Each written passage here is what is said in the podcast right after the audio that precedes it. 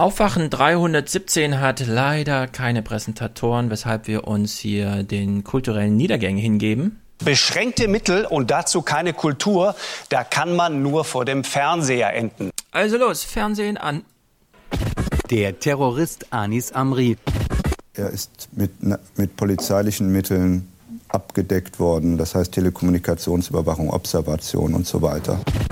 Die Bundesregierung antwortete dem Parlament, im Umfeld des Amri wurden keine V-Leute des BFV eingesetzt. Nun belegt ein interner Vermerk, dass Maaßens Dienst im Umfeld von Amris Moschee offenbar insgeheim doch eine Quelle führte. Ein Öffentlichwerden des Quelleneinsatzes gilt es schon aus Quellenschutzgründen zu vermeiden. Ein weiteres Hochkochen der Thematik muss unterbunden werden.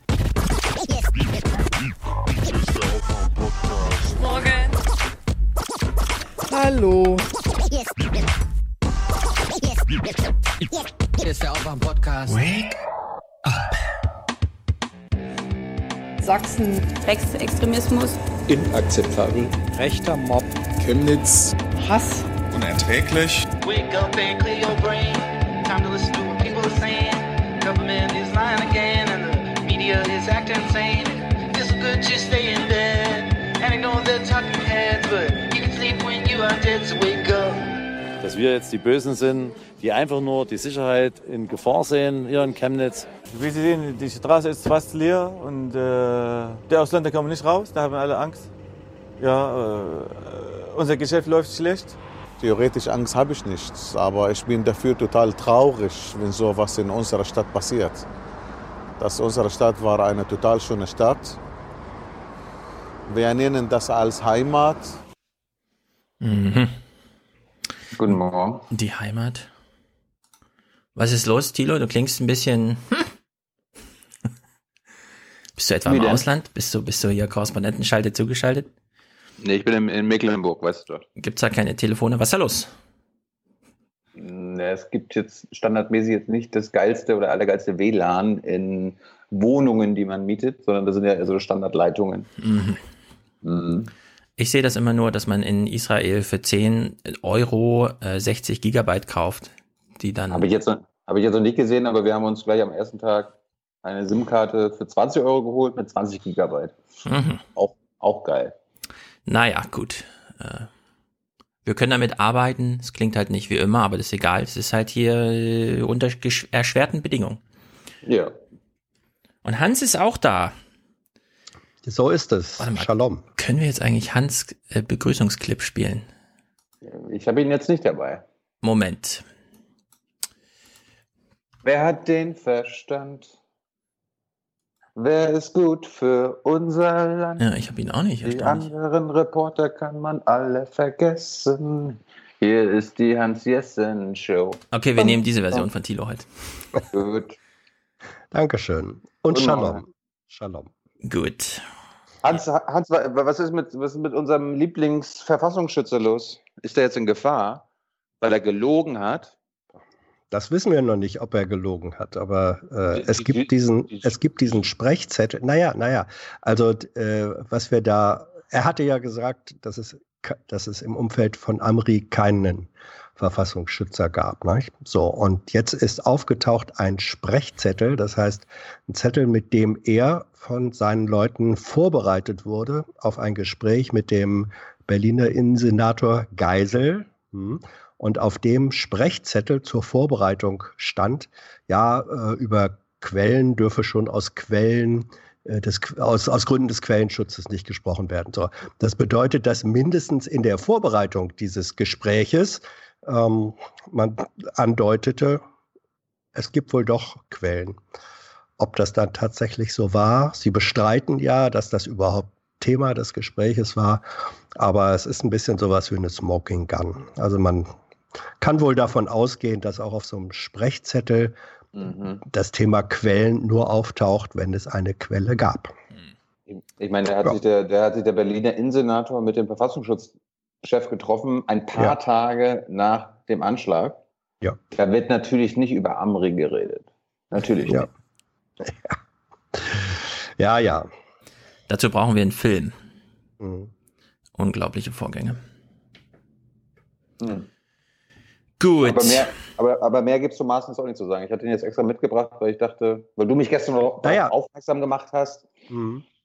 Ja, das Irgendwie ist, in, das in, der, in, der, in, der Süddeutschen, in der Süddeutschen steht, der ist nicht mehr tragbar. Er hat gelogen. Ja, aber gut, wenn du. Ja. Nein, ich glaube, dass, na, ich habe jetzt, ich habe jetzt einfach nur nochmal dargelegt, wie Ja. sozusagen die Indizien oder Beweislage ist. Ähm, ich glaube in der Tat, dass er, äh, als er sagte, als er versicherte, nein, Verfassungsschutz habe keine äh, Quelle, äh, also keinen V-Mann in, in Amris Umfeld. Ich glaube in der Tat, das stimmt nicht. Denn Ja. Dieser, die, das, was wir da jetzt haben, äh, legt dann doch die Vermutung sehr nahe, dass es in dieser Moschee, wo Amri sich regelmäßig aufhielt, wo er, glaube ich, auch Vorbeter war, dass es da einfach einen gab. So, Ah. und dann kann man nicht sagen, dann kann man nicht sagen, nee, wir hatten in seinem Umfeld keinen. Das ist einfach Aber, sachlich. aber Hans, Hans, vielleicht ist die Definition eines Umfelds Ja. das Problem. Das wird nachher der Ausweg für Helden vielleicht, aber ähm, natürlich ist das natürlich ist das ein Umfeld, wenn man sagt, äh, der ist in der, der geht regelmäßig in die Moschee, der ist da auch noch Vorbeter. Ähm, und wenn man da einen hat, der als, als V-Mann arbeitet, dann ist das selbstverständlich Umfeld. Also Maaßen wird möglicherweise behaupten, nee, das ist ja kein Umfeld, insofern habe ich äh, da nicht gelogen. Aber das scheint mir doch eine ähnliche Dimension zu sein, äh, wie das, was man weiß aus den Gesprächen mit AfD-Vorsitzenden, wo man ja auch nicht so richtig davon überzeugt sein kann, dass Herr Maaßen da die volle Wahrheit äh, erzählt hat. Ja. Mhm. Ich weiß noch nichts zu dem Thema. Ich habe nicht mal eine Überschrift Echt gelesen. Äh, ja. Ähm, ich hatte allerdings als auch drei Tage ein krankes Kind zu Hause, äh, was mich dann immer komplett aus meinem Rhythmus Das ist wirft. doch keine Entschuldigung. Selbst in Israel bekommen wir das mit. Mhm. Na, das hoffe ich ja auch. äh, naja, gut. Ich nehme aber an, wir kommen da Dienstag drauf zurück. Äh, das ZDF wird uns das nicht verschweigen. Hm. Nein, diese Form der Medienkritik ist uns fremd. Natürlich werden sie es behandeln und wir werden es aufgreifen. Genau wie auch. Ja. Ja, aber Hans, äh, wer hat denn das Mhm. recherchiert? War das Kontraste? Ja, ne? Ähm, das war, äh, ja, äh, es war eine Kooperation, äh, Kontraste und ich, äh, war es Berliner Morgenpost, ich weiß nicht, jedenfalls eine Ja, Berliner ja. Zeitung. Die Ja, haben sich dazu, die haben da gemeinsam recherchiert und äh, konnten die, diese Unterlagen wohl zumindest einsehen. Ich weiß nicht, ob sie sie in Kopie vorlegen haben, äh, aber sie haben die Dokumente einsehen können. Das ist das, was sie sagen. Wann war Publikationsdatum für das ganze Zeug? Gestern oder ist es Ja. schon älter? Ah ja. Nee, nee, das kam gestern raus. Ja, dann hat mich bis jetzt Twitter und Google nicht damit versorgt. Äh, herzlichen Hm. Glückwunsch, CDF, die werden, oder AD, mal gucken, was wir gucken, die werden es natürlich besser machen. War, war, war denn, waren denn diese Ausschreitungen in Chemnitz Thema bei Ja, euch? Chemnitz war Thema. Emsland? Wollen wir erst eine Begrüßungsrunde machen, bevor wir über Chemnitz So, ja, ja, okay, okay. Good. Ye are many, they are few.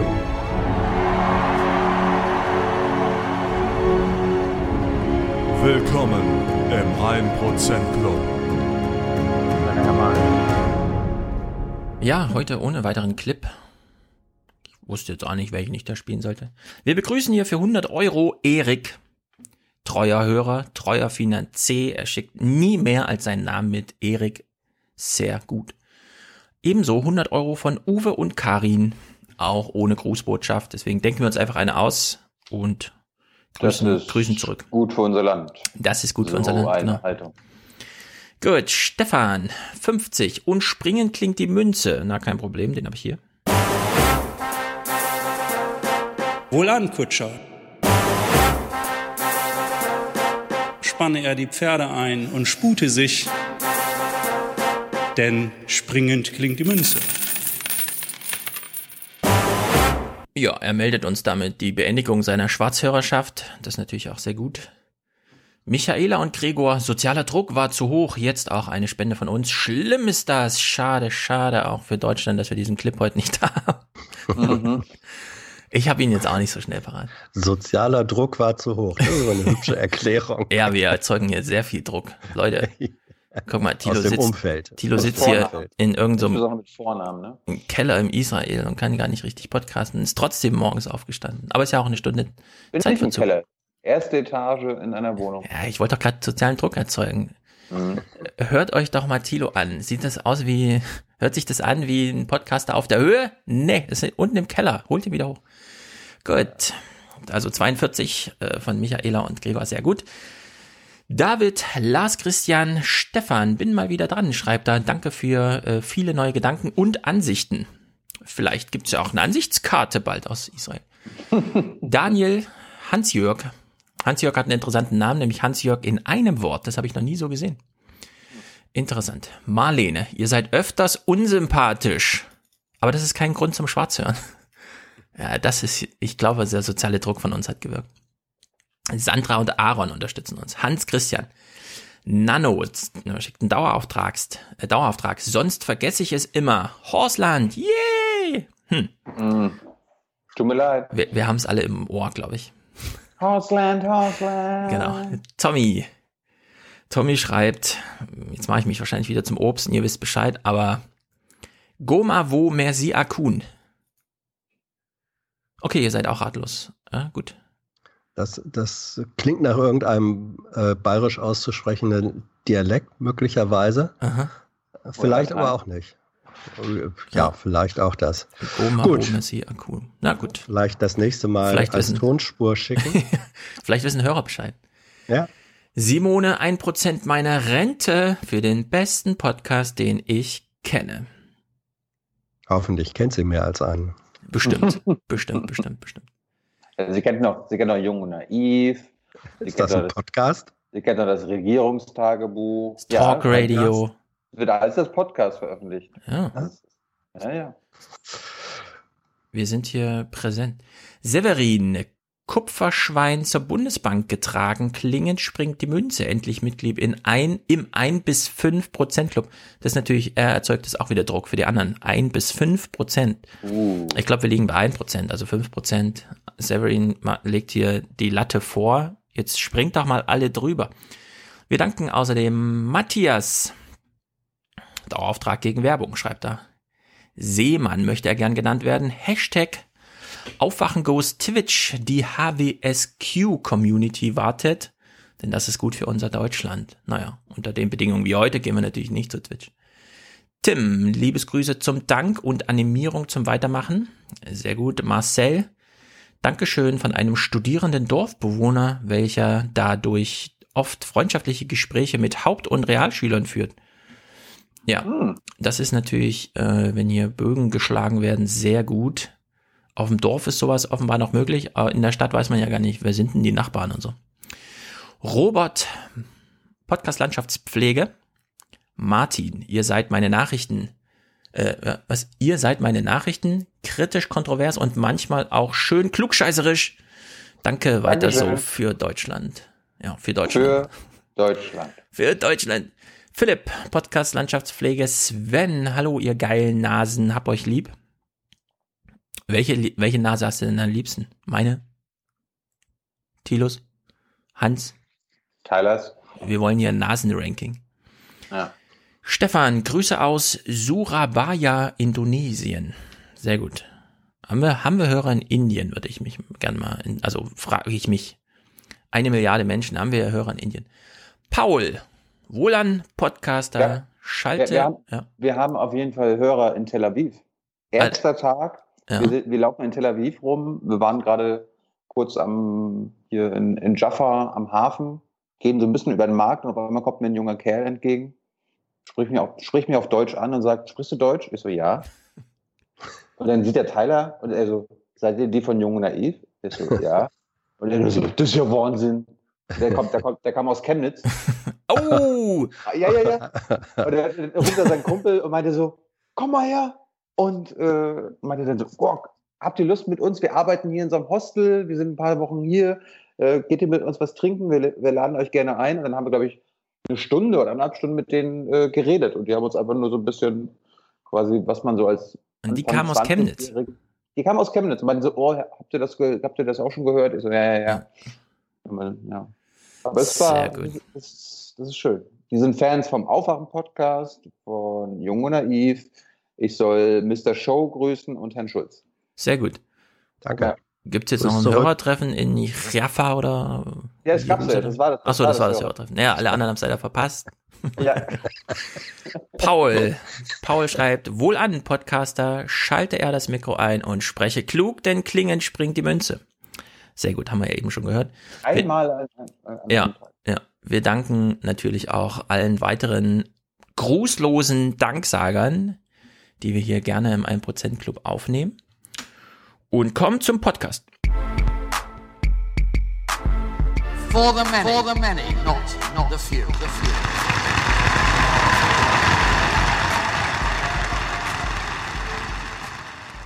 Man fühlt ja selber, wenn man einen Job gut gemacht hat oder nicht. Da brauchst du jetzt kein Feedback von so komischen Leuten. Stimmt. So, Chemnitz. Ich habe wenig zu Chemnitz zu sagen. Ich habe allerdings schon äh, viel dazu gelesen und so.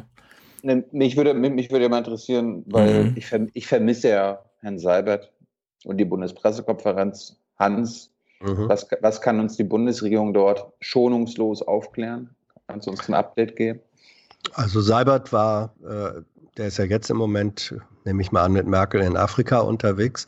Äh, aber am Montag war er noch da in der Regierungs-PK und da hat er doch relativ deutlich ähm, und früher als andere Regierungsvertreter Abscheu und Empörung äh, zum Ausdruck gebracht, was ihm dann zum Teil von Seiten der rechten Community auch wieder den zu erwartenden Widerstand äh, eingebracht hat. Also er war insofern deutlich, äh, wie er das nur sein kann.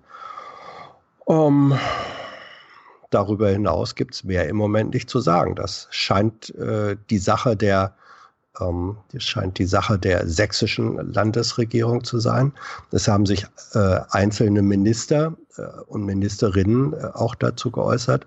Ich habe dann ähm, am Mittwoch, war ja in der Regierungs-PK immer Thema, was war im Kabinett und dann wurden die ganzen Kabinettsthemen, Rente und so weiter vorgetragen von Frau Demmer. Das Wort Chemnitz oder so kam nicht vor. Und dann habe ich die Frage gestellt, ob das nicht eigentlich auch sozusagen in der gesamten Regierungsrunde Thema ist und ob es nicht auch mal angemessen wäre, dass dann eine Bundesregierung als Ganzes äh, dazu demonstrativ auch Besch ähm, Stellung nimmt. Und dann sagte sie, ja, da sei schon im Kabinett auch ziemlich intensiv drüber geredet worden, aber sowas wie einen gemeinsamen Beschluss, eine Verurteilung, eine Positionierung als Regierungsbeschluss gab es da nicht. Ich fände, ich hätte es gut gefunden, wenn das passiert wäre, weil ich finde, Chemnitz ist dann doch ähm, ein fundamentales Ereignis. Ja, aber was hätten sie machen können? Ne, also so ein Statement, nochmal, wir verurteilen das und so. Unter der Ja. Maßgabe, genau das ist ja das, gegen weshalb man in Chemnitz da so wütend ist. Ja, aber äh, ich finde schon äh, so eine, eine gemeinsame Erklärung, die Bundesregierung, weil das ein ungewöhnliches Format wäre, das machen die so normalerweise nicht, wäre es, hätte das einen sicherlich nur symbolischen Wert, äh, aber der ist manchmal vielleicht auch nicht ganz unwichtig. Ich hätte es mir äh, gewünscht Äh, und gut gefunden. Was, was mir aufgefallen ist, ich habe jetzt auch nicht viel mitbekommen, aber ich weiß zum Beispiel, dass Frank-Walter Steinmeier, äh, unser Bundespräsident, anstatt nach Chemnitz zu fahren, irgendwo in Köln sich ein Integrationsprojekt angeguckt hat. Mhm. Das war, ich glaube, der Kretschmer hat das anders gemacht gestern. Der war, glaube ich, auch in Chemnitz und hat sich dann irgendwo auch in einem Viertel mit hohem Migrantenanteil äh, dort eine, einen Kindergarten angeguckt. Ich will jetzt irgendwie die Kretschmer verteidigen, der hat, ein, der hat ganz andere Probleme. Aber das, das ist ein bisschen auffällig. Also bisher, Hans, korrigier mich, Mhm. kein Mitglied der Bundesregierung war jetzt mal in Chemnitz. Also das, das wäre, glaube ich, eine Maßnahme gewesen. Ja. Also Oder? ich frage mich da immer, mh, wenn jetzt Hochwasser ist, klar, dann kommt der Kanzler, zieht sich die Stiefel an, fährt dahin und dann ist er, dann weiß man immer genau, wie die Entwicklung geht, nämlich, ah, er ist da, damit ist die Aufmerksamkeit da. Eine Woche später fangen dann Journalisten so die Story an mit, ja, und das war's. Er ist verpufft, er war halt mal kurz da, ja, also dieser Aktionismus halt.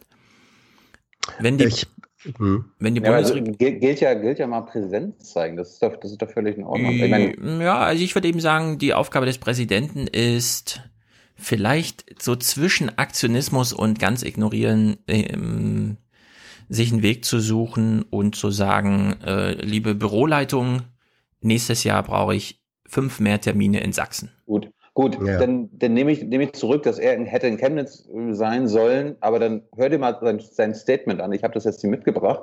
Das ist das, ja, die, das sind die allgemeinsten Plätze, die man sich aussuchen kann. Mit, ja, wir müssen unseren Kindern in der Schule das beibringen. Kein konkretes Wort zu den Aktionen dort.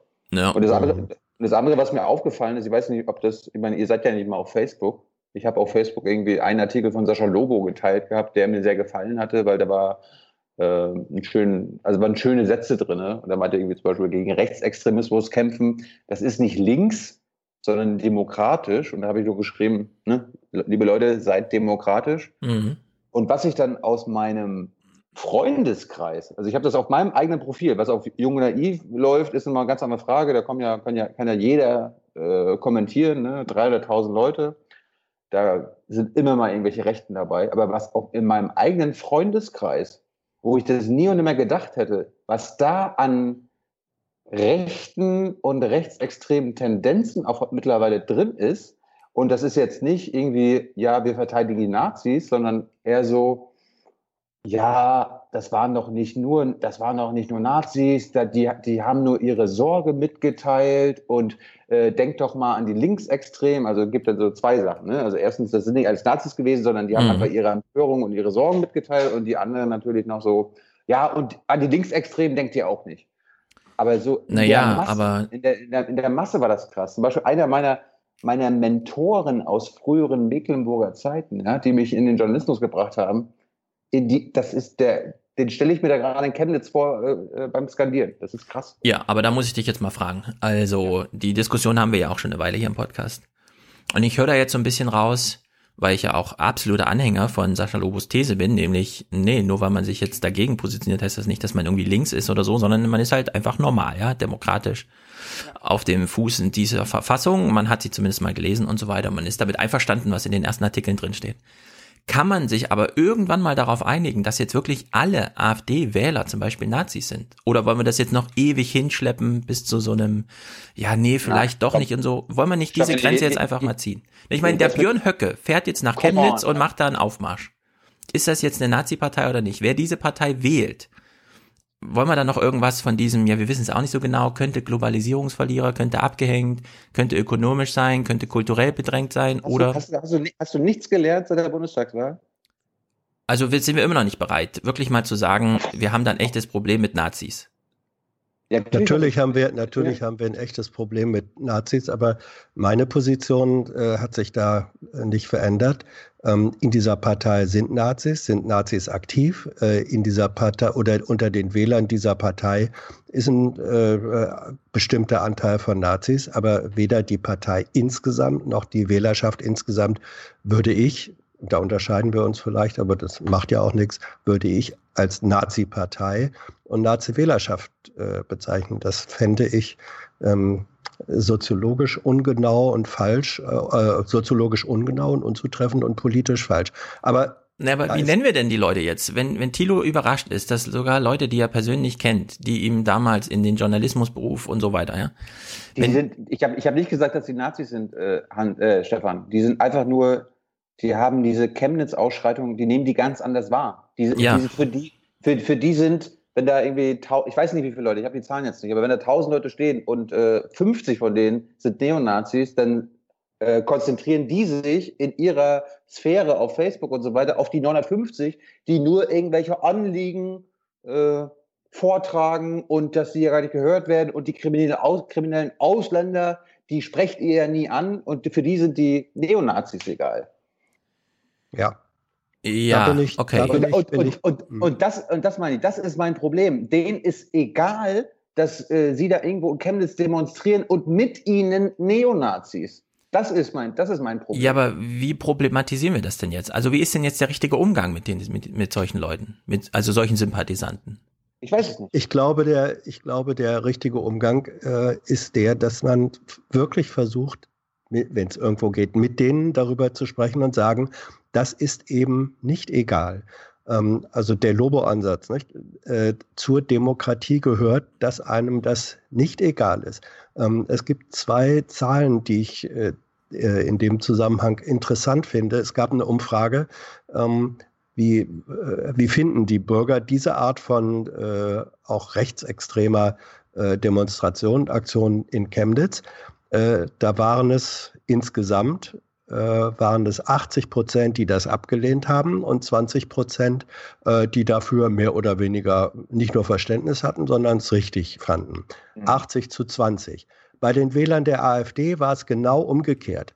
Da waren es nur 20 Prozent, die das abgelehnt haben und 80 Prozent, die das richtig fanden. Bei der Anhängerschaft der AfD. Nicht alles äh, Nazis, überhaupt nicht, aber ähm, eine, offensichtlich ein, eine Population, die sagt, ja, das ist doch eigentlich ganz in Ordnung so. So, und äh, äh, das ist ein Punkt und ich packe eine zweite Zahl dazu, die ist gerade heute äh, veröffentlicht worden. Äh, Landtagswahl Hessen, die ja äh, ansteht, da ist es offensichtlich so, dass bei den Arbeitern und bei den Beamten äh, die AfD zum Teil stärker äh, geworden ist äh, als die SPD. Also bei den Arbeitern hat die AfD die SPD als Arbeiterpartei äh, überflügelt. Und bei den Beamten, wo man nicht sagen kann, das sind jetzt die Abgehängten, die keinen Job haben oder so, bei den Beamten ist die äh, AfD äh, stärker in der Sonntagsfrage äh, als im Schnitt äh, im Hessen. Das heißt, es findet hier, es gibt, es gibt Teilpopulationen, denen es offenbar aus Gründen, die man dann noch näher diskutieren müsste, scheißegal ist, äh, was diese äh, AfD an, an äh, ausländerfeindlichen, an undemokratischen äh, Zügen äh, und Zielen hat. Ähm, es ist ihnen scheißegal, äh, das Angebot, was die macht, ähm, offensichtlich, nämlich wir sorgen für Ordnung. Wir sorgen dafür, dass sich hier nichts noch schlimmer verändert, als es sich sowieso schon verändert mhm. hat das zieht da und das wird übernommen. Und, und, da entsteht eine, wie soll ich das sagen, eine, Geist, eine Art geistiger Parallelgesellschaft, über die man dann auch mal reden muss. Und ich glaube, hier, hier, ist nicht das Thema, was in Chemnitz ist, ist äh, das Thema sollte nicht AfD sein. Da machen wir uns jetzt viel zu einfach. Ja. Sondern ja. gerade in Chemnitz, diese Organisatoren dieser Demo, das waren keine AfDler. Das waren, das waren, die waren noch schlimmer, ja. nenne ich das mal, ja? Okay. Mhm. Ähm, Hört ihr mich noch? Ja, wir hören dich jetzt wieder. Jetzt wieder. Ähm, äh, ich, also ich sag mal so.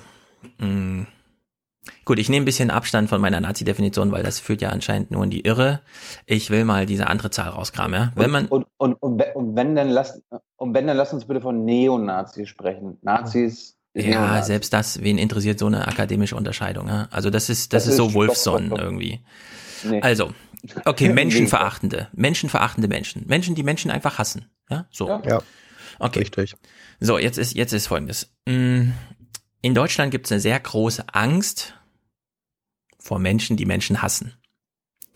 Es gibt diese Studien, ähm, ja, was ist das größte Problem mit AfD und so weiter? Naja, man will nicht, äh, ja, also Rechtsradikalität, Rechtsextremismus macht Leuten Angst.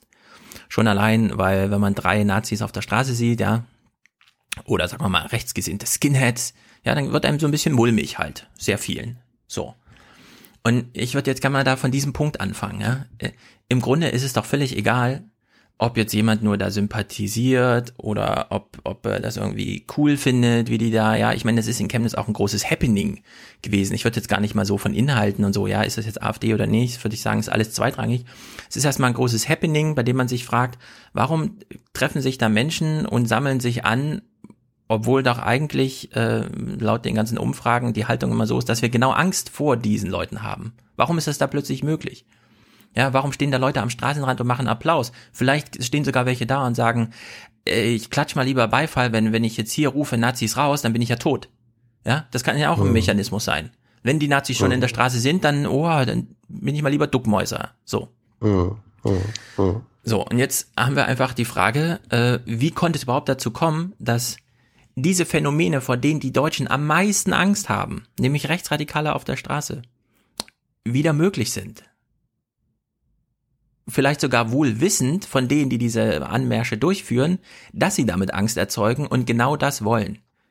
So, und äh, wir werden das erst Dienstag im Detail machen, aber Klaus, unser Taiwan-Weltreporter, hat uns einen, mir einen kleinen Hinweis geschickt.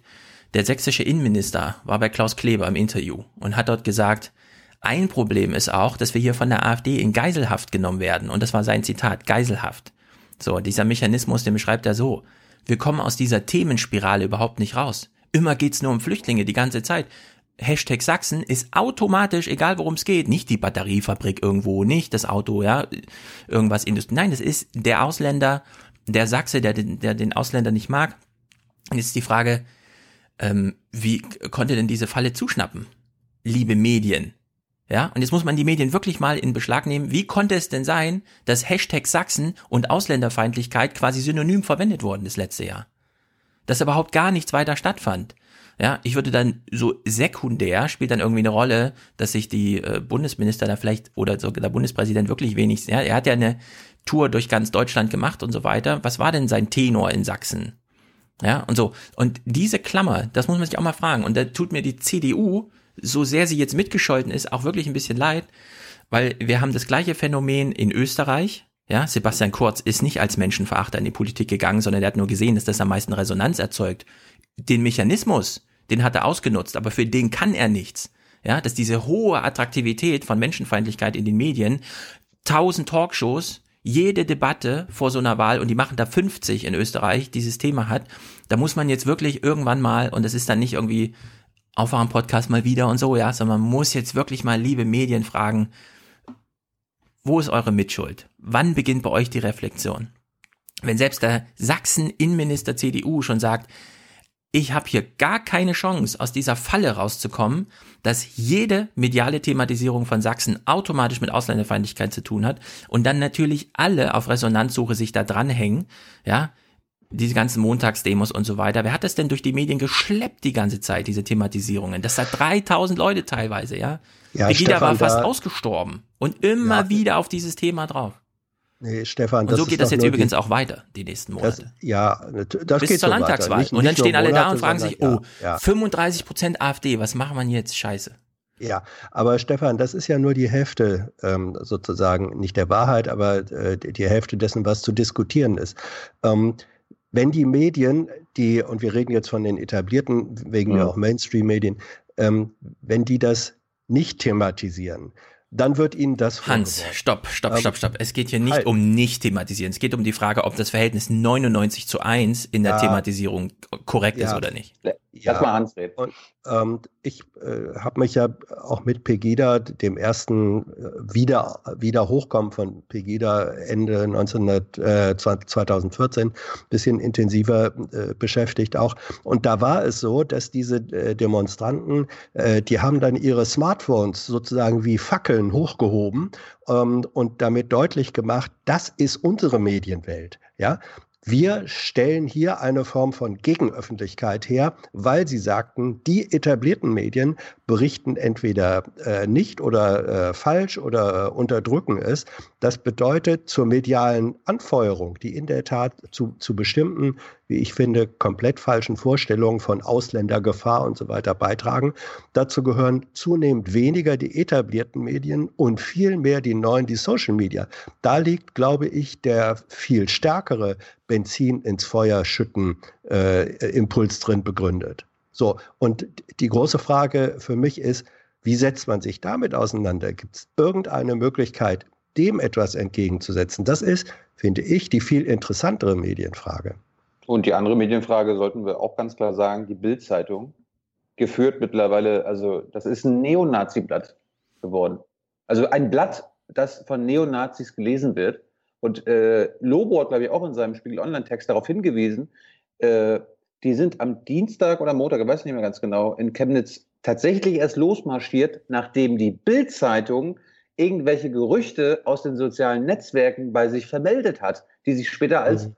falsch herausgestellt haben. Das heißt, selbst dumme Menschen, Neonazis, die vertrauen nicht nur auf irgendwelche Facebook-Meldungen oder irgendwelche Gruppenchats und so weiter und so fort, sondern erst, wenn irgendwelche etablierten Medien das auch noch aufgreifen, dann setzen sie sich in Bewegung. Und darum ist die Bildzeitung mittlerweile für mich, boah, also ich, ich, da fällt mir, fällt mir auch nichts mehr ein. Und ich meine, da fällt selbst den Bildleuten nichts mehr ein. Also wenn ich, wenn ich, wenn ich da Twitter, äh, irgendwie Paul Ronsheimer schreibt, äh, Menschen, die sowas skandieren, sind eine Schande für Deutschland. Und ich retweete das dann mit Menschen, die sowas skandieren, sind Bildzeitungsleser. Dann fällt den Bildleuten äh, nur noch irgendwelche Atominem-Attacken gegen mich ein, aber die können sich noch nicht mal verteidigen. Ja. Und ich meine, und guckt euch mal allein nur dieses Jahr, es gibt wunderschöne auf allen äh, Bildblog, Übermedien und so weiter, guckt euch einfach mal die Titelseiten, die Titelseiten der Bildzeitung ein. Das sind die äh, Parolen, die in Chemnitz und überall dort, wo irgendwelche Neonazis aufmarschieren, mit anderen AfD-Lern und meinetwegen anderen Rechten, die dort skandiert werden. Ja, also das Problem in der Bildzeitung ist, äh, sie sucht einfach nur noch nach Resonanz, ja. Sie haben jetzt ihren ähm, Printmarkt verloren, haben gleichzeitig den Online-Markt aufgebaut und da muss halt einfach das Niveau stimmen. Also klickzahlenmäßig, ja, rein quantitativ. Also suchen Sie nach Resonanz und finden das bei einem Thema, bei dem Sie die Logik und die Sozialmechanismen selbst nicht verstehen. Und das ist eben auch ein Problem. Und deswegen, Hans, würde ich auch nicht sagen, naja, wer, klar, die haben jetzt alle ihr Smartphone oben, ja, und halten sich da irgendwie ihre Verschwörungsseiten hoch, aber das braucht eine Grundlage. Ja, irgendwo muss eine Grundlast an diesen Themen laufen, gegen die man sich dann immer wieder wendet. Und das ist einfach die Bildzeitung. Das sind diese ständigen äh, Titel von den Talkshows und so weiter und so fort. Und da, da liegt einfach ein Hund begraben. Ja, ich meine, wenn man sich jetzt diese Diskussion zu Chemnitz anguckt, alle Journalisten sind ratlos. Keiner gesteht es sich ein. Jeder versucht noch über drei Ecken so Argumente zu machen ja, also das mit dem sozial abgehängt, das stimmt vielleicht so gar nicht. Es ist vielleicht doch so eine kulturelle Ablehnung von und alle rätseln so ein bisschen und versuchen hier nochmal eine Pointe und da nochmal eine Pointe. Ja, und selbst die aufgeklärtesten in München und Hamburg und Köln sitzenden Autoren, die so Verantwortung für die Redaktion haben, suchen dann nochmal, hier nochmal einen Kniff. Auch hier wurde aber noch was zu Dresden nicht gesagt und so weiter. Da würde ich sagen, ja, macht euch gerne eure Gedanken, aber das, das hilft euch nicht, das hilft euch aus der Hilflosigkeit nicht. Ja, ihr sucht Leser, ja, ihr wollt euch an Themen andocken, an die ihr nicht nochmal, ja, ich meine, der Bürgermeister von Merane, ist das nicht ein Typ, der einfach mal interessant ist? Kann man nicht einfach mal über eine Merane eine, äh, ja, ausführlich arbeiten. Jetzt hatten wir den kleinen Bericht im ZDF. Einfach mal hinfahren und da mal, was ihre Talsohle demografisch ist, das in 30 Jahren durchschritten. Ja, einfach mal diese Themen aufgreifen, statt einfach nur, ah ja, hm, jetzt hat die Bild wieder hier und ach, der Haftbefehl, ja. Ich meine, wie viele Podcasts ich jetzt gehört habe, wo mir dargestellt wurde, erläutert wurde, im Detail, wie das so funktioniert. Hat der Mann mit der Mütze jetzt das Recht, äh, auf seine Bildveröffentlichung äh, zu verweigern, zu widersprechen? Wie ist das ja. mit dem Haftbefehl, ja? So viele Podcasts zu diesen sinnlosen Themen, wo ich denke, ach Leute, wirklich, kümmert euch doch mal um relevante Themen, nicht die, die euch auf Twitter irgendwie zufliegen und dann irgendwie, ah, da kann ich auch noch was dazu sagen, ach, da kenne ich doch auch noch einen Rechtsanwalt, da kann man doch auch noch diese Nuance daraus kramen und so weiter, ja. Und dann wurden mir artikelweise und paragraphenweise irgendwelche Rechtsdinger vorgelesen, wo ich sage, ja, okay, könnt ihr gerne machen, aber dann haben wir, also wenn, wenn das die Diskussion ist, ja, dass wir jetzt uns wirklich darauf einlassen, dass wenn ein Mann in eine Kamera schreit, wir sagen, niemanden nehme ich so ernst in Deutschland wie dich, Jetzt frage ich erstmal meinen Freund, den Rechtsanwalt, ob das jetzt, ja, wie das einzuordnen ist. Nee, dann haben wir leider auf allen Ebenen versagt. Nicht nur die Bildzeitung, nicht nur das Heute-Journal, sondern dann ist auch die Podcast-Landschaft wirklich in Gefahr, ja. Bei solchen Sachen. Twitter, genau das gleiche, ja. Jetzt ist die große Ankündigung dieses Konzerts in Chemnitz einfach eine spektakuläre Sache. Nein, da kann man natürlich nicht einfach hinfahren, sondern man muss sich darüber aufregen, dass es jetzt wieder Popstars braucht, die Menschen ködern. Und das können wir ja auch nicht gut finden, wir tollen Kosmopoliten und so weiter, ja. Auf allen Ebenen versagt es hier wird, diese Diskussion. aufgeregt? Ja, heute Morgen hast du auf Twitter, ja. Also ich habe eine Antwort. Äh, ich, ich lese ja mal kurz vorher. Bodo Ramelow hat darauf reagiert, dass Kretschmar gesagt hat, ja, er ja. könne das Konzert von Kraftklub nicht unterbinden. Ja, was ist das bitte für eine Diskussion? Gut, Ramelow natürlich cooler Typ, schreibt da einfach drüber. Also ich würde mich in Thüringen über ein Konzert freuen. So. Und dann, ich nenne jetzt keinen Namen, ich lese nur vor. Ich würde mich über ziviles Engagement gegen Rechtsextremismus ohne Köderung durch Popmusiker freuen. Was ist denn das für ein Gutmenschen-Scheiß Millennial-Kram, ja? Das ist doch wirklich, solche Sachen sind absolut kontraproduktiv, wirklich richtig bescheuert. Da könnte ich Twitter explodieren lassen dafür, ja? Da einfach, so geht das einfach nicht, ja. Und auf allen Ebenen. Ah, der Mann mit dem Hut jetzt, komm, wir laden mal hier unseren Rechtsanwalt ein. Ja, wir diskutieren mit, mit ihm nochmal durch, ob jemand das Recht hat, wenn er auf der Straße bei einer öffentlichen Demonstration gefilmt wird, so einen Aufstand zu machen. Ja, da müssen wir natürlich nochmal mit unserem Rechtsanwalt darüber diskutieren, weil es ja ein super interessantes Thema. Nee, ist es nicht. Ja, und das, das nervt mich einfach auf allen Ebenen. Und jetzt ist, ich frage mich wirklich, warum kriegt man das nicht auf den Boden? Ja, warum kriegt man da nicht eine große Rentnerrepublik-Diskussion hin, bei der man sich wirklich mal fragt, Leute, die Menschen in Chemnitz, ja, sind von mir aus, kann man beschreiben, wie man will, aus finanziellen, perspektivischen, kulturellen Gründen fühlen sie sich irgendwie abgehängt, sie sammeln sich zusammen.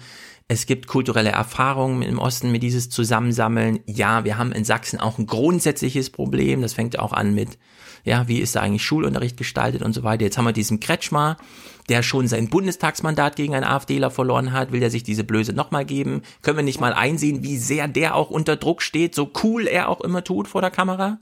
Wir haben es doch nur laufend mit solchen Problemen zu tun, ja. Und die, finde ich, sollte man einfach mal nach und nach durchdiskutieren, statt da irgendwie diese Detailfragen an so Quatsch aufzuziehen. Stefan, das eine ist ja so richtig äh, wie das andere. Das gehört nun mal zum, finde ich, zum Wesen auch dieser ähm, Social Media Welt dazu, die ja unbegrenzt Platz und Zeit bietet. Da kann eben wirklich jeder Einzelne seine Zeitung machen und sich vertiefen. Ähm, also da, da, den äh, Geist kriegst du in keine Flasche äh, zurück. Doch, na klar. Wieso gibst du denn da jetzt Nein. so auf? Da muss man nicht so resignativ sein. Nee, da bin ich gar nicht resignativ, da bin ich, glaube ich, nüchtern und realistisch. Das ist etwas, äh, wo Menschen sich auch drin verbeißen können. Man kann sagen, wie du es tust, ich stimme dir da im Grunde zu, es gibt wichtigere Themen, aber äh, die Art und Weise, wie, wie Individuen, die sich da äh, tummeln und bewegen und kommunizieren, was das Individuum jeweils für sich wichtig hält und so weiter, äh, ist seine Sache und, und da kann ich dem nicht sagen, du diskutier mal äh, über was Wichtigeres. Nö, und nee, nee, nee, warte, äh, äh, stopp Hans, das hast du dann ganz falsch verstanden. Ich sag nicht, es gibt wichtigere Themen. Ich sag nur, wenn ich lauter 45-jährige Männer auf der Straße sehe, weiß ich, die haben irgendwo schlummert da ein tatsächlichen Problem, und zwar deren Problem. Dass die das jetzt über so ein Happening auf der Straße, bei der sie auch hoffen, dass es nächste Woche auch noch so toll ist, ja, damit sie nicht wieder zurück in ihre einsame Stube und die Tochter ist ja eh schon vor 20 Jahren weggezogen und eine, ja, eine neue Frau hat man auch nicht gefunden, nachdem die äh, nach Münster abgedüst ist damals, weil es da einen Job gab. Ja, das, da kann man doch mal drüber reden. Das heißt aber nicht, Absolut. es gibt da wichtigere Themen als die, sondern es gibt genau deren Probleme. Und die ja. echten Probleme, die die haben, die sind viel wichtiger als dieses, oh, jetzt haben wir sie aber alle fotografiert auf der Straße, mal richtig in Masse gesehen, jetzt thematisieren wir sie. Nee, wieder individualisieren, jeden Einzelnen und dann einfach mal diese strukturellen Probleme, die es da so gibt, durchdiskutieren.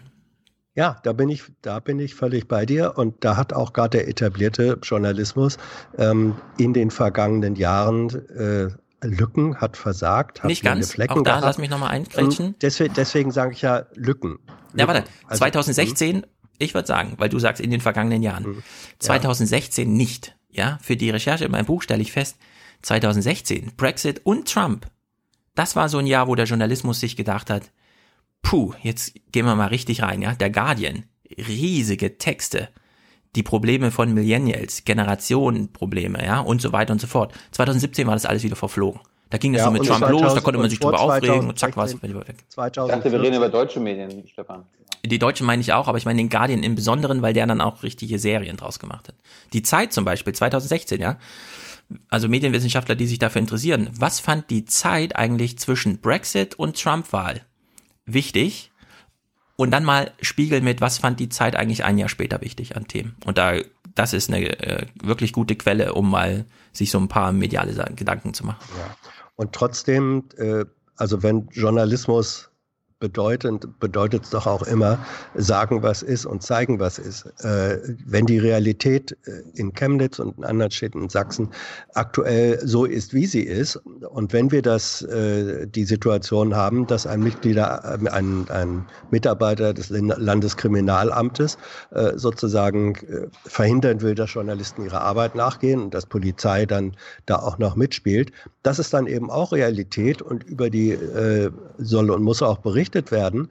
Und wenn Mitarbeiter von staatlichen Organen äh, Dinge behaupten, wie sie begehen hier eine Straftat, weil sie äh, mich filmen, was sie nicht dürfen, dann soll und muss das bitte auch im Detail gesagt werden, äh, wo das einfach faktisch nicht stimmt. Das so, dass man das nicht, dass es reicht, das ein oder zweimal zu sagen und man es nicht 25 Mal sagen muss, da bin ich völlig bei dir.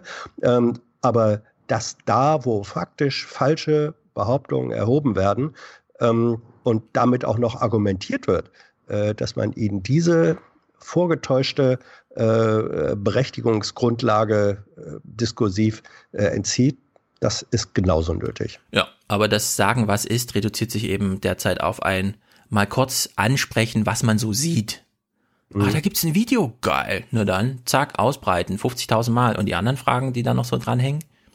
Ach nee, ist zwar auch, aber sieht man nicht so toll, ja? Kann man nicht so ein tolles Video dran kleben. Also zum, zum Beispiel, ja, zum Beispiel, das ist äh, das Video, was wir alle gesehen haben äh, aus Chemnitz, dieses Handyvideo, ähm, wo eben der Dunkelhäutige äh, verfolgt wird ähm, von den äh, Skins und Neonazis da. Ähm, äh, und, und zusammengeprügelt wird. Diese, also diese, diese Hetzjagd. Das Interessantere fast dabei ist eigentlich die Tonspur äh, die in einigen Veröffentlichungen zu hören ja. war. Da ist nämlich offenbar, Asi. ja genau, du gehst, die Frauenstimme sagt, nein, du bleibst hier. Du gehst da nicht hin. Dreimal hintereinander die besorgte, äh, besorgte, energische Frau, die sagt, du gehst da nicht hin. Äh, zu, wem? Bedeutet, zu wem? Zu wem? Offenbar, offenbar zu dem, offenbar zu dem, der, der mit dem Handy filmt. So habe ah. ich die Situation, weil sie spricht, äh, ihre Stimme ist so nah am, am Handymikrofon, das kann eigentlich nur so sein, dass sie direkt neben dem äh, gestanden hat, der da gefilmt hat. Offenbar war das die Situation, dass der, der das gefilmt hat, die Hetzjagd, dass der da so interpretiere ich es, dass der da wohl hin wollte und dazwischen gehen wollte. Und dann sagt die Frau, nein, das machst du nicht, du bleibst hier. Also diese soziale Konfliktsituation in dem Moment, die ist mindestens, die aus der Tonspur deutlich wird, die war für mich, ist für mich mindestens so interessant oder genauso interessant wie das, was man auf dem äh, Bild sieht. Das bezieht sich nämlich oder das, das korrespondiert mit dem, was du vorhin, Stefan, äh, sagtest, dass manchmal Menschen dann am Rand sich überlegen, oh, gehe ich da rein oder gehe ich da nicht rein? Nehme ich daran teil? Soll ich mich dazwischen stellen oder nicht? So, und diese, diese Ebene, ähm, was drückt so ein Bild, nicht nur das geile Video, sondern was drückt es gleichzeitig auf der anderen Ebene aus an sozialer Realität, an hm. Entscheidungssituationen, das ist eine Ebene, die genauso und vielleicht sogar vertieft diskutiert werden muss, um zu verstehen, was, was passiert da eigentlich. Absolut. Die Deutsche Welle hat einen Text mit Bezug, also Aufhänger ist Chemnitz. Mhm. Ähm, Frauen werden immer mehr, ähm, ähm also ist leider nur auf Englisch, äh, Frauen äh, tendieren immer mehr zu diesem eigentlich einem fast rein männlichen Phänomen äh, Neonazitum. Und wenn sie einmal da gefangen sind, sind sie umso radikaler. Ja, also wir haben hier so eine Entwicklung von äh, Hasi. Chip, Hase, du Chip rennst da nicht hinterher. Ja, ja genau, Chip-mäßig. Ja. Hase, du rennst da nicht hinterher, ist vielleicht sogar so ein Moment, wo man, wenn man ja, so noch was machen könnte. In fünf ja. Jahren haben wir hier lauter Anführerinnen, ja, die dann wirklich mit intriganter Intelligenz ihre Männer wieder anleiten, irgendwelche NSUs und so zu gründen. Ja.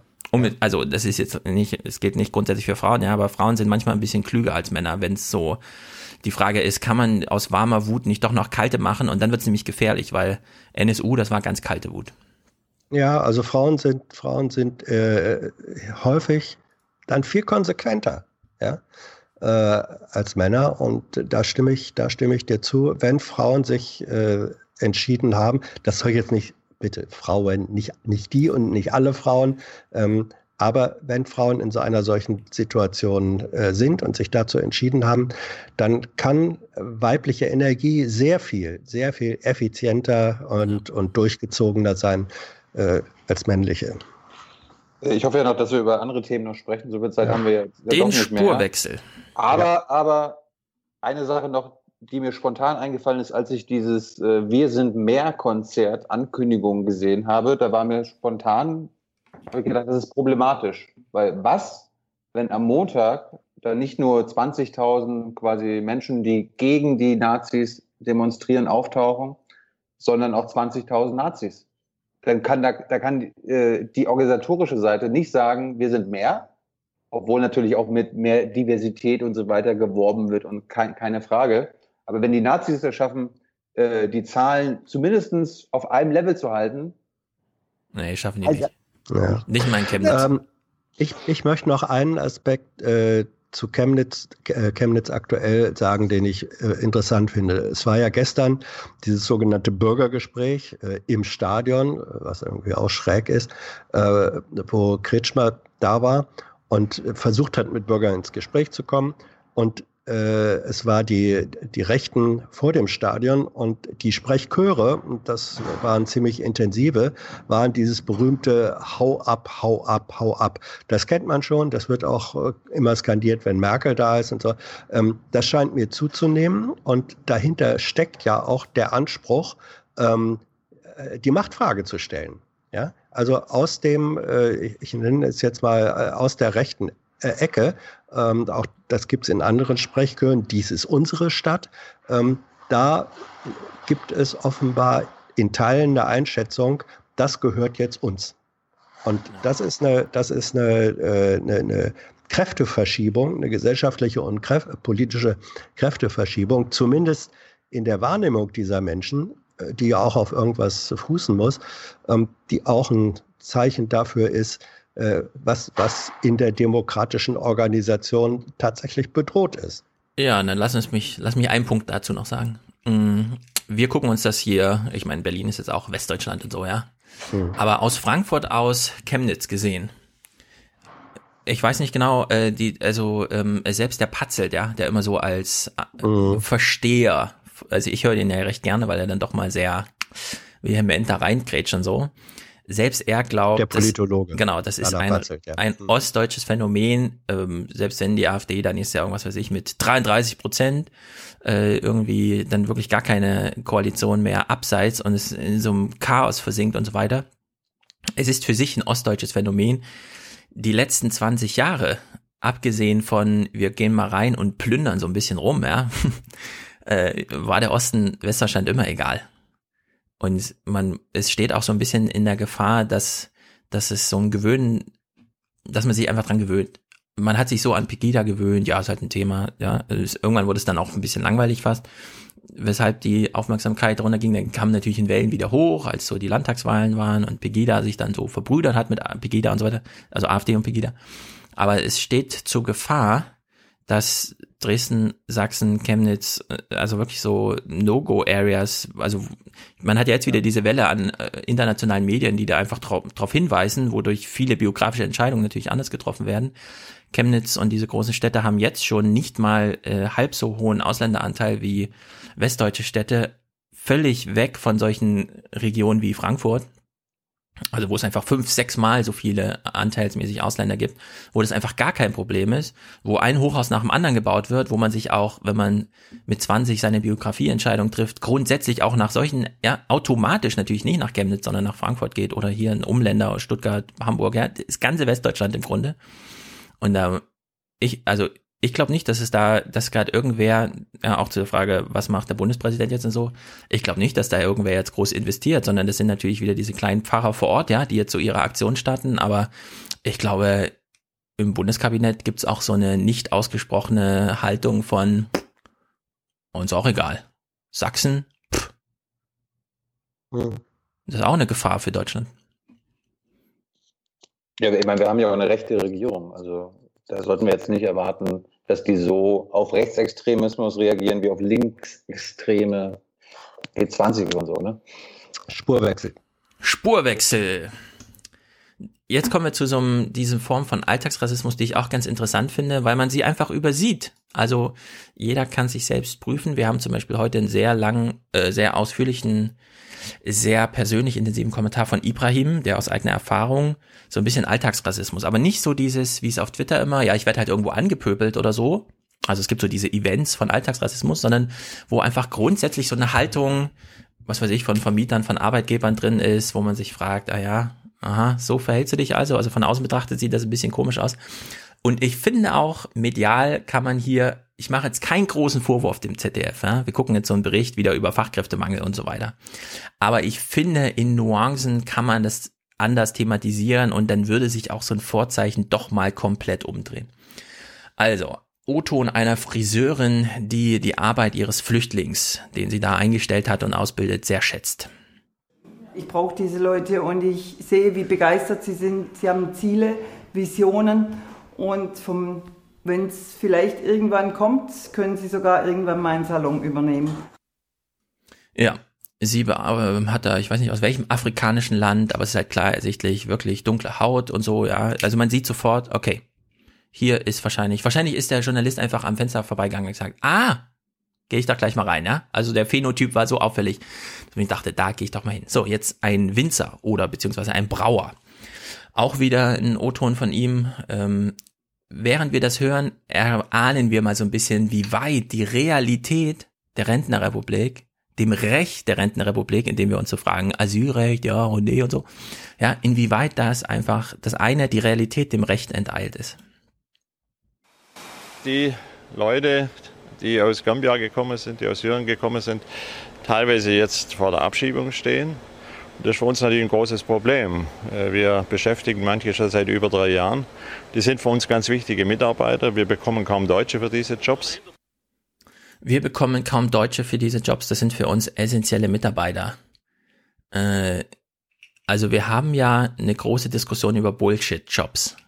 Die hat David Grabber so ein bisschen mitgebracht, was natürlich immer dazu führt, dass so der ein oder andere Wissenschaftler auch mal in Deutschland nachguckt, ja, wie ist denn das jetzt so in Deutschland? Was machen denn die Deutschen so für Jobs? Und dann stellt sich so raus, na, ist schon viel Bullshit dabei. Fragt man sich, was machen eigentlich die Flüchtlinge so für Jobs? Ach so, die, auf die man wirklich nicht verzichten kann, die aber halt ein bisschen unattraktiv sind, ja. Also in die Richtung hätte ich das gerne mal gesehen, wird aber hier nicht in diese Richtung gedreht. Stattdessen so ein bisschen Zahlenwerk wird hier aufgedröselt. Immer mehr Geflüchtete fassen Fuß auf dem deutschen Arbeitsmarkt. 238.000 sozialversicherungspflichtig Beschäftigte aus den acht wichtigsten Asylherkunftsländern zählte die Bundesagentur für Arbeit im Mai 2018. So, 238.000 ist die Zahl. Das ist schon nicht ganz wenig. Und ich, meine These ist, keiner von diesen 238.000 Jobs ist ein Bullshit-Jobs nach David Grappers Definition. Kein einziger. Oton Detlef Scheele, wer ist das? Ich kannte ihn nicht. Ist irgendwie der neue Chef von der Agent Bundesagentur für Arbeit. Völlig unter dem Radar geflogen. Es sei denn, die Bauchbinde ist falsch, aber wer weiß. Der, der, der SPDler, ne? Ist er von der SPD? Umso schlimmer. Na gut. 100 Prozent. Ja, also wir hören mal Detlef Scheele. Ich höre ihn das erste Mal. Er ist der neue Bundeschef der Agenturen für Arbeit.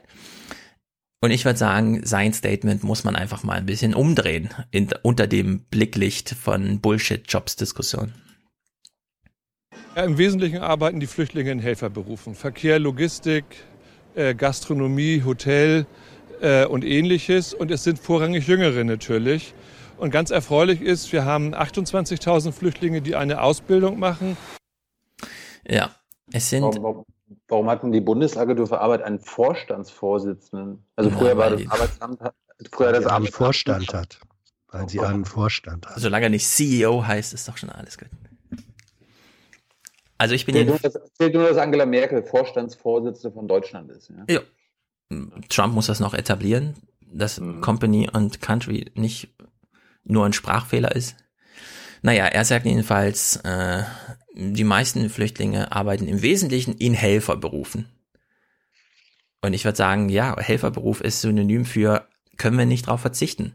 Ist kein Bullshit-Job. Wenn der dann mal verreist, ist das nicht, ach, der ist auf Dienstreise, okay, dann spreche ich nächste Woche an, sondern dann geschehen gewisse Sachen nicht. Da wird nicht gereinigt, wird nicht gekocht. Aber, aber dann, aber nur, nur zur Definition, wie verstehst du denn Bullshit-Jobs? Also ich, ich spreche auch gerne von Scheißjobs und damit Ja. meine ich nicht Bullshit-Jobs, Nee, also Scheißjobs im Sinne von Kloputzen, Ja. äh, Fensterputzen, das muss gemacht werden. Genau, also es gibt. Scheißjobs, die man so nennt, weil sie einem keinen Spaß machen. Das beginnt bei jedem Zweitklässler mit Scheißaufgaben. Ja, Hausaufgaben machen keinen Spaß, müssen aber sein. So, Bullshit-Jobs nach David Grabber, der hängt sich natürlich an die Diskussion an von dieser berühmten Oxford-Studie. Es gibt halt so wesentliche Berufe, die lassen sich auch nicht wegautomatisieren, da bleibt ungefähr so die Hälfte übrig. Dann gibt's Berufe, die lassen sich wegautomatisieren, deswegen haben die Leute auch Angst um ihre Biografie, ja, die ganze Automobilbranche und so weiter und so fort. Und dann gibt's eben so eine dritte Kategorie, es, ja, es gibt halt Berufe, bei denen ist im Grunde auch egal, ob man jetzt morgens zur Arbeit kommt oder nicht. Manager. Journalist. Journalisten. ja, also es gibt so, es, ne, es gibt ja schon sagen wir mal so, wenn Oma Erne eine Zeitung aufschlägt, dann sieht die schon, ach, das ist ein Text von Barnas, dann lese ich den, egal worum es geht.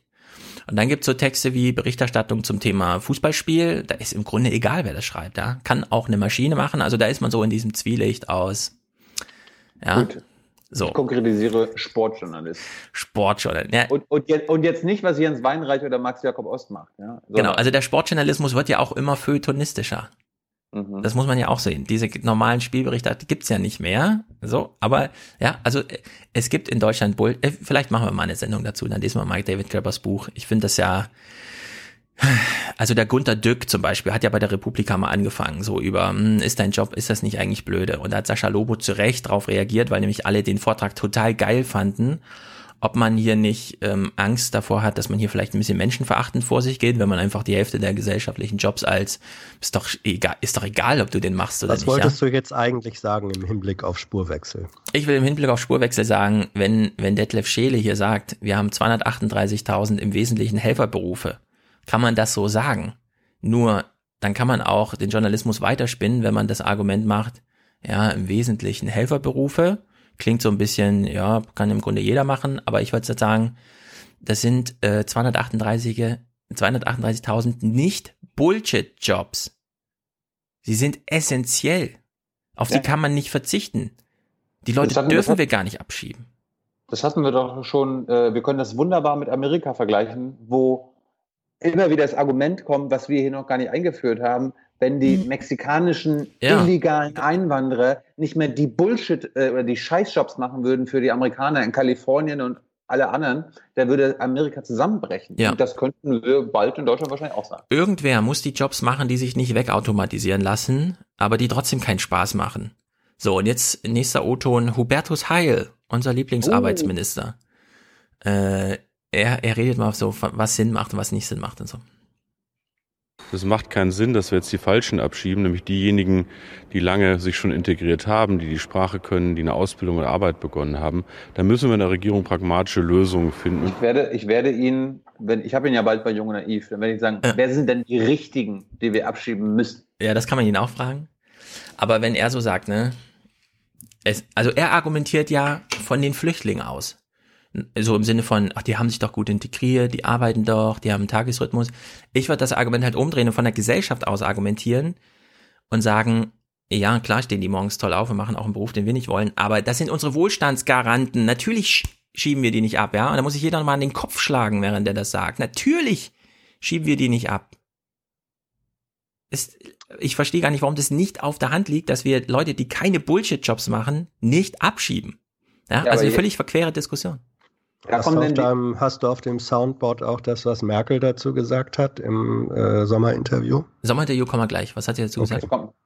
Ja, sie hat, sie hat, äh, die Frage war da auch, warum sie so gegen den Spurwechsel ist. Mhm. Und da hat sie äh, geantwortet, äh, dass sie deswegen dagegen ist, ähm, weil man das falsche Signal äh, aussenden Na, würde damit. Ja ähm, wenn man wenn man den Menschen signalisiert, ja, wenn ihr als Flüchtlinge äh, kommt äh, und dann nicht anerkannt werdet, na dann könnt ihr euch eben umetikettieren und dann garantieren wir euch sozusagen, dass ihr dann auf der anderen Spur äh, da reinkommt. Ja. Und dieses Signal, dieses Signal will sie nicht aussenden. Das heißt, äh, der Grund, weswegen Merkel gegen den Spurwechsel äh, ist, ist einfach der, dass sie sagt, ich will keine Sogwirkung auf noch mehr Flüchtlinge erzeugen. Das, ja, ist ein komplett ist, anderer Fokus. Ja, und, ist, und, und, der Fokus liegt natürlich auf potenzielle äh, Abwanderer an die AfD, weil ja. die AfD will aber nur sagen, es wird schon wieder Recht gebrochen. Ja, ja. Die, die dürfen hier nicht bleiben und jetzt dürfen sie doch bleiben, sowas. Ja, also die Wunde des Flüchtlingsmagneten schmerzt Merkel natürlich noch sehr, weshalb sie da sehr sensibel ist und das auch sagt. Auf der anderen Seite sagt sie im Sommerinterview ja auch, im Grunde ist das ja schon geregelt. Ja, also eigentlich, deswegen ist ja auch die Frage, warum gibt es diese Abschiebung trotzdem? Eigentlich ist es ja total unüblich, Menschen abzuschieben, die fest integriert sind. Also fest integriert heißt ja immer nur über den Arbeitsmarkt, ja. ist ja auch interessant. Ja, aber ich finde, ich, also ich finde, dass das hier so wie bei Hubertus Heil über, wir sind gnädig mit den Flüchtlingen, weil sie haben sich angestrengt, dürfen sie bleiben. Ich finde, da steckt so eine Lebenslüge drin, ja. Das sind unsere Wohlstandsgaranten und deswegen müssen sie eigentlich bleiben, man muss dann immer gleich ausrechnen, was bedeutet das auf die nächsten 30 Jahre, wenn wir einen 25-Jährigen, der jetzt einen nicht Bullshit-Job macht, ja, was bedeutet das eigentlich, wenn der geht? Und wir haben das ja aus den Handwerksberufen schon gehört. Ja, dann macht halt keiner diese Arbeit. Dann bleiben Decker unge äh, Dächer ungedeckt, ja, und alles dauert länger und es ist nicht mehr sauber und solche Sachen. Ja. Also man muss ja wirklich mal die Diskussion einfach umdrehen und vom Wohlstand des äh, Landes aus argumentieren.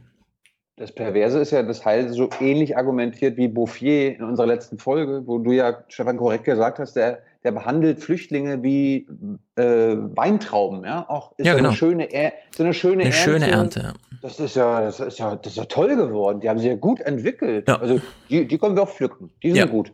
Also da bin ich für mehr VWL einfach. Eiskalt durchkalkulieren. Was würde es bedeuten, wenn wir alle 238.000 ähm, essentiell in Helferberufen beschäftigten Flüchtlinge einfach sagen, geht mal morgen nicht zur Arbeit. Ja, was wäre, wenn die streiken? das ist eigentlich eine gute Frage. Was wäre, wenn die mal eine Woche streiken? Ja. Dann werden sie alle abgeschoben. Äh, Das auch. Und wer schiebt sie ab? Also das ist, Wie, müssen die das jetzt selber auch schon machen? äh, nee, da hat man ja dieses, Entschuldigung. Da grinst, da grinst ein Bonus, da fällt Da mir- da Bonus. fällt mir- Da fällt mir, da fällt mir der alte Polizistenwitz ein, wo der Polizist zu einem andersartig äh, aussehenden Menschen hingeht und sagt, können Sie sich bitte ausweisen? Ja. Wie muss man das jetzt schon selber machen? genau, den habe ich auch gelesen. ja. Der war Jo. gut. Ähm, Ja. Den kann ich noch nicht. Das ist gut. Es ist, äh, also ich würde sagen, Diskussion ist gut, wie sie geführt wird, aber allerdings kann man eben so den einen oder anderen Dreher noch reinbringen. Und ich würde halt sagen, dis diskutiert das alles vom Wohlstand Deutschlands aus. Fragt mehr Fratscher und weniger, was weiß ich, die Agentur für Arbeit oder so. sozial ehrlich machen.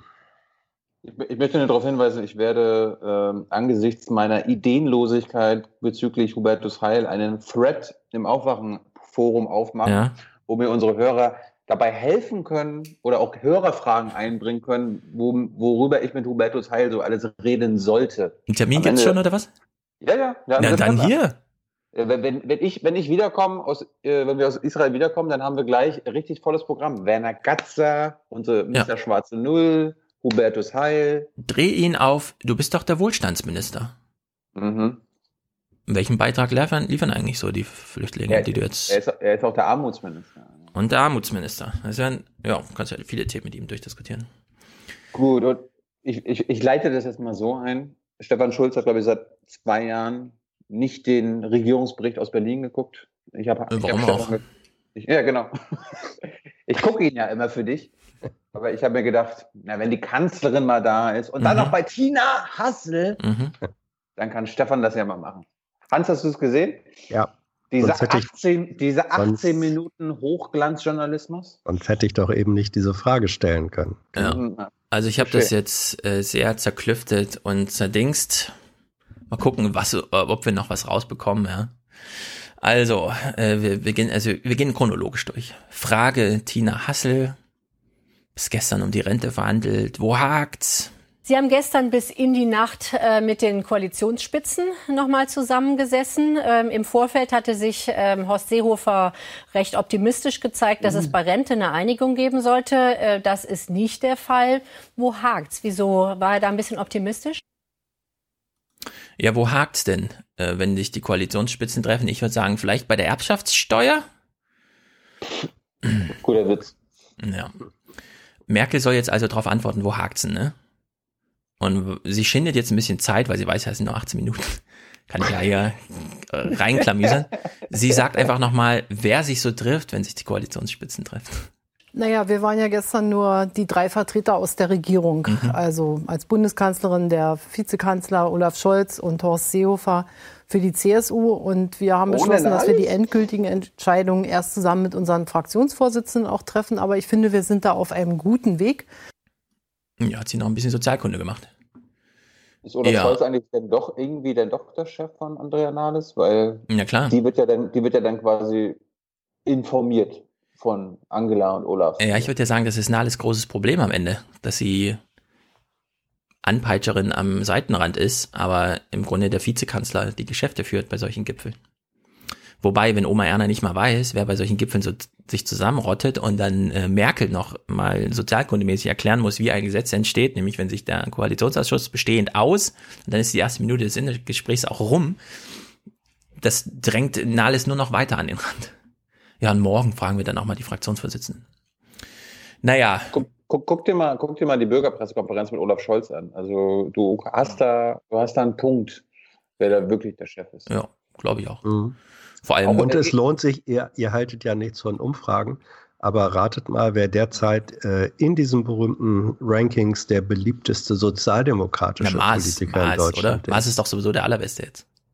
Scholz. Scholz? Ja, siehst du. Ich würde jetzt hier meinen Soundclip spielen, aber nein. Ja, Scholz weiß einfach, wie es geht. Und er weiß auch, auf uns muss er da keine Rücksicht nehmen. Hassel jedenfalls, die, die ist ja eine harte Journalistin, die fragt ja auch mal nach, wo hakt's nu? Es war ein wichtiges Gespräch. Das hatten wir im Übrigen auch lange verabredet, denn jetzt sind alle aus dem Sommerurlaub zurück und jetzt haben wir uns einfach mal den Herbst angeguckt. Mhm. Und ich glaube, wir werden sehr, sehr viele Entscheidungen Woche für Woche auch fällen können. Ja, wo hakt's nu? Das Rentenpaket hatte aber eigentlich schon letzte Woche ins Kabinett gesollt. Äh, jetzt ist ähm, immer noch nicht entschieden, wo hakt's denn noch? Ja, wo hakt's denn nun noch? Und Merkel gibt die beste Antwort überhaupt. Bei der Rente hakt es eigentlich überhaupt nicht. Zack, bam, zweimal nachgefragt. Ja, bei der Rente hakt's nicht. Okay, irgendwas ist also mit diesem Rentenniveau, der Hassel bleibt hardcore. Setzt die SPD ja jetzt darauf, ähm, dass der Rentenniveau eben bis 2040 zu garantieren. Und da grummelt's in Ihrer Partei erheblich. Wie wollen Sie denn da zusammenkommen? Ja, also Hassel hat jetzt schon zum dritten, vierten Mal nach Ha- Rente gefragt. Ne? Hat's da gehakt? Gibt's da soziale Unstimmigkeiten? Was ist denn da nun los und so? Merkel sagte, na gut, dann antworte ich jetzt mal. Und sie sagt nichts, ja, inhaltlich. Mal haben wir gemeinsam verabredet, dass wir bis 2025 das Rentenniveau stabil halten. Mhm. Wir haben Klarheit auch über das Renteneintrittsalter bis 2030. Und um die anderen Fragen auch wirklich valide bewerten zu können, haben wir eine Rentenkommission gemeinsam eingesetzt. Die hat einen Auftrag. Und ich glaube, im Augenblick jeden Tag was anderes mitzuteilen, schärft eher die Verunsicherung, als dass es Sicherheit schafft. Der Rente geht es gut, Gott sei Dank, wegen der guten Arbeitsmarktlage. Die Renten steigen und das sollen sie auch weiterhin tun. Und die Rentnerinnen und Rentner sollen an steigendem Wohlstand auch teilhaben, und zwar über das Jahr 2030 hinaus. Und trotzdem muss man auch den Blick der Generationengerechtigkeit widmen. Äh, Hans, darf ich dir mal was fragen? Mhm. Warum führt Tina Hassel Interviews, die du nach ein paar Tagen einfach wegschmeißen kannst, die du nie wieder gucken brauchst? Also ich meine, so kritisch wir mit Thomas Walde und Co. immer wieder sind, Thomas Walde hat äh, mit Gauland Interview geführt, was du dir auch, auch noch in einem Jahr angucken kannst. Einfach nur, Mensch, der, äh, der hat ja gar keine Ahnung. Und Tina Hassel versucht einfach nur Gespräche zu führen, wo sie Zitate für den DPA-Ticker produziert, was aber drei oder vier Tage später völlig irrelevant ist, weil es dann Stunden, meinst du? Ergebni- oder Stunden sogar, weil es dann Ergebnisse gibt und dann ist völlig egal, was äh, Angela Merkel am Sonntagabend nochmal währenddessen gesagt hat. Was soll das? Also, wenn da Thomas Walde gesessen hätte, das Interview geführt äh, hätte, oder auch Thilo Jung äh, in 18 Minuten, ihr hättet von Merkel auch keine anderen Antworten gekriegt. Ah! Jetzt, nee, jetzt, äh, Jetzt, ver weil, jetzt, vergleich, weil, jetzt vergleich mich nicht mit Thomas Walde. Das ich habe hab dich nicht gleichgesetzt, Thilo. Also, Ähm, mich verglichen. ja, vergleichen ist ja auch richtig. Ja, aber das was heißt du denn ja keine andere wieder. Antworten? Also ich hätte Äh, einfach zur nein, Erbschaftssteuer weil- gefragt. Äh, das war da gar kein Thema. Und äh, Ja, das ist- wäre dann, wäre dann anders das gewesen. Wäre dann, Das ist doch der Punkt. Warum macht ihr das auch zum Thema?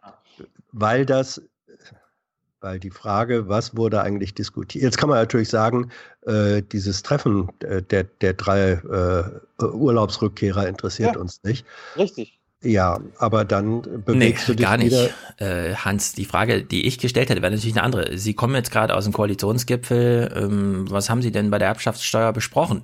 Ja. Und dann sagt sie, ja gar nichts. Da frage ich, äh, bitte? Dann erkläre ich Ja, ihr kurz dann- das Problem dann- in 45 Sekunden und lass sie sitzen und äh, hol mir eine Antwort und ab. gehst weg. Ja. Nee, äh, Genau. In, dem, in dem Moment, in dem Moment, wo, wo die auch die politische Diskussion ähm, die Tage zuvor sich aufgebaut hatte, äh, um diesen Versuch der SPD, der ja da war, mit der Rententhematik äh, sozial zu punkten. Und äh, es hat da einen Konflikt gegeben, äh, ungelöst nach wie vor. Das musst du in so einem Gespräch natürlich thematisieren. Da muss ich natürlich nicht, nur weil das in eurem öffentlich-rechtlichen Handbüchern steht. Mir ist doch egal, was darum- die am Tag vorher im. Koalitionsgipfel. Das ist Sommerinterview. Hier geht es um die großen Linien. Ja, es geht sowohl um die großen Linien, es geht aber auch um äh, Aktualität. Und auch bei den großen Linien, ich schwör's dir, kriegst du von Merkel keine anderen Antworten als die, die du hier gekriegt hast. Sie hat ja eben, und das ist die, die besondere Merkelsche Fähigkeit, handwerklich muss man sagen, das hat sie einfach drauf, ähm, äh, wie eine Hartgummiwand da zu sein. Sie hat ja gewissermaßen die große Linie, was man so alles bei der Rentenproblematik äh, oder Thematik berücksichtigen muss. Nicht die Gerechtigkeit gegenüber den jetzigen Rentnern, Mhm. die Aber Hans- Gerechtigkeit, der- alles hängt mit allem zusammen. Lass mich Das mal genau da sie- bleiben. Ja. Warum seid ihr öffentlich-rechtlichen Journalisten, ich zähle dich jetzt mal noch zu dir, zum Clan, Mhm. warum seid ihr immer so beeindruckt davon, dass, äh, dass Politiker in der Lage sind, nicht auf euch zu antworten? Warum, warum ist das immer so ein bewunderndes, das hat sie ja wirklich drauf? Nee, das ist kein bewunderndes, sondern das ist ein nüchtern feststellendes. ähm, und das hat was, das hat etwas damit zu tun, ähm, mit, mit der, mit der Realitätserfahrung, die ich persönlich nur nicht mit Merkel in längeren Gesprächen hatte, aber ich war oft genug sozusagen Zeuge solcher Gespräche. Ähm, du kannst, äh, äh, du hast, du, Stefan Schulz, hast einfach diese, die, diese Erfahrung. Jetzt kann man sagen, ja, ist okay, muss ja auch nicht sein. Nur wenn du sagst, äh, Journalismus heißt auch, äh, sich, sich in Frage und Antwort und Interview und Gespräch mit denen, die jetzt politische Ämter haben, auseinanderzusetzen, dann muss man auch zur Kenntnis nehmen, äh, welche, welche persönlichen Fähigkeiten haben die entwickelt, aus solchen Situationen sich rauszuwinden und so. Das ist nicht anerkennend Tina gemeint, Hassel das ist Angela manchmal Merkel? Angela Merkel.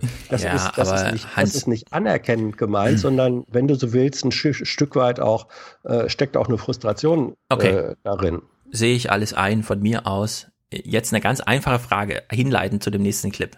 Es gibt ja zwei Möglichkeiten. Entweder man sieht als Tina Hassel ein, gut, das dritte Mal nachgefragt, wo hakt's?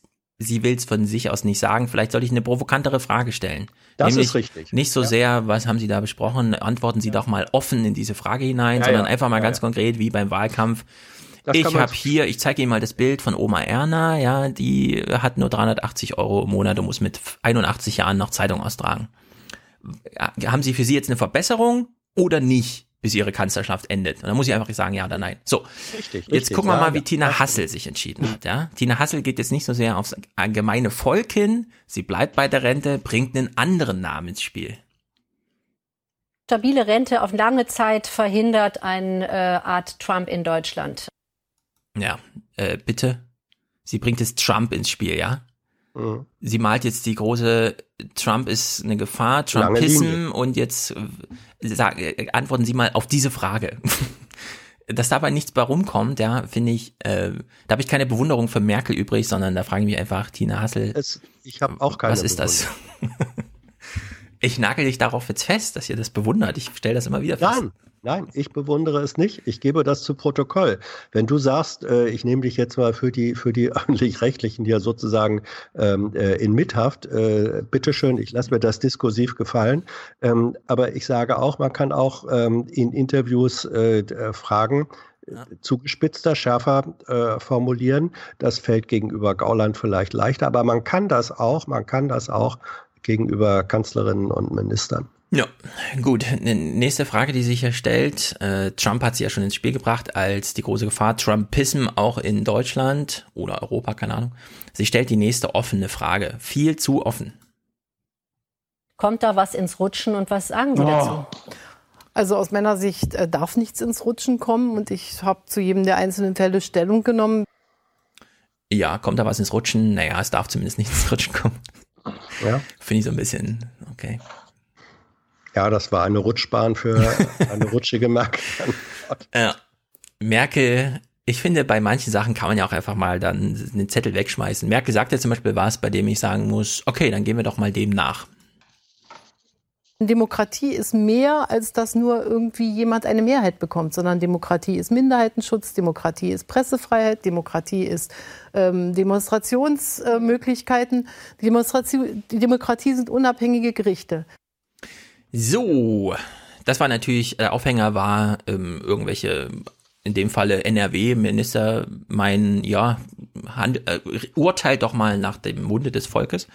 Und dann sagt sie, zählt sie halt einfach mal auf, ja, was ist ihr Demokratie wichtig?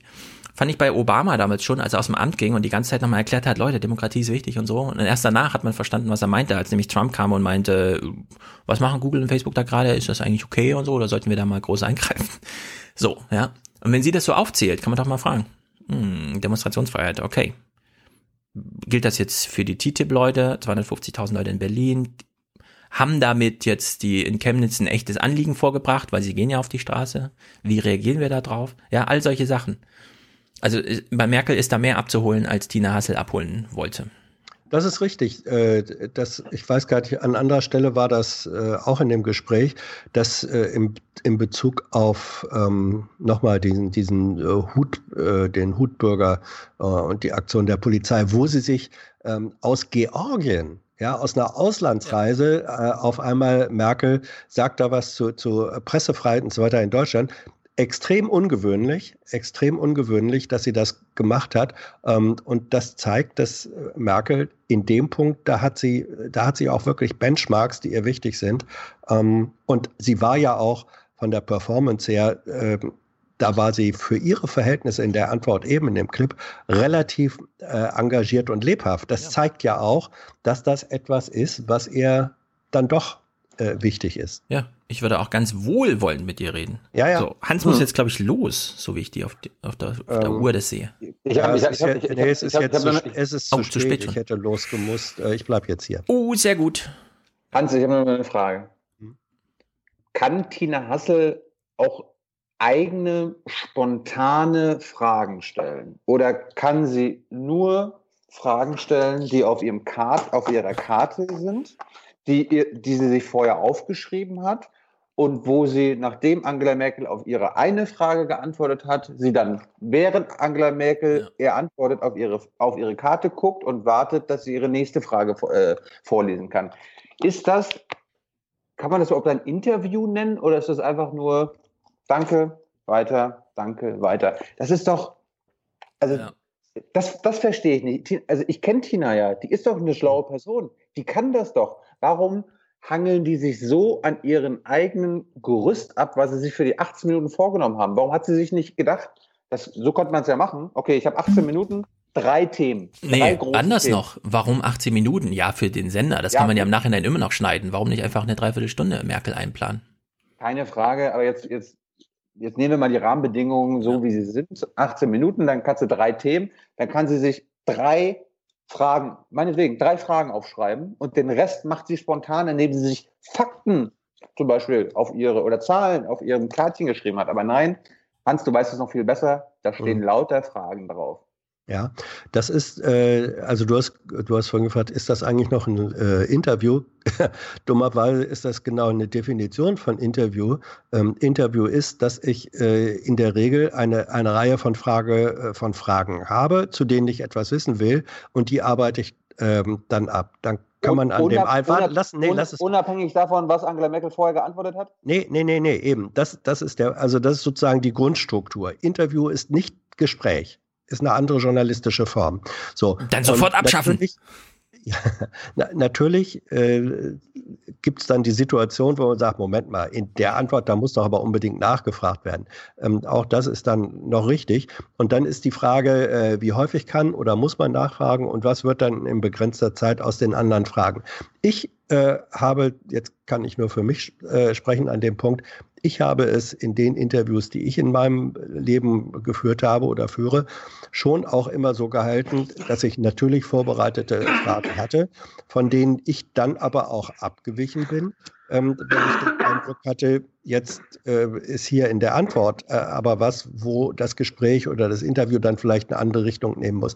Das wird unterschiedlich äh, gehandhabt und es gibt vielleicht gerade bei den, sagen wir mal so, äh, Top-Journalisten der etablierten Medien gibt so die Einstellung, mh, hm, wenn wir jetzt schon so einen Top-Politiker haben, welche Punkte müssen wir eigentlich, welche müssen eigentlich unbedingt alle zur Sprache kommen? Und dann legt man sich da ein Fragenkorsett an, wo man zum Gefangenen des eigenen äh, Korsetts führt. Das äh, finde ich nicht gut und äh, es erfordert einen Mut, auch zu sagen, auch wenn es jetzt eigentlich acht Punkte gäbe, die wir in den 80 Minuten äh, zu besprechen hätten, wenn sich herausstellt, es geht im Wesentlichen um den einen oder die zwei, dann, wie du vorhin gesagt hast, dann kann man auch mal den Zettel äh, beiseite legen und sagen, nee, jetzt bleiben wir hier, weil das das Interessantere und Wichtigere ist. Ja. Ähm, das kann man machen äh, und vielleicht sprichst du, wenn du mit Tina sprichst, du kennst sie ja auch, mal darüber und fragst sie, warum sie das eigentlich nicht macht. Hans, du weißt ganz genau, das ist, es gibt eine stehende Einladung für Tina Hassel. Du hast mhm. mit ihr Kontakt. Sie hat uns schon öfter versprochen zu kommen. Wir warten mhm. immer noch mhm. auf die Frage. Und ich frage mich ja, Angela Merkel weiß ja auch, wie Tina Hassel Interviews führt. Die weiß ja mhm. ganz genau, wird von Seibert vorbereitet, ja, das werden die Themen sein, Rente, bla bla bla, da, Dings, Bums, Dam, Bum. Ne? Was wäre, wenn Tina Hassel einfach nur äh, Angela Merkel und uns alle überrascht und Tina Hassel sich sagt, ich mache in meinen 18 Minuten nur ein Thema. Mein Thema, mhm. was mir gerade wichtig ist, was mir als politische Hauptstadtstudio-Chefin am allerwichtigsten ist und das kau ich mit Angela Merkel durch. Ein Thema, 18 Minuten. Ja, jetzt bin ich nicht der, der Sprecher von Tina Hassel. Äh, dann, dann hoffen Hans, wir mal, dann, Hans, nee, nee, pass auf, dann. Aber Hans, kriegst du dann Ärger von Reinhard Becker oder so weiter? Oder irgendjemand? Äh, nein, du kriegst nicht in dem, du kriegst nicht, äh, also das kommt dann schon oder käme, wir reden ja jetzt wirklich sehr hypothetisch, das käme schon drauf an, wie läuft dann ein solches Gespräch tatsächlich. Und wenn das auf einmal ein Gespräch wird, äh, wo hinterher alle sagen, oh, Bau, geile Sache, ähm, was da passiert ist, hat ja keiner damit gerechnet, ähm, dann gibt es vielleicht das große Lob. Wenn es aber so ist, dass, dass man dann und nochmal, Merkel kann das. Merkel kann auch bei einem Thema ähm, 20 Minuten lang Hartgummi machen. Ähm, und äh, in Wahrheit nichts äh, antworten, dann wird vermutlich die Reaktion, die mediale Reaktion, die Kollegenreaktion am äh, nächsten Tag sein, dass gesagt wird, oh, da hast du dich aber, du hast ja die ganzen wichtigen Themen und sofort werden genannt, die hast du alle nicht benannt. Wie Hans, konntest du? Ich habe ja eben schon gesagt, ich verstehe nicht, hm. warum ihr das so bewundert. Ich bewundere das Nein, nicht. Also mein An, also mein Einspruch in in diesem Gespräch war ja gerade an diesem Punkt, an dem Merkel nicht gemauert hat, sondern an dem sie aufgezählt hat, ja, was ihr ja. Demokratie wichtig ist. Und ja, da ein offenes, wohlwollendes Gespräch zum Thema, aha, das ist also nicht nur Stimmen auszählen. Haben Sie vielleicht einen Fehler gemacht, als Sie zuletzt immer nur auf Umfragewerte reagierte? Gibt es noch andere demokratische Sachen, bei denen Sie auch finden, da hätte man mal anschließen müssen, ja, wie zum Beispiel eine Demonstration? Auch wenn das nicht gleich vom Spiegel Online dann mit, und das finden übrigens 85 Prozent der Deutschen auch, sondern ja, nur eine Demonstration, einfach mal ernst nehmen und sowas, ja, solche Sachen. Habe ich vorhin schon gesagt, da bin ich völlig deiner Meinung. Ähm, diese Chance hätte man hier gehabt, hätte man nutzen können, vielleicht nutzen sollen. Äh, es wurde aber, oder nicht es wurde, sondern äh, Tina Hassel äh, hat sich dann an ihrem Fragenkatalog weiter. Ja, sie hat sich dann äh, anders entschieden. Und zwar genau so, wie ja. man, also man kann richtig ablesen, man kann, man könnte im Grunde aus der Fragestellung ja, mhm. ein Drehbuch, wie die Konferenz vorher ablief, schreiben, weil es einfach eins zu eins, wie es abläuft. Wir hören jetzt mal, Merkel redet über die Demokratie und zählt so ein paar qualitative Merkmale auf. Was interessiert Tina Hassel? Das hier. Ich habe allerdings auch gar keinen Zweifel daran, dass Michael Kretschmer wirklich auch die Pressefreiheit hochachtet. Äh, Kretschmer, ja, es ging, es ging dann sofort auf Kretschmer. Mit der Frage, ja, hat er ihr Vertrauen und so weiter. Und auch da, selbst wenn man jetzt sagt, okay, die haben vorher gesagt, ich rede über Kretschmer, ich würde halt sagen, Kretschmer. Müssen wir jetzt darüber reden, dass er mega in der Verantwortung steht? Ja, weil das ist klar, das versteht jeder. Oder könnte man nicht auch darüber reden, unter welchem Druck steht eigentlich so gerade er als Sachsen-Ministerpräsident, ja. Bisher noch nie dort gewählt. Er könnte sozusagen als aus dem Amt gejagter, wie schon aus dem Bundestag gejagter in die Geschichte eingehen. Er hat jetzt dieses Schicksal aufgebürdet bekommen. Er konnte damals irgendwie nicht Nein sagen. Er wäre schon weg vom Fenster gewesen. Ja, also alle solche Sachen. Und die, die finde ich viel, viel wichtiger als die Frage jetzt, wie geht der Ministerpräsident mit irgendwelchen Idioten Ja, in, aber, in aber Stefan, jetzt stell dir mal diese Frage vor. Tina Hasse würde sagen, ja, ähm, Herr Kretschmer ist ja auch in einer schwierigen Situation. Nein, nein, nein, nein, nein, nein, so würde ich ja nicht sagen. So, so sage ich es nur hier im Podcast. Die Frage okay. muss man natürlich dann in der Konferenz austüfteln. Wie macht man das denn? Sich dem zu nähern. Also Fragen, Fragen, äh, Fragen werden nicht in der Konferenz ausgetüftelt. Sondern das macht sie selber so, oder was? Schreibt sie Das sich einfach. macht sie, ja selbstverständlich. Ja, aber Das könnte sie ist, das nicht äh, zukünftig mal machen, ihre Fragen einfach mal in der Konferenz durchspielen? Nein, nein. Ach so, hm, na dann. Nein, nein, das, das, das hätte, ich weiß auch nicht, ob, Das macht der Thilo mit mir auch immer. Ich Ja, wirklich? weiß nicht, ob ich weiß nicht, ob Frank Schirmacher sozusagen seine Interviews, wenn er welche geführt hat, in der Konferenz kollektiv hat Hans. besprochen lassen. Nein, man natürlich, äh, also zunächst äh, hat jeder Interviewer ist erstmal dem eigenen Kopf verantwortlich. Sagt, was finde ich, deswegen führst du das, ähm, deswegen führst du das. Was finde ich wichtig, was zu besprechen? Und selbstverständlich Das ist das beredet man dann diese. Das ist das Problem. Das, nee, das ist nicht das Problem. Das, Das ich bei, nicht.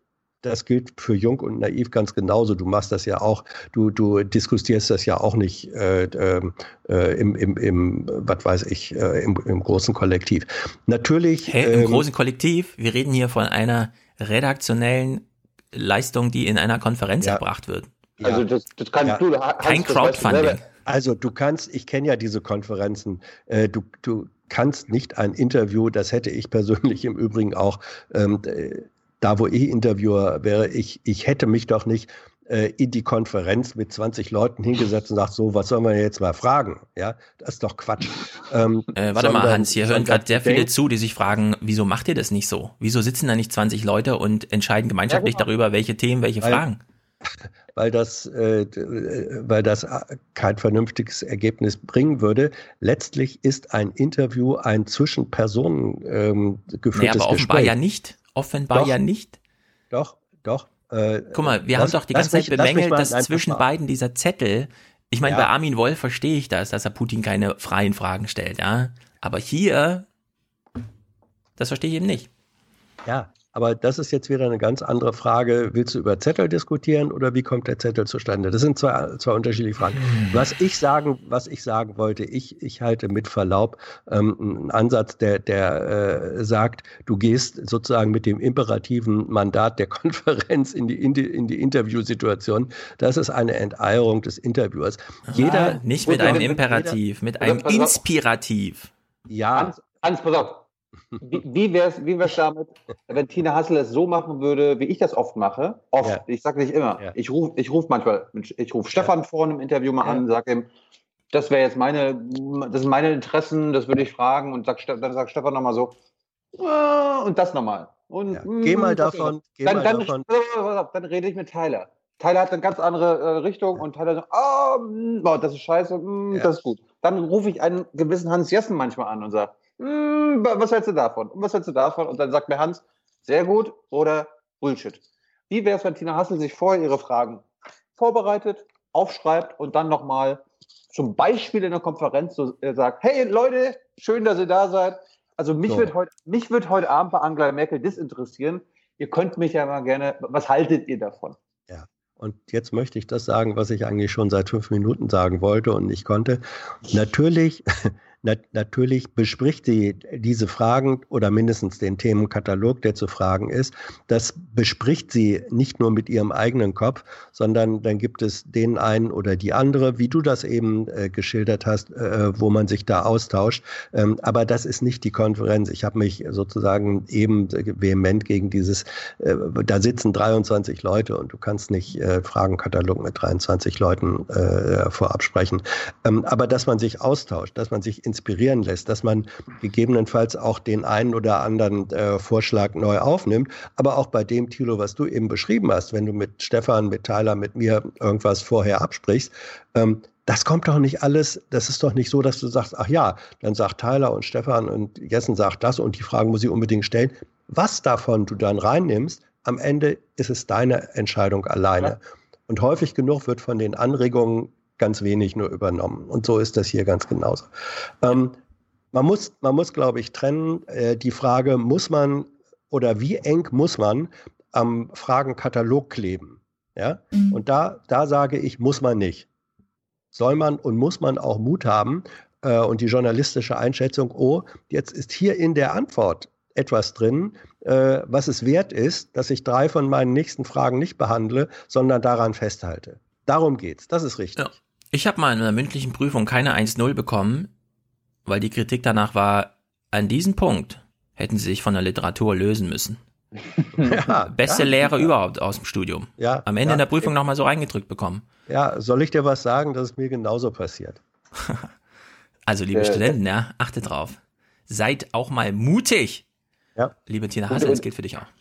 Und jetzt kann natürlich sein, dass Tina Hassel einfach auch eine andere Bubble hat als ich. Also ich meine, wenn, wenn ich mit Stefan, dir und Tyler rede, ihr seid drei verschiedene Bubbles. Wenn, wenn Tina Hassel mit ihrer ARD, mit ihren ARD-Leuten redet, die sind ja alle in derselben Welt. Die sind ja alle in der gleichen Regierungsbubble und, und haben wahrscheinlich auch alle die gleichen Themen. Wollte ich auch gerade sagen. Da könntest du wahrscheinlich sogar Thomas Baumann hinsetzen und Thomas Baumann wird dieselben Fragen stellen wie Tina Hassel. Ja, weil jetzt, wo wir am Ende dieses Punktes darüber einig sind, dass Tina Hassel nochmal mit irgendwelchen Leuten redet, muss man sich ja fragen, ach so, und trotzdem. Gut, bleiben wir mal bei Merkels Antworten. Sie gibt hier zum Beispiel eine, bei der ich wieder denke, da hätte man auch mal so ein bisschen, das ist, ich finde es gut. Aber ich habe so oft zu den jungen Menschen mit Migrationshintergrund gesagt, ich bin eure Bundeskanzlerin, genauso wie ich die Bundeskanzlerin für die bin, die schon über Generationen hier leben. Das war das Ösel-Thema. Ne? Ja. Mm, Ist die Botschaft nicht angekommen, Frau Merkel? Was ist da los? Ja, wie, wie, seit wann ist das für Sie ein Thema, dass Sie sagen, ich bin auch eure Bundeskanzlerin? Ich finde ja solche Ich-Botschaften immer besonders stark, wenn sie von Merkel kommen. An dem Punkt absolut perfekt gesetzt ins Interview, aber sowas verhallt dann leider. Äh, hast, du, hast du eigentlich dieses ganze Interview nochmal neu geschnitten, weil du in der letzten Folge gemeint hattest, dass du nichts von Tina Hassel dabei hast? Also Tina Hassels Fragen hast du rausgeschnitten. Ach so, nee, wahrscheinlich hatte ich das nur sehr reduziert. Jetzt bleiben wir jedenfalls ein bisschen bei Merkel. Merkel redet zum Thema, ich bin auch eure Bundeskanzlerin, liebe 10 Millionen Anwesende in Deutschland, die keinen deutschen Pass haben. Und sie sagt jetzt sowas wie, wir müssen uns auch ums Empfinden kümmern. Das finde ich auch äh, super, dass sie das so von sich aus anspricht, hätte man da anschließen können. Auf der anderen Seite hören wir hier auch mal zu. Sie erwähnt jetzt hier mal eine Leistung des Bundespräsidenten und während ich das so gehört habe, habe ich äh, gesagt, habe ich mir gedacht, hm, wahrscheinlich sitzen jetzt im Bundespräsidialamt auch so ein paar Mitarbeiter, die dann so ein bisschen traurig weinen, wenn sie hören, wie sie hier wegreduziert werden. Wir müssen uns auch um das Empfinden derjenigen, die betroffen sind, kümmern. Wenn uns jemand mit Migrationshintergrund, ob das jetzt äh, Özil ist oder ob das jemand anders ist, sagt, ich fühle mich äh, nicht richtig behandelt in dieser Gesellschaft, dann muss ich es zumindest ernst nehmen und mich darüber ähm, unterhalten. Ich erinnere mich an eine Diskussion äh, mit äh, türkischstämmigen Migranten und da hat ein Mädchen mit Kopftuch gesagt, die gerade Abitur machte, wenn ich über die Friedrichstraße laufe, da traut mir keiner zu, dass ich eine Eins in Mathematik habe. Das sehe ich an den Augen. Mhm. Und ich glaube, das muss man dann auch äh, ernst nehmen, denn ich habe ja dieses Erlebnis nicht und äh, deshalb äh, sollen und deshalb fand ich die Worte, ich habe nicht die Aufgabe, den Bundespräsidenten äh, zu loben oder zu bewerten, aber ich fand diese Worte wichtig, fand diese Kaffeetafel eine tolle Idee und das sind so Momente, wo man sagt, ist doch gut, dass man auch einen Präsidenten hat, der das, Das, das macht. war für mich die, die Das war eigentlich der Höhepunkt des Interviews. Ja. Tolles Also- also- Kaffeekränzchen. Ab, abseits von Steinmeier, dass, sie das anerkennt, dass wir die Gefühle von Menschen mit Migrationshintergrund und die Erfahrungen ernst nehmen und anerkennen müssen, war, der, war, der, war die stärkste Szene. Ja. Äh, in die, also nicht die, aber vielleicht eine der stärksten Szenen in diesem Jahr von Merkel. Ja. Und Insofern man so eine mal- Olympiade macht. Vergleich das mal mit der DFB-Pressekonferenz von Joachim Löw und Oliver Bierhoff. Ja, also da will ich auch kurz was zu sagen. Ich habe sie. Hier, Rassismus? Ja, also Gibt's nicht bei uns. Gibt's nicht. Nächstes Thema. Ja. Ich habe die, die Pressekonferenz nicht geguckt, eine Ausschnitte gehört. Ich denke mir dann immer so ein bisschen, wenn nur Leute, also der DFB, die Mannschaft, ja, ist nun mal eine Vereinigung, bei der sitzen nur Leute zusammen, um über Spiele zu reden, die sie danach gemeinsam bestreiten, bei denen jeder Einzelne mindestens 100 Millionen Euro verdient hat, und zwar in den letzten fünf Jahren. Und dass wir diese Diskussion mal ein bisschen davon abspalten, wie Merkel über eine türkischstämmige, ja, die die Straße runtergeht und sagt, hier traut mir keiner zu, eine Eins in Mathe zu haben. Vielleicht ist Maas Tweet falsch gewesen, ja. Aber nehmen wir mal diese Top 1000 reichsten Menschen der Welt hier einfach raus, äh, Deutschlands einfach raus aus der Diskussion. Oder? Als äh, Einzelfiguren, als Einzelfiguren ja. Ähm, dass sie aber auf äh, strukturelle Phänomene hinweisen. Ja, aber Özils Rassismuserfahrung Ja. ist nicht, dass ihm ähm, Biografie verweigert wird, dass er gewaltmäßig körperlich bedroht ist oder sonst irgendwas, sondern das ist auf einer anderen Ebene. Und Ja, das aber- hier so reinzubringen, das finden auch äh, Leute mit Migrationshintergrund nicht ganz so cool, dass plötzlich Özil ihr Bundeskanzler sein soll, ja, ihr Ersatzbundeskanzler. Ja, nee, nee, nee, nee, nee, das nicht. Ähm, aber das, was, was Özil beschrieben hat, ähm, dass er sagt, ah, wenn ich, wenn ich gut spiele, dann bin ich der Deutsche. Und äh, wenn ich sch schlecht spiele, die Erwartung nicht erfülle, dann bin ich der olle Türke. Das ist natürlich, da beschreibt er eine, eine strukturelle Geschichte, die auch Menschen, die nicht zu den Fußballmillionarios gehören, genauso machen. Ja, aber wenn So, er das nicht als daher- Brief gemacht hätte, den er nicht selbst formuliert, hätte ich das auch total Ja, ja. cool gefunden. Aber er Ja, ja, versteckt sich ja, total ja, und deswegen- zieht sich da zurück. Richtig, deswegen, guck mal, deswegen sage ich doch, ähm, bitte die, die Person Özil, ähm, Ja. al- also da ist, äh, da, da ist meine Neigung, dass das Opfer Özil zu mitleiden, ist nicht so besonders hoch. Aber das, Ja. was, das, was Özil durch diesen sicherlich fremd formulierten Brief äh, an struktureller Problematik ähm, äh, deutlich macht, das ist ein äh, wichtiges Thema. So und so rum sage ich, ähm, Özil nicht die, die, nicht das Millionärsopfer, Özil ist mir wichtig, sondern das, was auch an seiner Person an viel tieferer Problematik sichtbar wird. Und dafür ist es dann wieder gut. Ja. Aber wenn Özil sich in der Diskussion beteiligen will, dann bitte nicht mit so einem Twitter-fähigen Spruch, Richtig, den alle geil ja. finden, weil er 70 Ja. Millionen Follower hat, sondern ich fand das von Merkel spektakulär. Sie wird auf Özil angesprochen und reagiert mit der Ja, jungen türkischstämmigen, die die Straße runtergeht. Ja. Richtig. Nur sie wäre vielleicht, sie hätte diesen Satz eben, sie hätte diesen Satz vielleicht gar nicht sagen können, äh, wenn sie nicht wegen Özil darauf angesprochen worden wäre. Ja, aber das Also, ist wieder Hassels äh, über den Bogen Özil zu kommen. Naja. Ich fand das gut. Das ist nicht Ja, ich finde es ja auch gut. Es ist ja eine laufende Also. Diskussion. Ja. Es gab, auch, es gab auch keinen Twitter-fähigen Spruch von Özil. Der hat einen riesenlangen Text geschrieben, den er auf Ja, ja. Twitter und Instagram verbreitet hat. Ja, aber diesen Spruch, den, so einfach. den Spruch, den Hans gerade gebracht hat, der ist nun wirklich mal Twitterfähig. Und über diesen ist Özil auch nicht hinausgegangen. Ich meine, das Ding auf nicht mal auf Deutsch zu machen, ja, ist nun wirklich. Ja, das ist, das, kommt noch, das, kommt noch.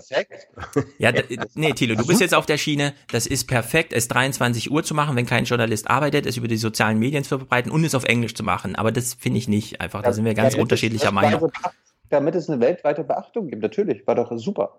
Also das fand ich sehr schlau, clever. Was, was ich an dieser, was ich an dieser äh, DFB äh, und DFB-Umfelddiskussion das Spannendere finde, ist dabei, ich weiß jetzt nicht mehr, wo ich es gehört und gesehen habe, ähm, aber dann ging es ja auch um unterschiedliche Spielertypen. Das war irgendwie im Zusammenhang mit der mit der Kartoffel- und Kanackendiskussion. So, dass dabei, dass dabei rauskam so eine Formulierung wie ja und dann gibt's Mat, äh, Mats Hummels, ähm, der ja gelegentlich auch mal äh, interessante Sätze äh, von sich gibt vor Kameras äh, und so.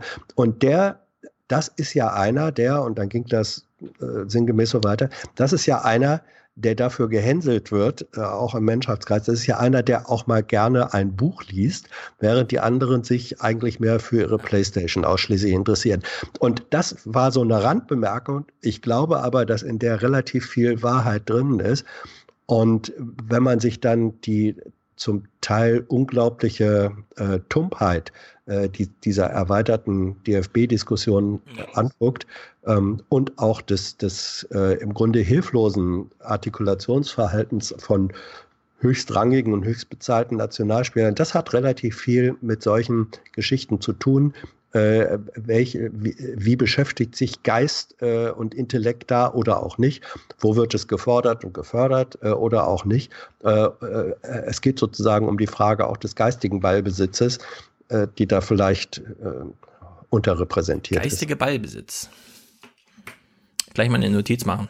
Ich spare mir jetzt meine Erfahrung mit akademischen Sportlern.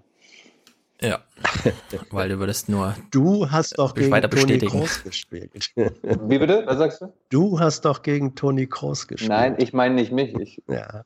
ja. Stefan, Stefan weiß Bescheid. Mhm. Ich, wei okay. ich weiß auch Bescheid. Gut. Ach so, ja, jetzt weiß ich Bescheid. Mhm. Mm, Auf der anderen Seite, ich will auch nochmal dazu sagen, also ich, Das stimmt, das stimmt, aber ja, was hier in Frankfurt, ne? Ähm, also hier ist es auch völlig normal, dass äh, türkischstämmige Mitmenschen und gute Freunde sich selbst einfach als der Türke ja, bezeichnen.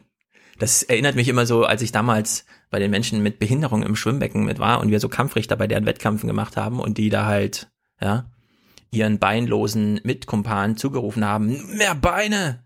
Ich sehe es ja nicht mal sprudeln. So. Und man steht so daneben und denkt, oh, das ist Humor, über den, da darf man jetzt nicht mitlachen, ja. Gleichzeitig ist aber dort. Mitlachen darf man vielleicht. Naja, die, die ganze Community-Findung läuft natürlich über so eine Semantik. Ja, ja. ja. Ich finde es auch super lustig, ich verstehe es auch gut. Genau das gleiche sehe ich bei den Migranten eben auch. Und als ich so ein bisschen gehört habe, zum einen, Oliver Bierhof hatte da Sorgen, äh, dass die nicht munter sind am nächsten Morgen, also hat er um 10 Uhr das WLAN ausgemacht, damit die dann auch wirklich schlafen und nicht weiter spielen. Weiß ich ungefähr, wo das einzuordnen ist, wenn die sich Kartoffeln und Kanacken nennen. Ja? Ja. ja. Also ehrlich gesagt, diese DFB-Diskussion, die ist so weit weg von diesem, worüber wir eigentlich diskutieren, wenn wir diesen Alltag, das ist irgendwie, ich bin da so ein bisschen hin und her gerissen. Naja, gut. So, äh, hier gibt's auch einen kleinen Themenwechsel. Dienstpflicht. Wie Merkel das hier kurz erwähnt, das finde ich wirklich, äh, habe ich gar nicht drüber nachgedacht, aber sie bringt jetzt zwei Aspekte rein, die ich wirklich absurd finde. Und ich fand zum Beispiel einen interessanten Vorschlag auch in der Debatte, äh, dass man sagt, es sollte vielleicht einen Rechtsanspruch geben, wenn die Jungen, das hat Peter Altmaier gesagt, Ja. wenn die jungen Leute das möchten, sollte der Staat ihnen diese Möglichkeit geben. Wenn einer rasant, äh, sage ich jetzt mal, auf einen Mathematik Art Nobelpreis wie die Field-Medaille hinarbeitet, wie wir jetzt gerade einen Mathematiker hatten, dann muss man ihn vielleicht Okay. auch Nee, äh, der machen muss lassen. auch. Der muss auch. Ja, also wie ist denn das jetzt? Peter Scholz gewinnt also die äh, ähm, Fields-Medaille und weil er schon als Schüler gut in der Mathe-Olympiade war, äh, muss er dir den Rechtsanspruch, was ich als nächstes absurd finde, nicht wahrnehmen, sondern kann einfach so sagen, ich will das nicht machen oder was. Also ich, ja, das sind zwei, das sind zwei unterschiedliche Sachen. Äh, wobei äh, ich, da gibt's ein, da gibt's einen hübschen Link zu der zu der Fußballdebatte. Einer der ähm, wirklich intelligenteren, interessanteren äh, und hörenswerteren Fußballer der jetzt gerade auslaufenden Generation ist ja ein gewisser Per Mertesacker. Und äh, der hat einen Teil auch seiner sozialen Kompetenz und seines Wissens dadurch erworben, dass er Zivi war ähm, und ich glaube in, äh, in der alten äh, Betreuung äh, tätig war. Das hat er auch immer wieder, äh, da war er schon, schon Profi. Ja, oder, oder war, ja, war schon unter Vertrag bei Hannover 96 und er hat trotzdem, äh, er hat seinen Zivildienst da gemacht und ähm, der hat selber immer wieder gesagt, wie sehr diese Erfahrung, die so sehr außerhalb des gepamperten Profi-Daseins ist. ähm, ja, aber du weißt schon, wie du da gerade missbraucht Ja. wirst in der Diskussion, ne? Warum? Naja, es gibt ja den klaren Mechanismus. Also ich würde sagen, der ist super klar, dass man nämlich zuerst mal aufwirft, Dienstpflicht. Dann Mhm. kommen alle, selbst Hans Jessen, nochmal mit der Per Mertesacker-Geschichte um die Ecke und sagen, das ist ja eine Erfahrung, die ist uns wirklich super wichtig, die hat uns der Gesellschaft näher gebracht. Mhm. Jetzt zieht so ein bisschen Zeit ins Land und plötzlich dreht sich die Diskussion und man fragt sich, wollen wir es nicht nur für Flüchtlinge verpflichtend machen? Weil ihr habt doch selber gesagt, was das für eine tolle Erfahrung ist. Und zack hat man lauter Flüchtlinge, die ein Jahr ihres Lebens hier in essentiellen Helferberufen verbringen. Ja, ihr versteht, in welche Richtung das geht.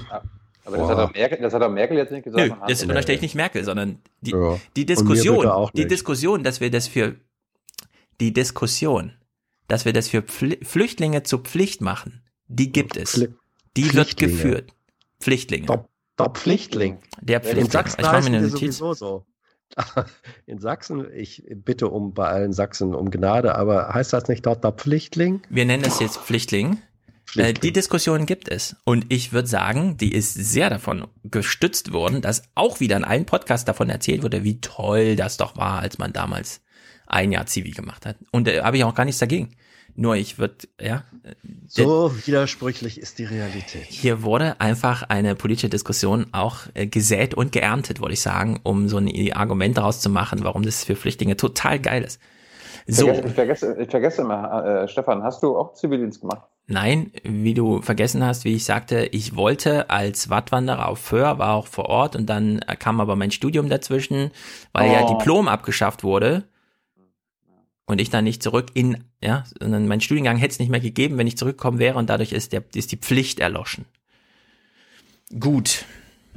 Spurwechsel. Hättest du danach machen können. Wie danach? Hättest du deinen Zivildienst nachholen können, nach dem Studium. Ja, das ist ja mein Argument sowieso. Jeder sollte im Laufenden und zwar alle drei Jahre für drei Monate. Warum es das nicht gibt, keine Ahnung, aber ich fange jetzt nicht damit an. Ich stelle nur die Idee in den Raum. Alle drei Jahre für drei Monate einen essentiellen Job. Und da kann man vorher bei David Grabber nachlesen, was nicht. Gut, Spurwechsel, nächstes großes Thema, hat sie natürlich auch angesprochen. Jetzt kommt das, was Hans vorhin schon meinte. Ich glaube, sie ist einfach politisch-biografisch sehr sensibel bei dieser Argumentation. Ich finde den Begriff nicht gut, weil er den Eindruck erweckt, dass man ähm, als Asylbewerber oder Flüchtling aus einem Bürgerkriegsgebiet kommt und dann einfach die Spur wechselt und geht auf Fachkräftemangel. Das Mhm. ist, äh, erzeugt ein falsches Bild. Aber Aber und so weiter und so fort. Jetzt kommt die Argumentation. Wir haben ja eigentlich schon äh, bestehende nur noch nicht in ein Gesetz gegossen und so weiter. Äh, jetzt äh, Fachkräftezuwanderungsgesetz ist ja diese neue Idee, die den Spurwechsel ermöglicht. In dem, es hat ja Heil eigentlich so gesagt, es vorrangig um das, sagen wir mal, Ausbeuten des Erwerbspersonenpotenzials geht und zweitrangig dann auch Flüchtlinge damit integriert werden sollen. Sie ordnet das nochmal ein, vielleicht beschreibt sie ja auch schon so ein bisschen ihr Erbe, das sie mal hinterlässt, der CDU. Und im Übrigen sind wir jetzt mitten in der Diskussion zum Fachkräftezuwanderungsgesetz. Ein Riesenschritt für die Union. Wir haben uns jahrzehntelang, muss man sagen, gesperrt. Und wir sehen, dass das notwendig ist. Auch das muss man mal sagen. Auch Parteien sind lernfähig. Tja, gibt's noch was Ich- zu ich- sagen dazu? Ich, ich dachte jetzt im ersten Moment, dass die Nachfolge von Angela Merkel einen Flüchtling übernehmen könnte. Ja. Das Also ist die Klamauk-Variante. Mhm. Ich würde halt sagen, ich würde sagen, in der CDU hat man einfach durchgerechnet. Deutscher Wohlstand, was bedeutet das? Ah ja, da braucht man so viel, okay, haben wir nicht. Weil, wie wir von Bernd Raffelhüschel wissen, so 23 Jahre dauert es schon, bis man zum Beitragszahler wird. Und es sind auch keine 23 Jahre, die kostenlos ablaufen. Da ist man nämlich Nehmer, Sozialstaatsangebotsnehmer. Die einzige Idee, die da so ein bisschen reinfunkt, ist, ja, wir könnten ja 23-Jährige importieren. Was, die kommen sogar von alleine? Nee, das geht nicht. Ja, naja. Aber das Besondere, äh, da hast du recht, Stefan, dass sie hier sozusagen öffentlich zugegeben hat, ja, wir CDU haben uns der Realität, äh, dass wir ein Einwanderungsland sind, das ist ja der Kern dessen, was sie gesagt hat, der, dieser Realität haben wir uns über Jahrzehnte verweigert, haben uns einfach dagegen gesperrt. Also das, was alles die Nicht-CDUler völlig zu Recht dieser Partei äh, seit, seit mindestens zehn Jahren vorwerfen und was immer von der Union zurückgewiesen worden ist, da in so einer kleinen Randnotiz äh, sagt Merkel, ja, eigentlich habt ihr recht gehabt. Ja. Und sie nimmt da ihre ganze Partei in Beschlag. Wir haben So uns ist alle das. was vorgemacht. So ist es. Gut. Äh, nächste Frage, die ich mal ganz gut fand. Da wirklich, sehen Sie sich da wirklich noch als Klimakanzlerin? Ich sehe Sehen Sie sich eigentlich als Klimakanzlerin, Frau Merkel? Mich jedenfalls als Bundeskanzlerin, die dafür verantwortlich ist, dass Deutschland auch seinen Beitrag zum Klimaschutz leistet, natürlich. Und aus meiner früheren Zeit als Umweltministerin weiß ich sowohl, wie schwierig das zum Teil ist, aber auch wie notwendig. Mhm. Sie weiß, dass es schwierig ist mit dem Klima, aber pff, Klimakanzlerin, warum nicht? Gab es dann, gab's dann nochmal Nachfragen von Tina Hassel? Ja, und darauf. Das warum das unsinnig ist? Ja, ähm, äh, ja, es wurde ein bisschen nachgefragt. Ähm, Merkel hat ja, das wird ja auch mal sehr bewundert. Ich bleib weiter dabei, Hans. Es wird ja auch bewundert, dass Merkel so gut kalkulieren kann, weil sie ist ja Physikerin. Physiker zeichnen sich ja dadurch aus, dass sie einen besonderen Wortschatz haben, nämlich einen wissenschaftlichen. Und das finde ich immer gut, wie sie hier bei so Themen, bei, bei denen es immer heißt, das verpassen sie, das haben sie übersehen, die haben sie Industrie an den falschen Stellen geschützt, wie sie dann einfach mit so dem einen oder anderen Fachwort, das auch richtig geil klingt, äh, reinschneit, zum Beispiel hier in die E-Auto-Debatte. Wir werden eine sehr schnelle Einfasung jetzt von Elektromobilität haben. Und deshalb müssen wir in den einzelnen Sektoren weiterarbeiten. Und das, was sich die Koalition vorgenommen hat und was schwer genug wird, ist ein Klimaschutzgesetz. Mhm. Einfasung. Wieso haben wir das nicht in der Flüchtlingsdebatte? Wir phasen hier mal ein bisschen Erwerbspersonenpotenzial Also, ein. wenn ich jetzt böse wäre, würde ich sagen, eigentlich heißt das Wort Einfaselung. Ähm, Heißt das tatsächlich Einfaselung? Nee. Nein, nicht mit pH, sondern mit F abgeleitet. Ach so, Einfaselung, ja genau, sehr gut. Einfaselung, ja. Nein, also das ist natürlich insofern grotesk zu sagen, wir werden jetzt eine sehr schnelle Einfasung, was ja heißen soll, ähm, äh, ein, wir, wir gehen sehr schnell auf diesen Weg, es wird jetzt kommen. Mhm. Ähm, das ist natürlich kompletter Quatsch, wenn man sich äh, an das Ziel eine Million Elektroautos bis äh, 2020, glaube ich, war es. Äh, das, das passiert nicht. Das ist keine schnelle Einfasung, sondern es ist ein Hinterherhinken ähm, hinter den eigenen Zielen, ein gewaltiges Hinterherhinken. Ähm, und man versucht jetzt mühsam, das Defizit ein bisschen kleiner zu halten. Also das ist kompletter Kokolores und sie ist natürlich überhaupt nicht mehr die Klimakanzlerin. Ja, und wenn du schon sagst. War sie nie, Hans. Doch, sie war es. Sie, war's. sie galt als. Ja, ja war auch, war auch ein Stück weit äh, begründet. Ja. Ähm, aber jetzt ist sie es nun wirklich nicht mehr. Ja, erinnert mich so ein bisschen wie an Jetzt wird eine ehemalige Umweltministerin Bundeskanzlerin, ist das gleiche wie jetzt wird ein ehemaliger Deutschlehrer Ministerpräsident in Frankreich und dann kommt passiert genau nichts aus der Erwartung, die man da so hat. Mhm. So, weil du jetzt sagst, äh, Ziele, wir hinken ja hinterher und so weiter. Da hat sie eine ganz klare Antwort für dich, Hans Jessen. Wir müssen jetzt erstmal unsere Ziele einhalten, die wir uns vorgenommen haben. Das permanente Setzen neuer Ziele halte ich nicht für äh, sinnvoll. Keine neuen ja. Ziele, wir haben gute Ziele. Naja, das war, also das war, Entschuldigung, jetzt muss ich da ein bisschen fachlich genau werden. Das war, ja, äh, das war bezogen äh, darauf, dass die EU-Kommission ähm, das äh, CO2-Reduktionsziel von 40 auf 45 Prozent äh, Mhm. Hoch, äh, hochsetzen möchte. Und da wurde sie gefragt, was halten Sie denn davon? Das ist jetzt insofern, und dazu sagen, ich halte nichts davon, ähm, äh, neue Ziele zu setzen, mhm. erstmal die alten äh, zu erreichen. Das ist äh, insofern äh, interessant, weil ein paar Tage vorher eins ihrer ja, Regierungsmitglieder nämlich, nämlich gesagt hat, wir müssen dieses neue Ziel gar nicht setzen, weil das, was Brüssel schon beschlossen hat, automatisch dahin führt, dass dieses Ziel erreicht wird. Ja. Aber ich fand es also, trotzdem witzig, sie hat das ja wirklich auf dieses CO2, Kohle und so weiter bezogen, dass sie einfach sagt, mir geht das selber auf den Sack, wenn wir mal für 2050 irgendwas beschließen und dann die 2020 Ziele nicht erreichen. Fand ich ganz das, gut. Das haben übrigens so Ziele an sich, gerade von Regierungen, die sind so, dieses, das ist so, so schön, das ist so schön, wenn du einfach nur Ziele formulierst die musst du nicht einhalten, die kann man verfehlen. Ja, also äh, das, das, da, da kriege ich immer einen Hals, wenn ich immer irgendwelche klimapolitischen Ziele äh, höre, anstatt irgendwelche, wir machen das, wir schaffen das ab, das ist der Weg und nicht mm, ja, ja mal schauen, aber wir, mal schauen, wo wir ankommen. Das ist Bullshit. Das ist gerade in nicht der ganz. Klima gefährlich. Ja, naja, nicht ganz, weil wenn du mit den Klimaforschern sprichst, die sagen schon, naja, wenn wir jetzt diese Klimakonferenzen und diese Klimaziele nicht gehabt hätte, würden wir, stünden wir jetzt so ganz anders. Ja. Auch, auch ein nicht erreichtes ja. Ziel ist trotzdem eine Tendenzveränderung. Ja, aber Gut. viel zu wenig. Mein Punkt ist, es ist viel zu wenig. Ja, aber genau das ist ja, ja der Punkt. Es ist, es ist ja immer ist zu immerhin, wenig. Es ist, eine, es ist eine Benchmark, wo man immerhin darauf hinweisen kann und sagen kann, ja. das, was ihr euch selbst gesetzt habt, das verfehlt ihr. Warum? Ja. ja. Also das ist, äh, ich finde das nicht es ist schwachsinnig, wenn man sagen würde, äh, wir, wir setzen Ziele und dann ist es unverbindlich. Nein, aber für den, für den Diskurs, auch fürs politische Druckmachen, hatten wir ja vorhin auch schon, ist es nicht das Schlechteste, wenn man sagen kann, Leute, ihr habt gesagt, das wollt ihr in der Politik erreichen und jetzt macht ihr noch nicht mal die Sachen, um dahin zu kommen. Also ja. zum Beispiel Kohleausstieg, warum nicht? Das ist ein, ja. das ist ein ein, ja, also ein ich mein, nicht unnützer Hebel. Im aber, ich, aber ich bin es mittlerweile leid, irgendwelche ja. klimapolitischen Willensbekundungen und Ziele zu hören, wo ja. am Ende nichts rauskommt, wo meine Kinder nichts von haben werden. Naja, also erstmal. Ich, ich, ich, will. Du ich hast will, ja auch erstmal keine Kinder. Vielleicht, vielleicht, vielleicht mache ich hier gerade welche, weißt also, du ja gar nicht. Irgendwann wirst du Kinder haben. Trotzdem.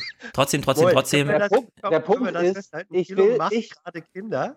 Ich, ich kann doch, ich kann die Bundesregierung doch gar nicht verklagen dafür, dass sie ihre fucking Klimaschutzziele nicht einhalten. Soll sie ein Klimaschutzgesetz machen oder den Klimaschutz ins Grundgesetz packen? Gut, wir haben dich ein bisschen verloren, aber wir haben verstanden, was du sagen willst. Ähm, Grundgesetz ist vorbei. Ja, wir leben jetzt in der E- Europäischen äh, Union. Da werden Gesetze gemacht und Sachen eingehalten. Und ehrlich gesagt, du kannst vielleicht die Bundesregierung nicht verklagen, aber die EU verklagt gerade deutsche Städte. Und es gibt auch echte Fahrverbote und es gibt echte Umlenkung von Investitionsentscheidungen. Was für Autos kaufe ich? Was für äh, Fabriken setze ich mir hin? Und da ist einiges in Bewegung.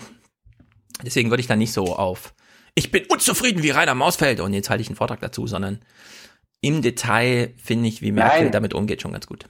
Ich, ich, möchte, ich möchte jemanden verklagen können für äh, den Klimaunfug. Darum geht's. Ja. Ja. Du, hast jetzt, du hast dich jetzt gerade als Hofreiter-Fan geoutet, ne? Meinetwegen. Ja, weil, ist nicht weil schlimm, Hof, ist nicht schlimm. Nö, nö, nö, ich sag nur, weil, weil, weil Hofreiter genau diese Forderung ähm, im Moment sehr stark ähm, Ja. äh, propagiert. Aber haben wir auch schon Klimaschutz- häufiger hier gemacht. Klimaschutz ins, ähm, ins äh, Grundgesetz reinschreiben. Im Übrigen genau mit der Begründung, dass er sagt, ähm, dann können Gerichte, die manchmal abzuwägen haben zwischen verschiedenen Interessen, die haben dann eben einen Anhaltspunkt, wo sie sagen können, nee, das äh, ist grundgesetzlich festgeschrieben, deswegen müsst ihr die und die Maßnahme machen. Ja. Wollte ich nur dezent Auf saubere Luft klagen und zwar nicht als Käufer eines Autos, sondern als äh, Fußgänger. Das Als haben wir Bürger, schon ja, lange ja. Gefordert hier. Ja. Gut, äh, wir bleiben noch bei dieser Luft. Kohl, äh, Kohle. Irgendwas ist mit Kohle. Äh, bei mir steht einfach nur Kohle. Trump. Na, mal gucken, was da Geld, jetzt kommt. Geld oder, Coal, oder Clean Coal? Clean Coal, natürlich. Die verbrennbare Was ist CO2-Kohle. Die Ja, Kohlenstoffkohle. Clean Coal ist ja das, was bei, was bei Geldwaschanlagen äh, Anlagen rauskommt. Gut. Hm? Kohl. Ja, Kohl, ja genau. Da könnte man auch nochmal ein Buch drüber schreiben, ne? Unter dieser Clean Coal, Kohl, Geldwäsche, Kohl. Und so. Kohle, Trump. Ich bin im Augenblick über diese neuen Vorschläge nicht so glücklich, weil viele Mitgliedstaaten das von heute schon nicht einhalten, was sie versprochen haben. und das werden uns die Menschen dann nicht abnehmen. Okay, und zur Kohlekommission wollte ich noch Nicht sagen. glücklich. Ich würde gerne noch, weil uns Okay. die Zeit äh, wegläuft, auf ein anderes außenpolitisches Thema kommen, äh, nämlich das Verhältnis zu Donald Trump. Noch ein Thema. Mhm. Ja, also sie, Merkel wird hier richtig abgewürgt. Liebe Frau Bundeskanzlerin, wir wollen von Ihnen nichts zur Kohle hören. Wir wollen jetzt über Trump sprechen, so wie ich vorhin schon Trump reinbrachte. Ja, Merkel, komm, das, ist, das ist auch ein seltenes Thema. Ja, warte, Trump aber Merkel macht es sehr jetzt. wenig besprochen. Genau, es wird wenig gesprochen, deswegen äh, denkt sich Merkel, ach, das müssen wir. Also Merkel, finde ich, macht es hier sehr gut. Da hat ähm, Außenminister Heiko Maas jetzt gerade Vorschläge für eine neue US-Politik vorgelegt. Er spricht jetzt von roten Linien. Das Bla, bla, bla. kennt man ja sonst eher in dem Umgang mit ähm, Disputen. Sie haben gesagt, das war nicht abgestimmt mit Ihnen. Wo stimmen Sie ihm denn bei und wo finden Sie, liegt er falsch? Also nochmal, die Kohlekommission muss sich doch noch unterbringen, wird arbeiten und sie wird auch mit einem Ergebnis kommen, aber sie wird sich um Arbeitsplätze der Zukunft für die Menschen kümmern und um Klimaschutz gleichermaßen. Und das muss auch zusammengehen. Ist zwar bla bla, aber stilistisch auf den Punkt, liebe Frau Merkel. Warum nicht einfach mal das Thema zurückholen? Und, äh, Ja, und das, höre ich da eine gewisse Bewunderung bei dir? Steffen? Ja, ich bewundere das absolut und ich Ah. stehe dazu, Hans. Ich stehe dazu. Was schert mich mein Geschwätz von vorhin? Nö.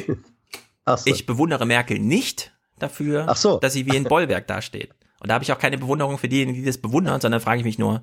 Aber wenn Merkel hier einfach es sagt, liebe Frau um die Hassel, Bewunderung ihrer rhetorischen und argumentativen Fähigkeiten. Und ich bewundere aber nicht ihr. Bollwerk, sondern ich bewundere ihr, nein, dieses Thema will ich noch thematisieren. Obwohl sie sagen, sie haben Wichtigeres mit diesem komischen Trump, der nächsten Monat eh abgewählt wird. Wird er das? Naja, aber zumindest zur lame duck. Mal gucken.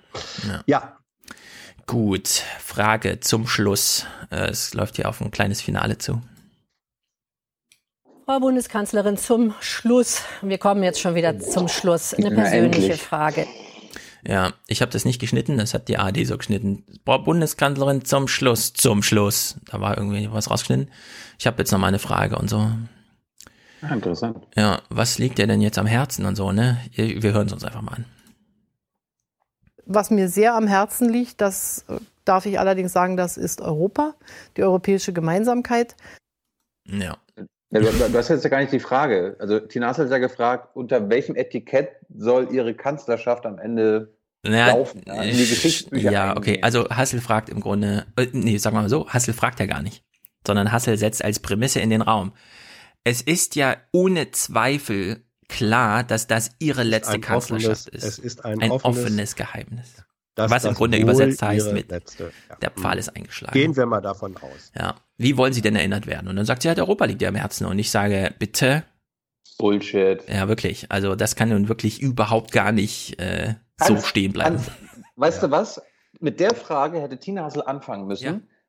Äh, Angela Merkel genau auf dieses Glatteis führen müssen mit ihrem Europa und dann 18 Minuten lang ihr aufzeigen und den Zuschauern aufzeigen müssen, wie Deutschland und Merkel seit 13 Jahren Eu- Europa, ich will nicht sagen zerstört, aber das ist kaum noch halber ist. Ja. Mich wieder nicht, ne? Doch, wir haben dich, Ah. wir haben dich gerade gehört. Äh, Hans, verteidige dich. Halb, halb zerstört. ja.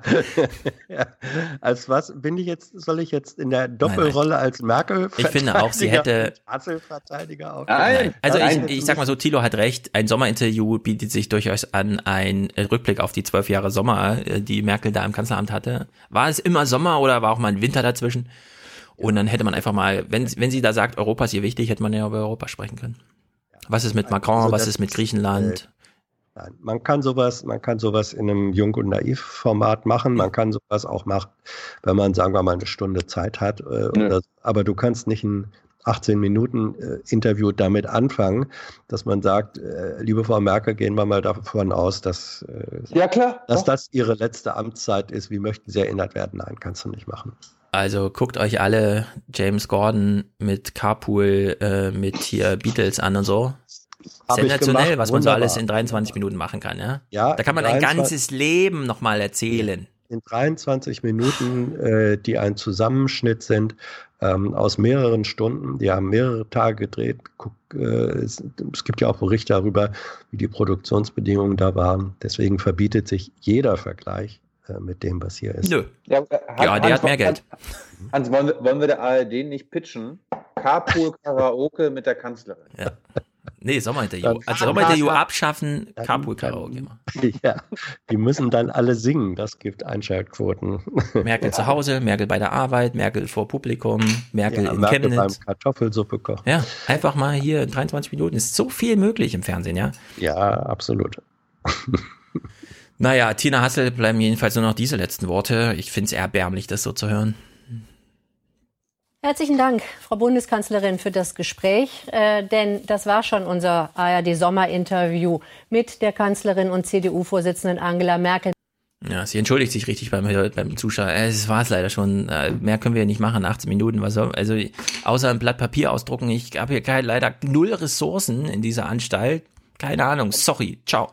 Kommt, kommt die Lindenstraße eigentlich davor oder da? Danach. Ja, passt doch. Passt doch.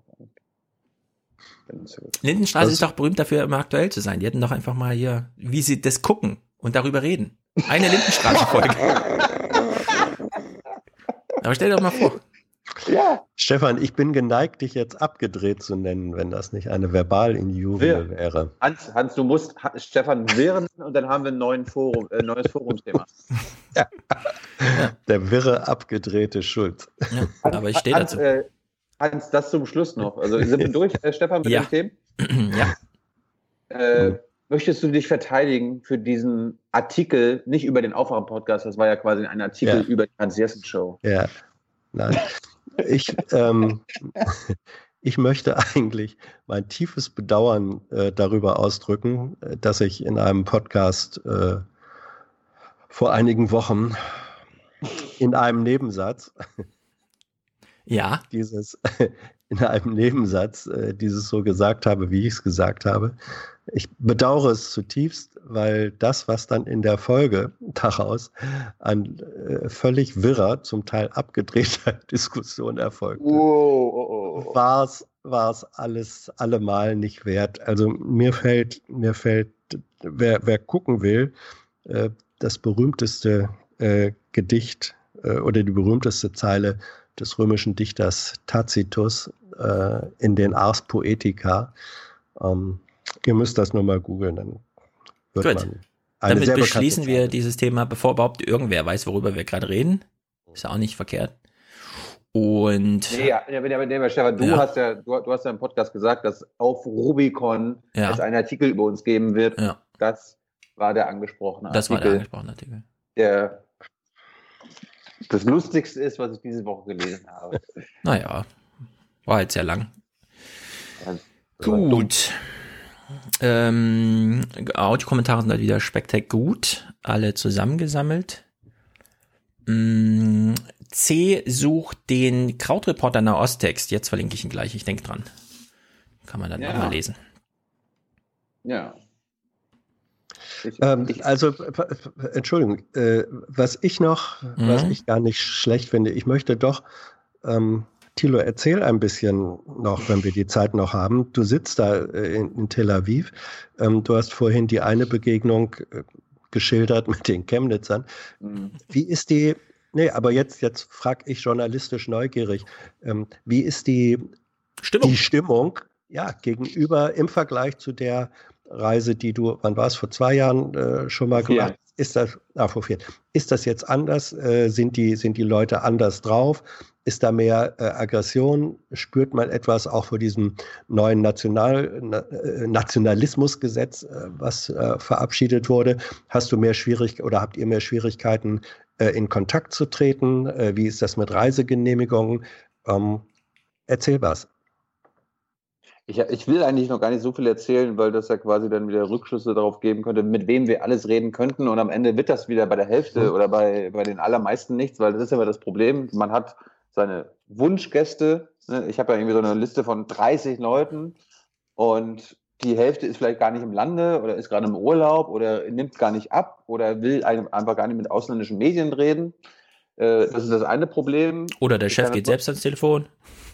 Ja, das wollte ich, das wollte ich, kann ich ja mal, kann ich ja mal erzählen. Ich habe gestern irgendwie, ähm, du musst dir vorstellen, wenn du hier an einem Donnerstag Mittag und Nachmittag Telefonate führst, weil ich habe dann eine Liste von unter anderem Noga bekommen, die ist sehr hilfreich, wo ich ihr dann so gesagt habe, also ich würde gerne mit dem reden, dem reden, dem reden, der, mit der, mit der, mit der, mit der und dann irgendwie kennen sich hier anscheinend alle. Da kommt eine Stunde später eine Liste mit Telefonnummern. Und ich dann so, wow, okay, alles klar. Und dann bin ich die ab, ab, habe ich, die ab, hab ich die angerufen. Und Donnerstagnachmittag in Israel ist bei uns Freitagnachmittag. Ne? Also die Hälfte geht gar nicht erst ran. So, dann ähm, ist bei, bei ca. 75 bis 80 Prozent der Anrufe geht Anrufbeantworter ran, dann sprichst du den rauf, dann schreibst du denen noch mal eine SMS hinterher und wenn du deine E-Mail von denen sogar hast, dann schreibst du sogar eine E-Mail hinterher. Aber ich weiß ganz genau, dass ich erst am Sonntag wieder anrufen brauche. Hier Sonntag ist bei uns Montag. Neue Chance, neues Glück. Ähm, und dann war gestern eine lustige Szene. Ich hatte eine Nummer bekommen von, weil ich wollte unbedingt einen Minister aus Netanyahus Kabinett bekommen. Ich weiß, Bibi wird mit mir jetzt nicht spontan reden. So, so wichtig bin ich jetzt auch nicht, aber ich wollte unbedingt einen Minister haben. So, dann habe ich hier eine Nummer gehabt von einem, äh, von dem Vizepremierminister. Und äh, weil ich bei anderen Politikern und anderen Oppositionsführern und Parteiführern hier auch immer nur die äh, Nummern von den Sprechern bekommen hatte, die ich angerufen habe, bin ich davon ausgegangen, dass es auch hier ein, eine Sprechernummer ist. Ich rufe also an, gehe gar, nicht, gar nicht davon aus, dass überhaupt einer rangeht und äh, bereite mich auf mein Anrufbeantworter-Statement vor. Und auf einmal geht jemand ran. Und ich dann so, ja, äh, Sie sind wahrscheinlich der Sprecher, ich weiß jetzt gerade nicht Ihren Namen, aber der, der Sprecher vom Minister so und so, äh, Herr Hanikdi, aha, ähm, ich würde ja gerne mal ein Interview mit dem vereinbaren. Und er dann so, ja, ich bin ja gerade selbst dran, was wollen Sie denn? Ein Interview, Minister, Mensch. Ja, ich, ich, ich so, ach, Sie sind da selbst dran, ne? Der äh, Vizepremier. Ja, ja, ja, was wollen Sie denn? Ich so, na, hier, Thilo Jung, Jung und naiv, wir wollen bla bla bla, also die ganze Geschichte. Und er da so, hm, hm, ja, hm. Also er hat sich jetzt nicht sehr interessiert angehört und auf einmal meinte ich am Ende nur so, well, you are a very interesting person. I think we should talk. Und er auf einmal so, yes, I am. um, get, I will send you my email. You will send me your details and my spokesperson will arrange things. So klappt das Also mit Heil auch. Ich werde, mir, ich werde mir jetzt ab sofort merken, gerade bei Männern hier in Israel, ihn, sie einfach immer nur zu loben und zu sagen, sie sind eine sehr interessante Person. Und ich finde, dass Deutschland sie kennenlernen sollte. Ja, alles um Dann mal Narzissten. zu, um dann mal zu schauen, äh, wie es so klappt. Ansonsten Also- kann ich kann, ansonsten kann ich so stimmungsmäßig jetzt hier nicht wirklich äh, was beitragen. Tel Aviv, da, du, komm, du kommst dir vor, als ob hier äh, man in einer Parallelwelt ist. Also hier interessiert sich keiner für irgendwelche Sachen in Gaza oder mit dem, äh, mit dem Nationalstaatsgesetz. Ich habe hier bisher noch keine Demonstrationen gesehen. Die Leute liegen am Strand, laufen hier rum. Das ist wie Berlin. Ja. Und in Jerusalem, das Einzige, was mir in Jerusalem aufgefallen ist, äh, ich habe das Gefühl, dass es mehr orthodoxe Juden auf den Straßen gibt, aber das kann auch wieder sein, dass wir zur falschen Zeit oder zur richtigen Zeit da waren. Ich weiß es nicht. Aber Mhm. das, die sind sehr präsent auf den Straßen. Äh, wird es Schwierigkeiten geben, äh, dass ihr nach Gaza oder weiß nicht, ob ihr auf die Westbank wollt, äh, äh, auf die West, also ins, in die Palästinensergebiete wollt, äh, oder gibt es da noch nichts zu berichten? Äh, wir werden sowohl als auch äh, hinfahren. Wir haben unsere Government Press Office Card diesmal bekommen von, der, von den Israelis. Den musst du dann einfach nur das Richtige sagen, weil die fragen natürlich, was wollen sie denn in Gaza? Was wollen sie denn da berichten? Dann sagst du denen halt das, was so eine israelische Regierung hören will. Und dann ist das gar kein Problem. Dann kannst du es am nächsten Tag abholen. Und dadurch, dass wir jetzt quasi unsere Erlaubnis dafür haben, kann ich jetzt äh, mit gewissen Stringern, die ich über meine Kontakte jetzt hier bekommen habe, äh, ausmachen, wann wir dann vorbeischauen. Wir Also es ist nicht so, dass du auf irgendeiner schwarzen Liste äh, offenbar stehst wegen, äh, sagen wir mal, israel-kritischer äh, Äußerungen im Podcast oder sonst wo. Nö. Nee, wir, wir wurden an der Grenze, wir sind ja angekommen, da wurden wir zwei Stunden festgehalten. Mhm. Aber das war jetzt nicht, also nicht wegen unserem Journalismus, sondern einfach nur, weil in beiden unserer Pässe Afghanistan ausgewiesen war. Ne? Und dann, ja, was haben sie denn in Afghanistan so lange gemacht? Und das ist auch nicht zwei Stunden verhören, sondern du Mhm. wartest eine Stunde und 55 Minuten einfach nur. Du wartest einfach nur in einem leeren äh, Raum mit zwei, drei anderen Menschen und dann wirst du kurz zwei Minuten kurz äh, befragt, was du in Mhm. Afghanistan machst und was du in Israel machen willst und das war's. Mhm. Und dann bist du dann irgendwann wieder laufen gelassen. Ja, das äh, pa passiert dir auch oder ist mir jedenfalls äh, auch passiert bei der Einreise äh, in die USA, wo dann am Flughafen von New York auch festgestellt wurde, ah, you've been to Afghanistan, Pakistan und äh, dann musste man erklären, warum das äh, so war. Ja. Und das ist sozusagen eine Form von Routine, die man durch die man dann aber auch gut durchkommt. Ja, gut. Aber soweit Ja, ich das immer höre von den Deutschlandfunkleuten und so, ist ja der Zugang zu Gaza selbst auch sehr darüber geregelt, ob die Sicherheitslage an diesem Tag gerade so und so ist und so. Klar. Aber ich gehe jetzt mal nicht davon aus, dass in den nächsten Tagen, also es herrscht ja jetzt gerade in irgendeiner Weise ein nicht unterschriebener Waffenstillstand. Mhm. Das heißt, es könnte, es ist sehr gut möglich, dort einzureisen. Es wird aber noch trotzdem einige Anstrengungen benötigen. Ich meine, Wirst du dich, ja, Ja, wirst du wir- dich eigentlich auch mit, mit, wirst du versuchen, ähm, dich mit deutschen Korrespondenten zu treffen, deren Arbeit du dir ja manchmal auch kritisiert hast? Habe ich sogar schon. Aber ich Uh. werde noch, ich werde Ah. noch nichts darüber berichten. Nee, nee, ich Aber- wollte ja nur, deswegen, Ah! war ja nur eine, eine offene, abstrakte Frage. Ja, ja, äh, ich, ich möchte einfach nur, weil, ja. Ja, okay, okay. Ich, ich habe ich hab sehr viele lobende Worte, wenn ich wieder da bin, habe ich sehr viele lobende Worte darüber zu berichten, aber auch sehr viele andere Worte zu verlieren. Aber eine, eine Beobachtung kann ich machen. Währenddessen ich mich mit einem oder einer äh, getroffen habe, habe ich wen am Strand liegen sehen? Rate mal. Unter den wie vielen Milliarden Menschen gibt es? Äh, ein- Ein, ein, ein, einen ehemaligen ARD-Nahost-Korrespondenten. ein Ehemann, da gibt es so viele. Richard Ähm, Schneider liegt da. Richard Mhm. Schneider. Ja. Ja. Aber der ist ja auch Rentner jetzt und alles. Ja. Oh, glaub ich nicht. Doch. Der, ist ja auch, der macht ja einfach nur Urlaub hier. ja. Hä? Richard Schneider, der Das ist, den haben wir doch richtig verabschiedet hier. Der hat doch die letzten Berichte und so.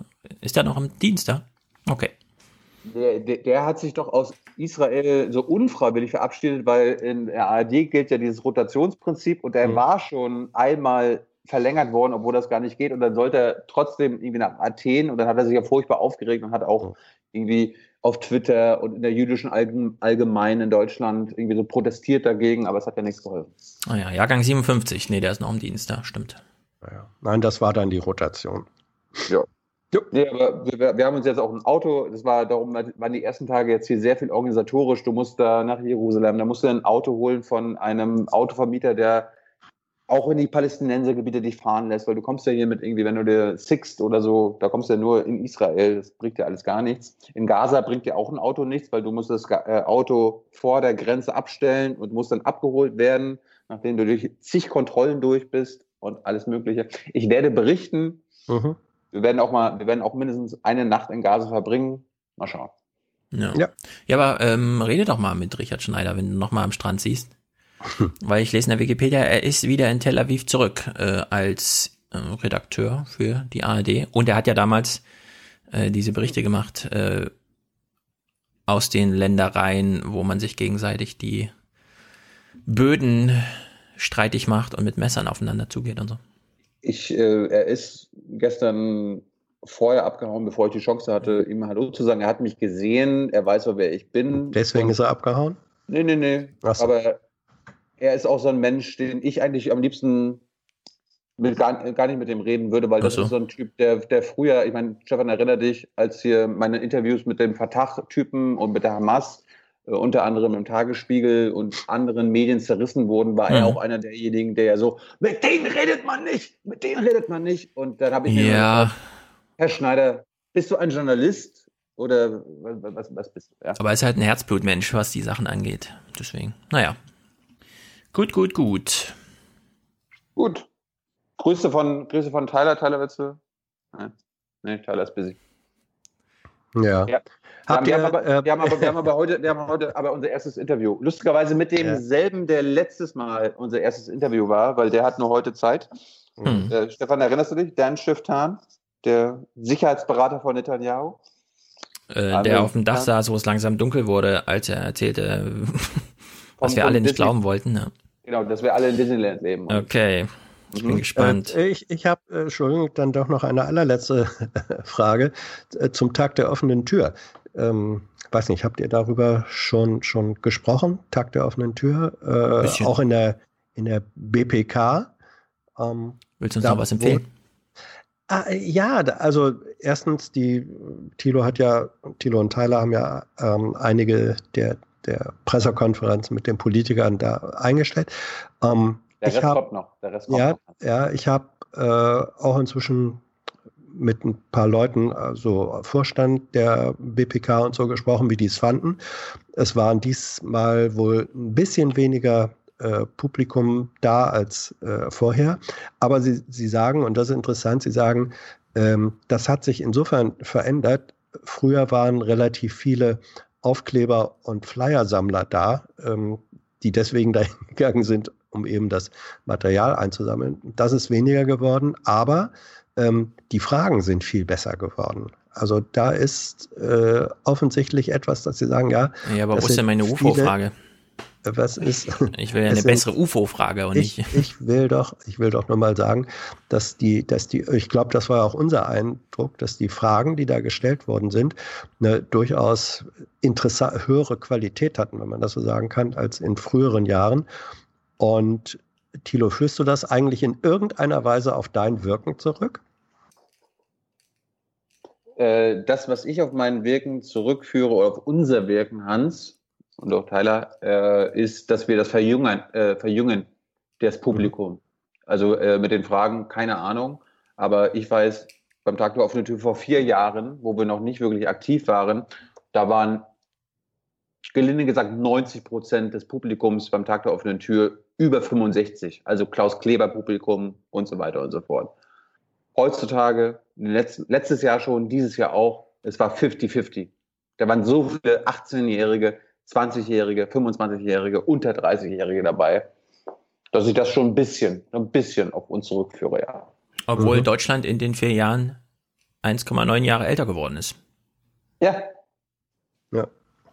Ich glaube, äh, ehrlich gesagt, es hat auch was äh, damit zu tun, auch die Qualität der Fragen hat.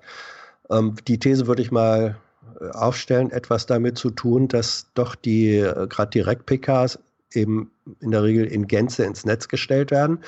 Und ein Teil der Leute, die da war und Fragen gestellt hat, die haben das offenbar gesehen und haben sich so ihre eigenen Gedanken gemacht, wie sie eigentlich Fragen an die Politiker stellen würden. Ich habe das jedenfalls im Gespräch von, von einigen äh, gehört, dass sie sagen, ja doch, wir haben das gesehen und haben gesagt, ah, wie, wie würden wir eigentlich eine Frage so stellen, dass es eine sinnvolle Frage ist. Also das ist, ich will jetzt nicht gerade sagen, so eine Art Tutorial in, wie frage ich äh, Regierungssprecher, aber ein bisschen unter Umständen doch. Das ist Aber, interessant. aber, und das wissen wir beide, es bedarf Übung. Ja. Da, könnte auch, da könnte auch sich Stefan Schulz jetzt nicht spo- spontan hinsetzen und eine spontane Frage äh, formulieren. Auch Stefan Schulz müsste das erstmal hundertmal üben, bevor es richtig gut wird. Was müsste ich Und- üben, eine und- Frage zu stellen? Frau Merkel, Nein. wie Können geht es Ihnen? Oh, warte, ich muss erst üben. Kann ich Frau Merkel, Autogramm wie geht es? Ihnen heute Morgen? Können wir dazu einen neuen Thread aufmachen? Nee, was wir mal aufrufen könnten ist, äh, schön und gut, dass ihr alle in die REC-PK der Bundesregierung, was ist mit euren Landesregierung? Was ist mit, da gibt's da genau das Format auch. Ja. Also die, die es Landespressekonferenzen haben meistens einen anderen Charakter als die. Äh, als Also die wenn wir ein was gelernt haben, denn dann ja wohl, Aber dass man den Tage der Charakter verändern kann. Ja, das Nee, nee, nee, äh, nee, nicht Takt auf eine Tür. Ich meine jetzt Landespressekonferenzen. Einfach mal als Blogger hingehen und ein paar Fragen stellen und es dokumentieren. Wenn Hans sagt, die haben einen anderen Charakter, dann ist das ein Arbeitsauftrag. Den was für einen Charakter haben die anders denn? zu Was für machen. einen Charakter haben die denn, Hans? Hm? Was für einen Charakter haben die denn? Also es äh, das war jetzt vielleicht ein bisschen vorschnell. Ähm, ich weiß es nur aus meiner Zeit, äh, ist lange her in, in Niedersachsen und Bremen. Da gab es Damals. natürlich auch die, ja, da gab es auch die äh, Landespressekonferenzen eben als Journalistenvereine.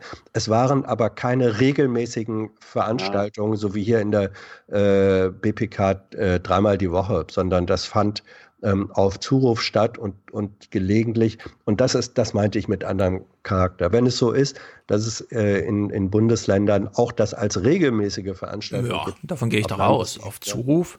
Auf Zuruf würde mich jetzt wundern, ehrlich gesagt. Mhm. Naja. Ich, ich, bin- ich bin, da, bin da nicht informiert. Schande. Ähm, wenn es so ist, dass es das als regelmäßige Veranstaltung gibt, analog zu den REC-PKs, dann unterstütze ich deine Empfehlung auf jeden Fall. Hingehen, angucken, Fragen stellen, Es, selber. gibt- es, gibt, es gibt auf jeden Fall in, in Berlin gibt es immer jede Woche irgendwelche Berliner Pressekonferenzen. Mhm. Ich bekomme ja immer E-Mails, also keine Ahnung, aber ich gehe da nicht hin. Mhm. Ich bin hier für Deutschland zuständig. Mhm. Für. Berlin. Absolut. Jetzt, äh, Entschuldigung, ich äh, nochmal, weil du vorhin sagtest, äh, Klaus Kleber kritisch erwähntest, äh, irgendwo im Forum wurde eingestellt ein Link äh, zu so einer Sendung äh, Tagesschau vor 20 Jahren. Ähm, und mit dem Hinweis, da könnt ihr mal gucken, wie früher auch die öffentlich-rechtlichen kritisch berichtet haben, wenn es darum ging, dass irgendwelche angeblichen Giftgassachen zur Legitimation von Militäreinsätzen galten.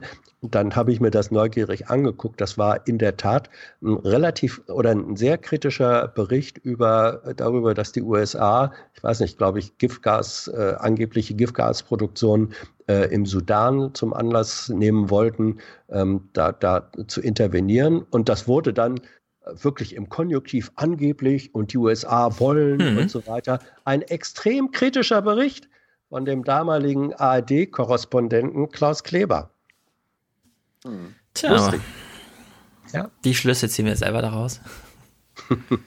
Damals hat er halt noch nicht 600.000 verdient, sondern nur ein bisschen weniger. Deutlich weniger. Ja, ungefähr 5% davon vielleicht. We are the 5%. Ja. Gut. Gut. Ich soll von Tyler grüßen. Jo. Ja, grüß zurück. Grüß zurück, genau. Und bis Dienstag mal gucken, vielleicht. Mal schauen, Leute. Haut rein. Bis nächste Woche. Wir machen es auf jeden Fall irgendwann nächste Woche. Ob es jetzt Dienstagvormittag sein wird. Ja. Die, die Termine hier gehen vor, leider. Ja, musst du mir nicht sagen. Und Sag's wenn der, wenn, der, wenn der Hamas-Chef, wenn der Hamas-Chef für mich und seine Propaganda halt äh, nächste Woche um 10 Zeit hat, dann Ziehst du Schuhe an, meinst du? Oder Ja. gehst du wieder in Flipflops zu Hamas? klar. In, in, in, äh, nicht nur in kurzen Hosen, sondern ohne Hosen. Was? Was? Okay. Ja. Gut, jetzt Aber- kommt Musik. Aber, aber Ja. liebe Hörer, falls ihr noch irgendwelche Tipps habt und irgendwelche interessanten Sachen habt, weil manche Sachen hat man ja gar nicht auf dem Schirm, irgendwie Geschichten aus der Westbank, aus Israel, meinetwegen sogar in Gaza. Ne? Es gibt ja irgendwie auch einen schönen, tollen Musiker da oder so weiter. Also was Lasst ich, was wissen. ich, was ich spontan äh, äh, gut fände, da war ein Bericht über dieses, äh, nachdem ähm, das, das Nationalismus- oder Nationalstaatsgesetz verabschiedet wurde, gab es einen Bericht über äh, ein Dorf, ähm, ein israelisches Dorf, wo es, äh, wo der Bürgermeister äh, sagte, nee, wir leben hier, äh, ja, ja. Araber gesehen, und Juden, ähm, so eng zusammen, wir ignorieren das einfach, wir machen das nicht. Also sozusagen das, das gallische Dorf. Ähm, das fände ich interessant, wenn du ja. da, oder vielleicht gibt es auch noch andere, die das genauso handhaben, einfach zu sehen, gibt es von unten her gedacht Communities, die sagen, wir machen diesen Nationalismus Unsinn nicht mit. Ja, und mich würde interessieren, äh, in Tel Aviv und so, Jerusalem, ob der Kulturbetrieb so ein Erbe von Daniel Barenbäum weiterträgt oder mhm. wie die das so handhaben. Also die Leute, die wir hier wieder neu kennengelernt haben, die A, interessiert der ganze Konflikt nicht mehr und zweitens, Frieden wird es nie geben. Und ja. das ist jetzt nicht so, ist jetzt nicht so verachtenswert gegenüber den Palästinensern, sondern aber nur unsere Politik, die hat da kein Interesse dran, was soll der Scheiß. Mich betrifft das nicht in meinem Leben. Äh, die Raketen erreichen uns hier nicht. Gut, wir sind gespannt. Gut. Ja. Haut rein.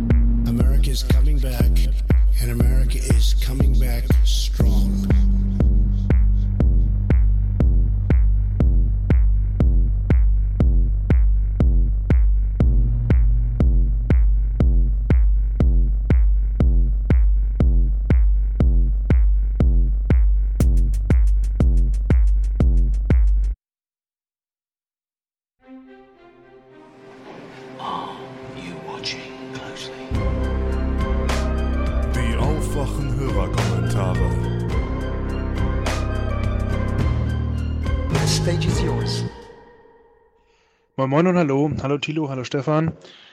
Ja, ähm, hm, wegen dem Lehrermangel und wegen äh, den Seiteneinsteigern hier in Mecklenburg-Vorpommern, ich bin Referendar hier, um es gleich zu sagen. Ähm, ja, also es gibt eine Seiteneinsteigerin an meiner Schule und diese hat nichts, eine Qualifizierungsmaßnahme vorgenommen, so wie ihr das in eurem letzten Podcast so besprochen habt.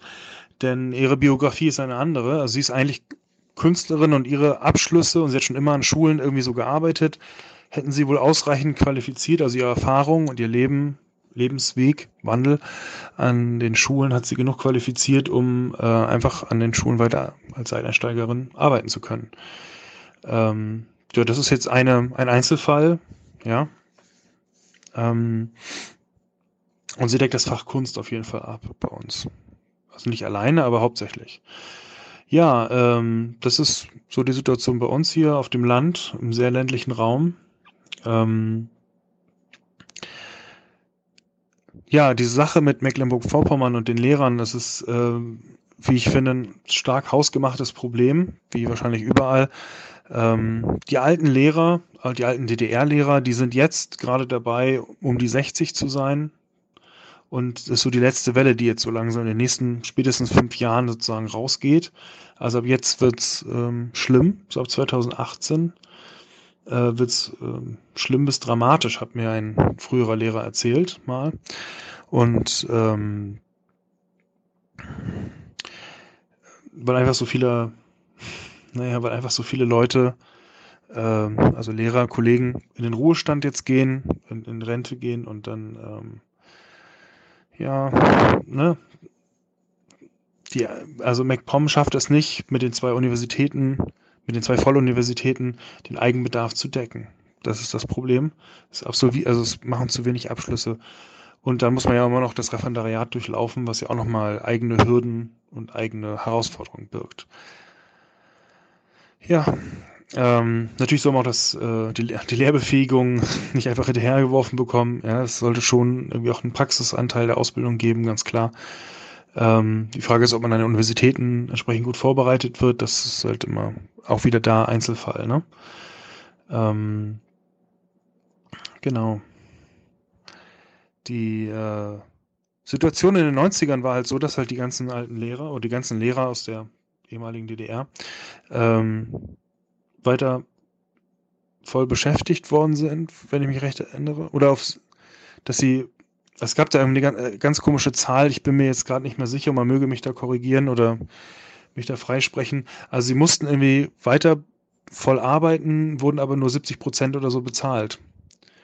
Ähm, und als man gemerkt hat, okay, wir brauchen jetzt mehr Lehrer, wurden die wieder, die Stunden wieder hochgesetzt auf 100 Prozent. Und ähm,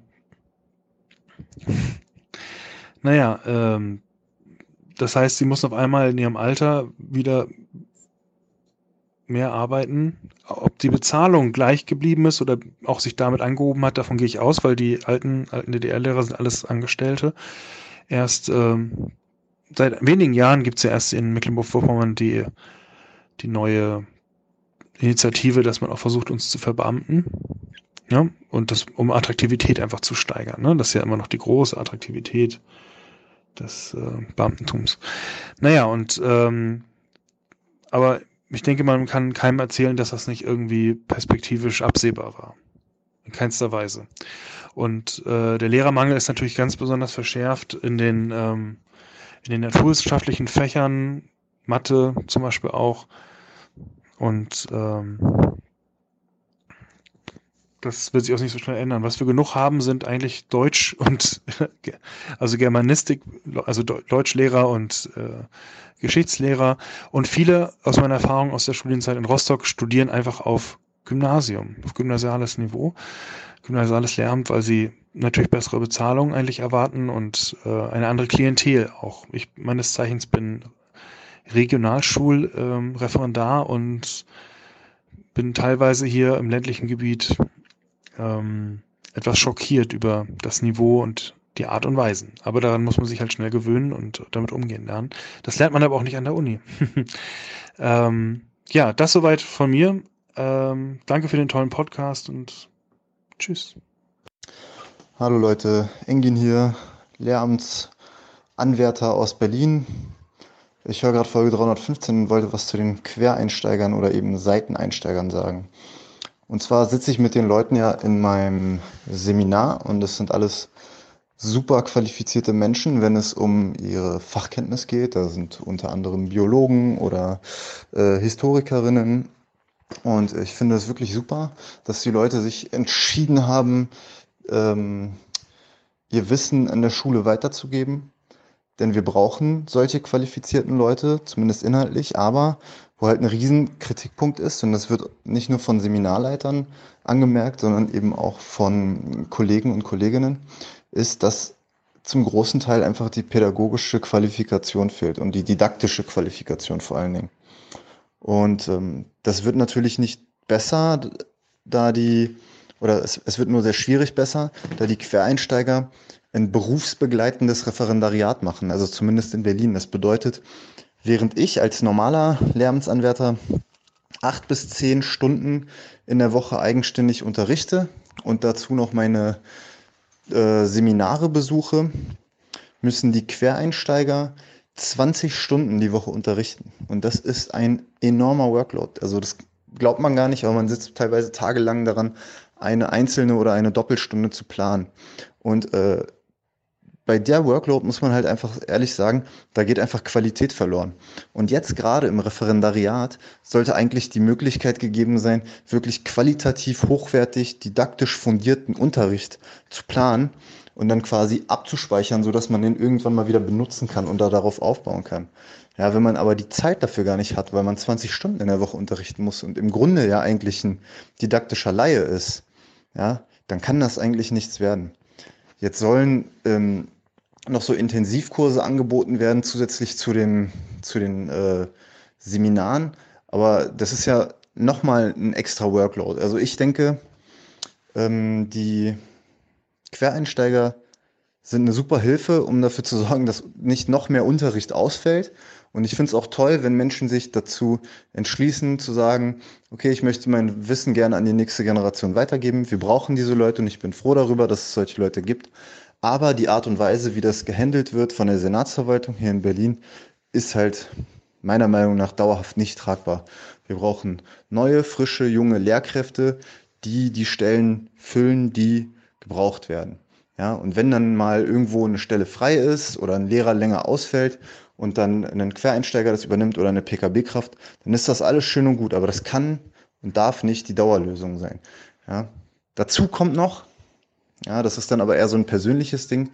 Das hat Thilo schon angesprochen. Wofür mache ich denn eigentlich noch ein Lehramtsstudium? Ja, drei Jahre Bachelor, zwei Jahre Master, anderthalb Jahre Ref. Das kostet ordentlich Zeit und Energie. Und da hätte ich ja genauso gut auch einfach ein äh, Master of Science machen können statt ein Master of Education paar Jahre in dem Feld arbeiten können und mich dann quasi anderthalb Jahre nochmal umschulen lassen, wenn man so möchte. Ja, dann hätte ich quasi noch eine zweite Qualifikation gehabt. Ich werde ja mit meinem äh, Master of Education auch nicht an der Charité in irgendeinem Labor angenommen, um dort zu arbeiten. Also äh, man fühlt sich, also wenn das der Normalzustand wird, äh, dann fühlt man sich für seine Arbeit nicht mehr wirklich gewertschätzt, also für die Arbeit, die man im Studium absolviert hat. Ja, was nicht heißen soll, dass es nicht auch Quereinsteiger gibt, mhm. die das wirklich sehr qualifiziert machen können und wirklich super Lehrer sind. Die gibt es wirklich und es gibt Leute, die ich da sehr bewundere für. Ähm, aber es kann und darf nicht die Dauerlösung sein. Das war's von mir. Macht weiter so, Jungs. Schönen Tag noch. Hallo, hier ist Viktor. Liebe Grüße an Stefan, Thilo und Professor Show. Ähm, Thilo hat in, ich glaube, 215 gefragt, ob sich jemand mit dem Quereinsteigen im Lehramt auskennt. Ähm, ich bin Sozialpädagoge und habe äh, durch Integrationsarbeit, aber auch äh, offener Ganztagsarbeit ähm, einige Zeit an Schulen gearbeitet ähm, und kenne mich dadurch ein bisschen aus. Darüber hinaus ist meine Freundin ähm, Lehramtsstudentin. Das ist ein großes Problem mit dem Quereinsteigen, ähm, weil dieses Aufbaustudium oder dieser Crashkurs wirklich nicht so viel Tiefgang hat. Also das, was meine Freundin studiert als äh, angehende Lehrerin, ist schon mit weniger ähm, Pädagogik verbunden als äh, mein Studium der sozialen Arbeit. Das heißt, da ist es sowieso schon mal weniger. Wenn jetzt jemand beispielsweise Priester ist und äh, das nicht mehr machen möchte und sich schon immer für Mathematik interessiert hat, dann macht er ein äh, Crash-Studium bisschen Mathematik und kann dann quasi Rallye und Mathe unterrichten, hat also zwei Fächer. Dann hat er natürlich Mathe nicht so sehr studiert oder mit so viel Tiefgang, dass er tatsächlich, also ist es fraglich zumindest, ob er es dann gut hinkriegt, Leute wirklich bis aufs Abitur Oberstufe Mathematik vorzubereiten. Ein anderer Aspekt ist, dass in diesem Kurzstudium oder diesem, diesem Schnellkurs natürlich gar nicht so viel vermittelt werden kann, was braucht ähm, einen Teenager, was ist realistisch an den Schulen. Heißt, wie gehe ich mit äh, einer Gruppe von ähm, in Zügen schon radikalisierten Teenagern um, ne? wenn auf einmal dann jemand im Unterricht äh, nationalsozialistische Äußerungen von sich gibt oder aber ähm, radikal äh, dem Islam zugesprochen ist oder auch Linksextremismus. Wie geht man damit um? Ähm, Gerade in äh, Bereichen von Teenagerjahren ganz viel auch Thema natürlich Depressionen unter unter Teenagern an den Schulen, Selbstmordgedanken etc. Für all sowas braucht man natürlich die Pädagogik. Ähm, und wenn dann jemand, der da Quereinsteiger ist, das überhaupt nicht behandelt hat, äh, bekommen hat in dem Studium als Rüstzeug mit, ist das ein Riesenproblem, gerade wenn das immer mehr Leute sind. Ähm, ein anderer Aspekt ist, äh, man lernt natürlich Didaktik, also wie bringe ich Menschen Wissen bei, aber was auch sehr wenig im Lehramtsstudium ist, wie setze ich mich zum Beispiel vor einer Klasse durch. Ne? Wenn da 30 Schüler sitzen äh, mit, keine Ahnung, 12, 13, anfangen äh, hormongesteuert sich zu verhalten etc. Wie verschaffe ich mir Autorität? Wie binde ich die ein? Wie steigere ich Motivation? All solche Sachen. Ähm, das wird sehr kurz behandelt und ähm, zielt dann natürlich so ein bisschen ähm, auch darauf ab, die Leute schnell an den, an den Schulen unterzubringen, die Quereinsteiger. Aber wie dadurch ein, ähm, ein guter äh, äh, Unterricht gewährleistet wird und gerade das Lernniveau oder die Qualität da erhalten bleibt, ist ziemlich fraglich, gerade wenn es mittlerweile so viele Quereinsteiger sind, die da ähm, ja schlichtweg schlecht ausgebildet sind. Ja, ich hoffe, das konnte weiterhelfen. Ach so, Stefan hatte gesagt, äh, im Osten ist ein Lohn das Problem. Das ist ein Trugschluss. Die neuen Bundesländer verbeamten mehr als die alten und dahingehend ähm, ist es im Osten einfacher noch äh, ein gutes Gehalt zu kriegen als Lehrer, weil man eben nicht angestellt wird, sondern noch, sondern noch verbeamtet wird. Ähm, da ist also dieser Ost-West-Vergleich mit den Löhnen äh, falsch ähm, beim Lehramt. Das wird oft äh, falsch dargestellt oder da werden falsche Schlüsse gezogen. Bei der sozialen Arbeit wiederum, die, äh, also meinem Job ist es äh, genauso wie Stefan gesagt hat, im Osten wird ja schlechter bezahlt. Hi Leute, heute wieder ein Audiokommentar zu 316. Diesmal aber weniger zu dem, was im Podcast selbst besprochen wurde und mehr, was ähm, Stefan am Ende meinte, dass ihr, dass ihr zu bestimmten Themen jetzt gerne mal so Kommentare hättet. Und ich möchte mal was zum Spurwechsel sagen. Ich möchte nämlich mal eine Perspektive dieser Diskussion, Sache Spurwechsel, Flüchtlinge und sonst was mit reinbringen, die einfach viele, finde ich, momentan völlig außer Acht lassen.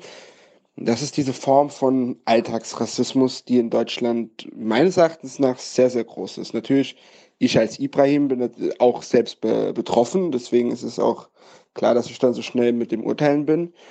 Aber jeder, jeder, der einen türkischen, nordafrikanischen, schwarzen Freund hat, der hier geboren ist, wird es von ihm gehört haben. Das ist zwar jetzt etwas Anekdotisches und doch ist es etwas, das in so großer Vielzahl berichtet wird, dass man es nicht einfach als äh, ah ja, anekdotisch, also ungültig abtun kann.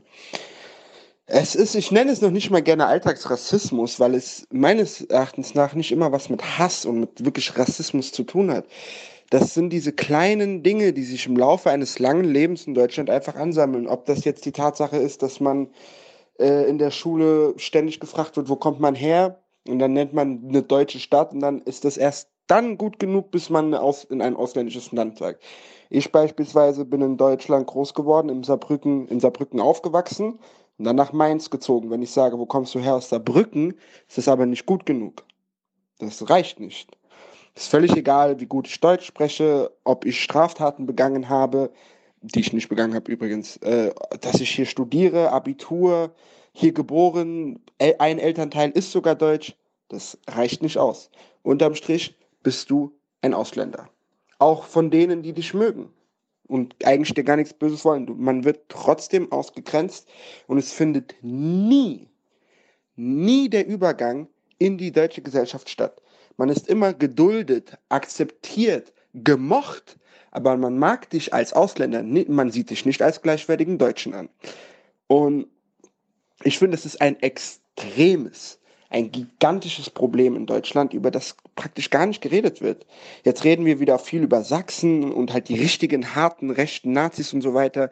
Aber der Großteil der CDU-Wähler oder der äh, äh, SPD-Wähler, die am rechten Rand da Seeheimer kreismäßig unterwegs sind, die dann auch mal blöd gucken oder der Tochter sagen, hm, musst du jetzt den Hakim daten, äh, was, wenn er dir später ein Kopftuch anzieht.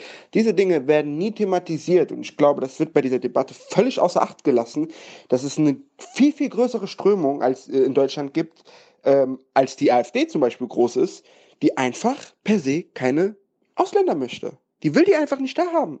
Die will, die wünscht keinem Ausländer was Böses und die wählt nicht AfD, die wählt seit 40 Jahren brav CDU und so weiter und so fort. Aber der Ausländer soll bitte in Syrien, in Nordafrika, in Ghana bleiben.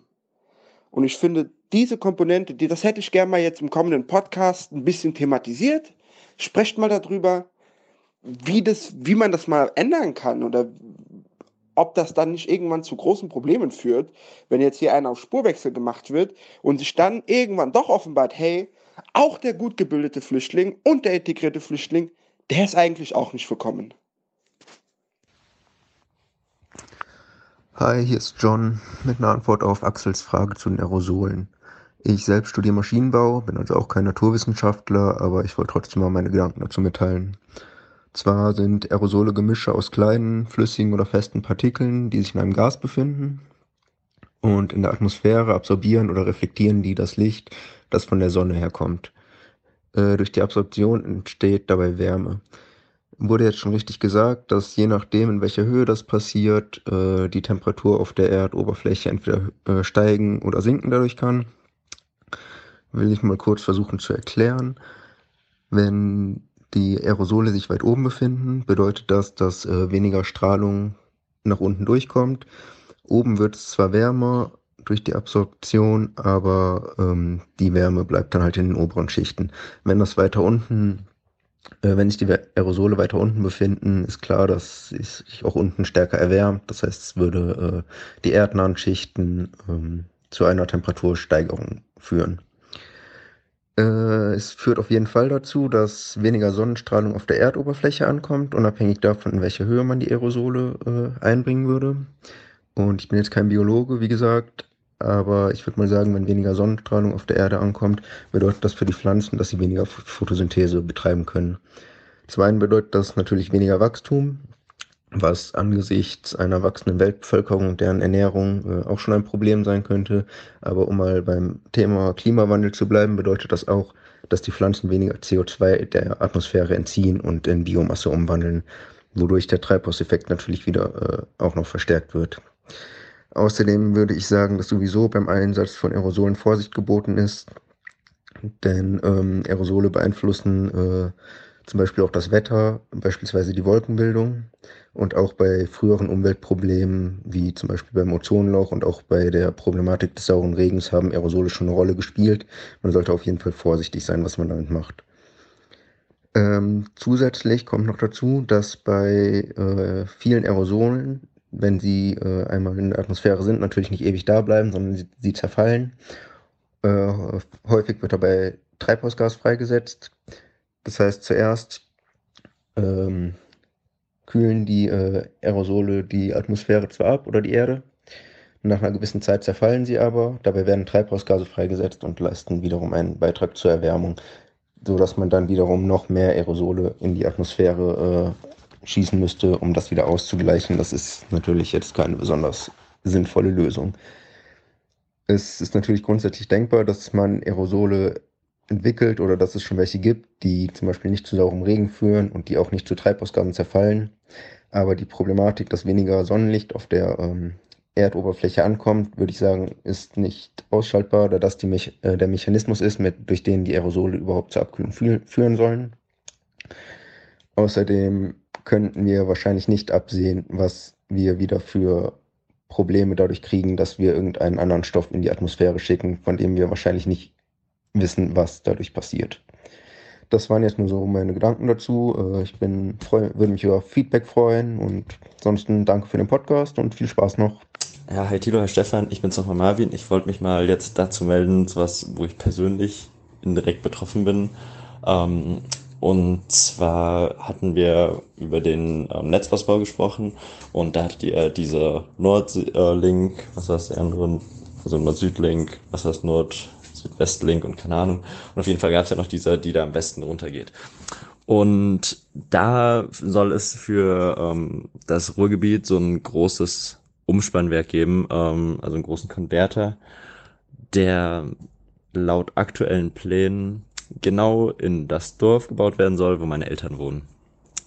Und da möchte ich jetzt halt mal ein Beispiel liefern, was auch an der Planung für den Netzausbau so schief geht, ähm, weil man sich da halt ein bisschen blöd angestellt hat mit der Standortfindung, wo man halt eben auf super viel Widerstand getroffen hat. Und zwar ähm, besteht in dem Dorf, wo meine Eltern wohnen, am Stadtrand bereits so ein kleines Umspannwerk, also wirklich mini mit so den größten äh, ja, wie heißen diese Dinge, die die Strom Stromkabel halten, diese Türme, also ihr kennt sie, diese kleinen Eiffeltürme, ähm, mit einer maximalen Höhe von, ich schätze mal, irgendwie so zwölf Metern oder so.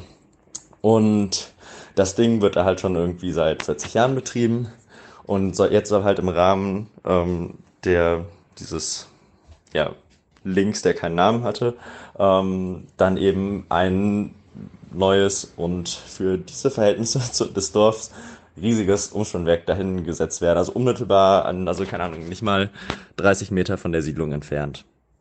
Und dieses Umspannwerk hat halt eine Höhe von voraussichtlich 20 Metern und ist irgendwie 100 mal 200 Meter groß, also quasi wie ein riesiges Fußballstadion, was man dorthin stellt.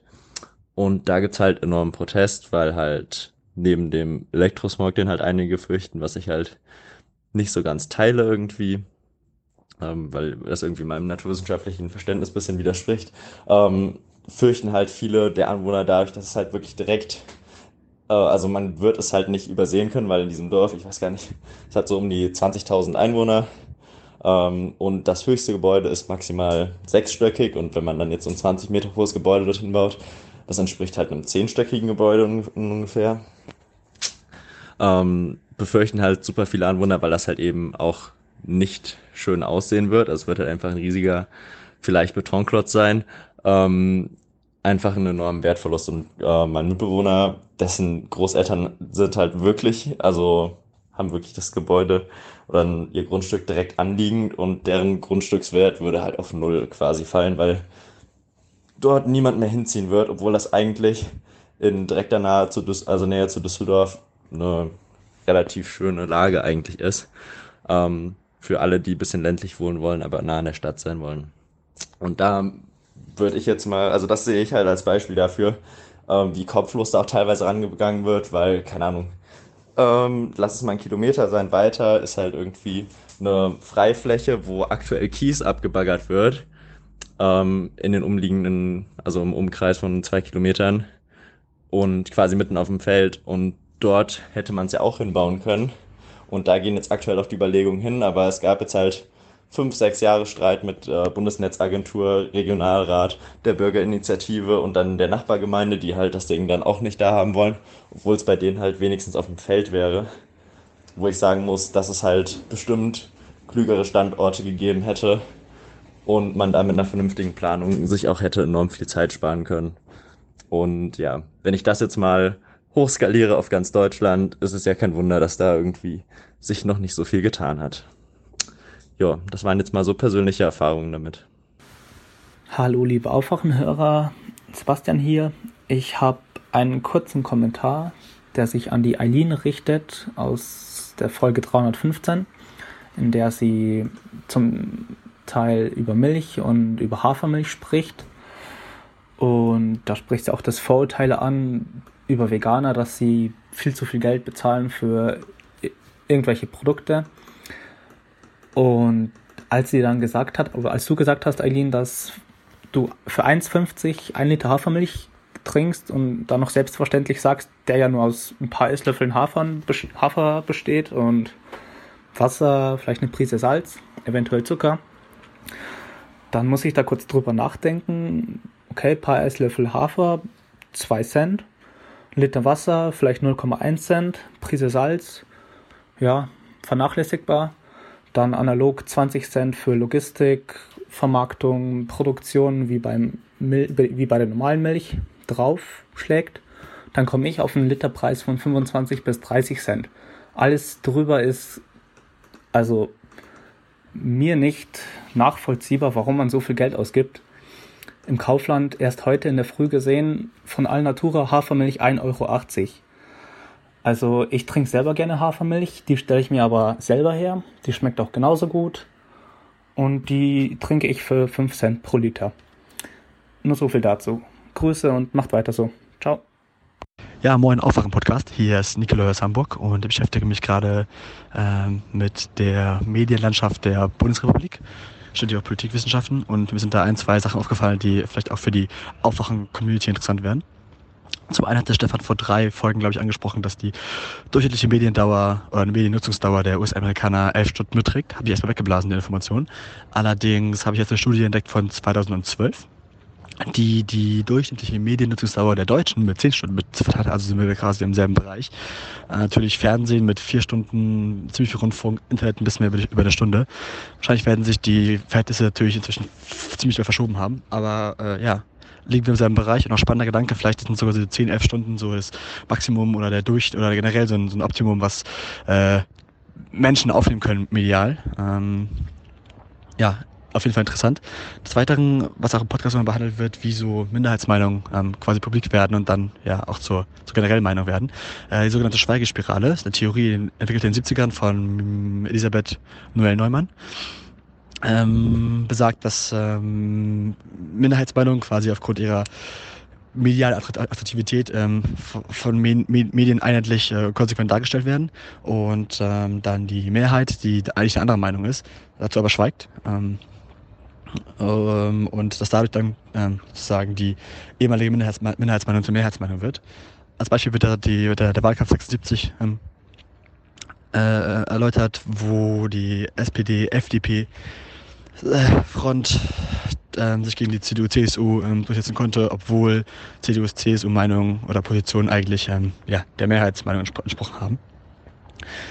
Ja, vielleicht ist für den einen oder anderen von Interesse. Ähm, Ansonsten kann ich nur sagen, weiter so. Ich werde auch mal versuchen, ein, zwei Kommentare demnächst mal äh, zu sprechen. Äh, Finde ich gute Interaktion. Ähm, auch spannend an Stefan übrigens, dass, dass ihr mal versucht, den Podcast unter drei Stunden zu halten oder so. Äh, das Nachholen ist natürlich immer, das Nachholen ist immer äh, ziemlich stressig mit euch, aber ja, mh, gerade zweimal die Woche, aber natürlich trotzdem jede Minute wert. Äh, danke an euch und schönen Abend noch. Hallo lieber Stefan, hallo lieber Thilo, ich bin André. Ich möchte gerne einen Audiokommentar abgeben zu der Debatte um KenFM. Ähm, ich finde, dass Stefan recht hat in Bezug auf die Entwicklung von warmer Wut, die Kens Format hinterlässt. Und da ist mir aufgegangen, dass bei dem Begriff Tagesdosis ja das berühmte Zitat von Paracelsus im Raum schwebt. Und das möchte ich nochmal ungekürzt wiedergeben. Zitat: Alle Dinge sind Gift und nichts ist ohne Gift. Allein die Dosis macht's, dass ein Ding kein Gift sei. Zitat Ende. Ja, und so bin ich schließlich auf die Idee gekommen, dass der Medienkonsum auch eine Art von Gift darstellt. Ich beneide euch beide, dass ihr euch seit Jahren dem aussetzt und mittlerweile als, ja, ich möchte sagen, immun betrachten könnt. Und deshalb dachte ich mir, was tut es denn in Anführungszeichen der normale Konsument, um die schwere Kost verdaulicher zu machen? Ich weiß, dass es eine App fürs Handy gibt, die dem Anwender nur positive Nachrichten anzeigt. Die nennt sich Good News. Kann ich jedem nur empfehlen. Von Montag bis Freitag erhält man zehn Artikel über ausschließlich gute Nachrichten. Mir hilft das enorm, weil so ich einen Weg aus diesem Schwarz-Weiß-Denken herausfinde und auch einmal die Regenbögen sehen kann. Und ich möchte auch die Hörer-Community aufrufen, doch selber mal Vorschläge zu machen, was man für Apps oder Webseiten nutzen kann, um diese ganze toxische Sicht ein wenig zu neutralisieren. Ja, das war's von mir. Schönen Tag. Äh, ja, hi. Zwei kurze Fragen ähm, an äh, Stefan. Und zwar kannst du auf deiner, also vielleicht bin ich auch einfach zu doof, aber ich finde, wenn ich direkt über deine Internetseite gehe, nicht das Talk Radio, sondern nur über die Verlinkung äh, im Aufwachen-Podcast. Äh, vielleicht liegt es auch an mir, aber ich habe es auf allen Geräten funktion äh, äh, ausprobiert. Und ähm, die zweite Frage, ob ihr nochmal diesen ähm, Nahost-Text von dir verlinken könnt, äh, das hattet ihr angesagt, aber anscheinend wohl vergessen. Hallo Thilo, hallo Stefan und hallo liebe Aufwachenhörerinnen und Hörer. Hier ist Robert aus Dresden und ich höre gerade die Folge 316 und wo Stefan seinen Kommentar äh, abgegeben hat mit dem Hashtag Sachsen, ist mir eingefallen. Ich wollte ja zu 315 noch einen Kommentar eigentlich einsprechen ähm, zu unseren lieben netten LKA-Beamten, beziehungsweise besser gesagt zu den Kommentar unseres werten Ministerpräsidenten Michael Kretschmer. Dieser hat nämlich, wie euch bekannt ist, äh, das relativiert, Einzelfall, nicht weiter tragisch. Und die Polizei ist natürlich der einzige seriöse da gewesen. Das hat mich doch sehr an die Vergangenheit von ihm und in dem Sinne auch mir erinnert. Denn kenne ich ihn nicht persönlich, keine Sorge. Ähm, oder was heißt keine Sorge, ich will jetzt nicht so eine Story erzählen. Ich komme nämlich selber nicht ursprünglich aus Dresden, sondern aus dem Landkreis Görlitz. Ähm, das ist zufälligerweise der Kreis, wo unser Ministerpräsident früher Kommunalpolitik gemacht hat. Ähm, und in dem Landkreis ist es schon sehr, sehr lange Zeit an der Tagesordnung, dass Parteibüros von Grünen, Linken und SPD regelmäßig Nazischmierereien bekommen, mit Eiern beworfen werden, mit Steinen beworfen werden, dass Veranstaltungen gerne auch mal von Nazis besucht werden oder zumindest die sich dann zufälligerweise in der Nähe aufhalten, dass dort ähm, Leute, die in, in Parteibüros ein- und ausgehen oder Veranstaltungen von den entsprechenden Parteien besuchen, gerne mal von dubiosen Leuten abgefilmt werden wenn man ein bisschen Pech hat, auch mal bedrängt werden. Und wir reden jetzt nicht von jungen Leuten, sondern auch gerne mal von alten Leuten, dass da 70-Jährige und älter von Nazis bedrängt werden. Ähm, da hat unser guter Ministerpräsident, und da ist er leider nicht alleine, da gibt es einige Leute in der CDU und auch in der FDP, die da gerne mal die Schiene gefahren sind, das interessiert mich nicht, das sehe ich nicht.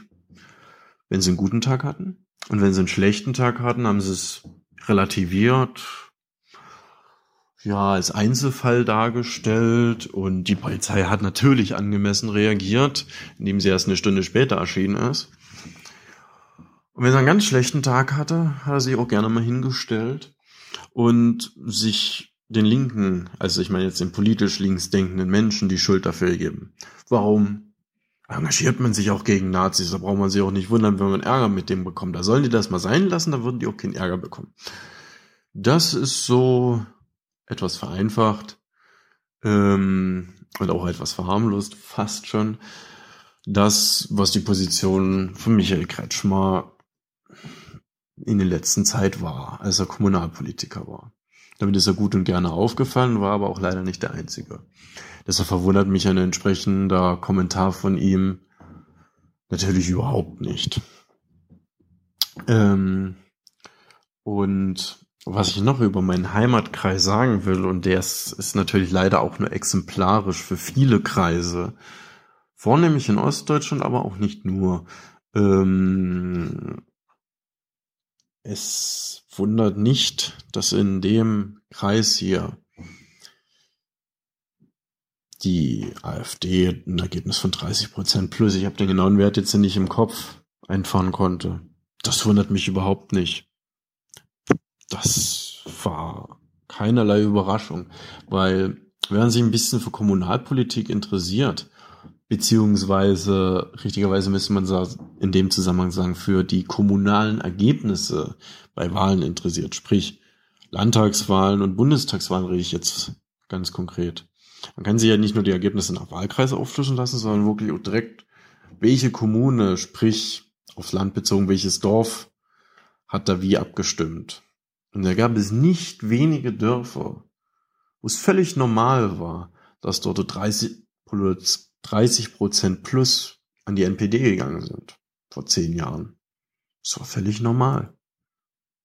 Das war fast schon kein Kommentar wert, weil das waren Sachen, die hat man leider Gottes ständig beobachten müssen. Ähm, deshalb wundert das nicht, dass plötzlich die AfD da so ein gutes Ergebnis eingefahren hat. Ich habe schon fast mit mehr gerechnet, wenn ich ganz ehrlich bin. Ähm, ja. Und das bringt mich zu dem anderen Kommentar, den ich jetzt noch sagen wollte, nämlich direkt zu Stefans Hashtag Sachsen. Er hat völlig recht. Das ist nicht normal, das ist nicht schön. Und da müssen sich alle Menschen, die hier in Dresden leben oder eigentlich überall in Deutschland, mal in die Nase greifen. Wie kann das sein, dass solche Zustände hier nicht eine Ausnahme sind, was schon schlimm genug ist, sondern eine gewisse Regelmäßigkeit ja schon fast haben? Das, wie kann sowas sein? Das ist nicht normal, das ist nicht schön und das recht nicht wünschenswert, aber leider zurzeit die Realität. Das muss man knallhart sagen.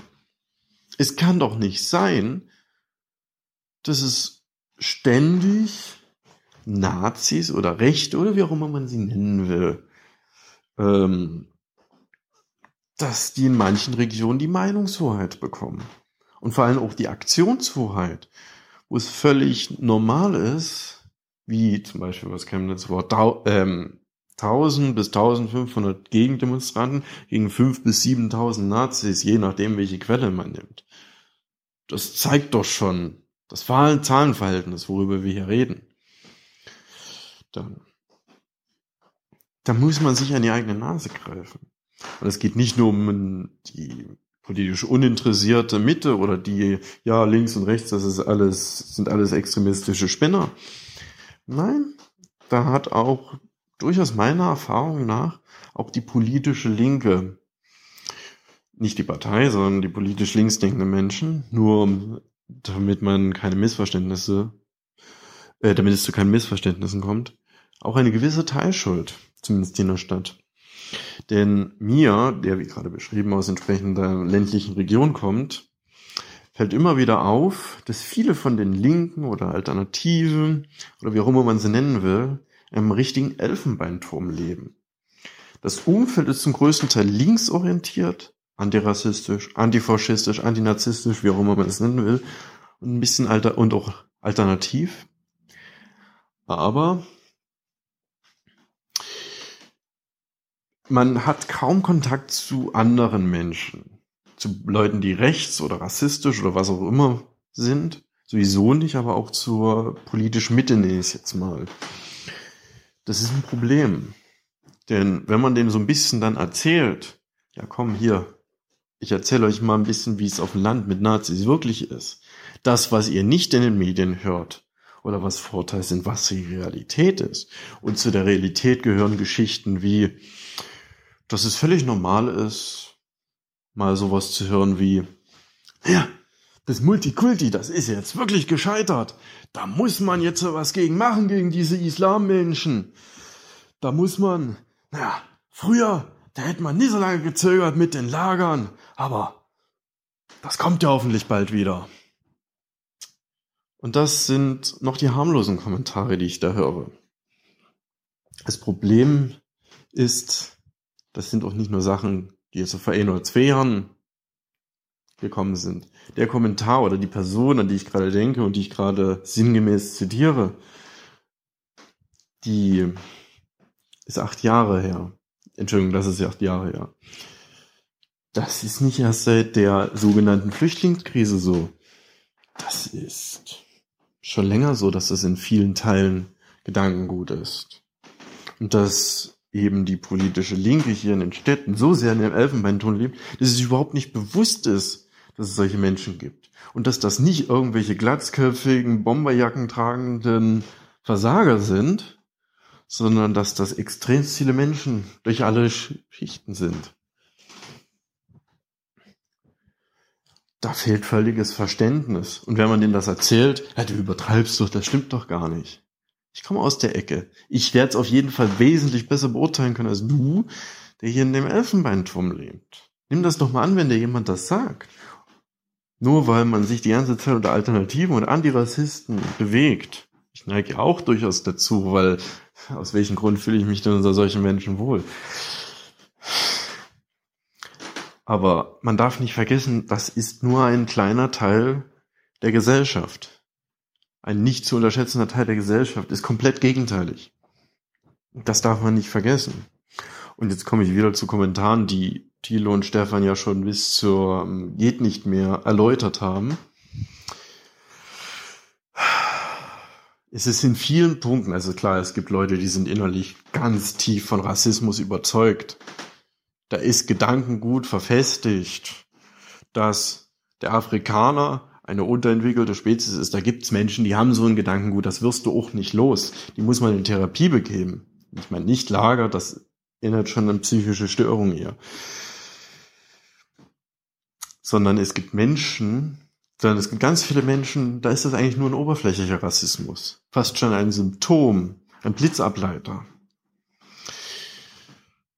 Das sind, es, das sind nämlich Menschen, die sind Abgehängte, sozial Abgehängte, wirtschaftlich Abgehängte, gesellschaftlich Abgelenkte, Abgehängte, nicht Abgelenkte, politisch Abgehängte, Leute, die von der Landflucht betroffen sind. Nicht, weil sie selber fliehen, sondern weil das Umfeld flieht.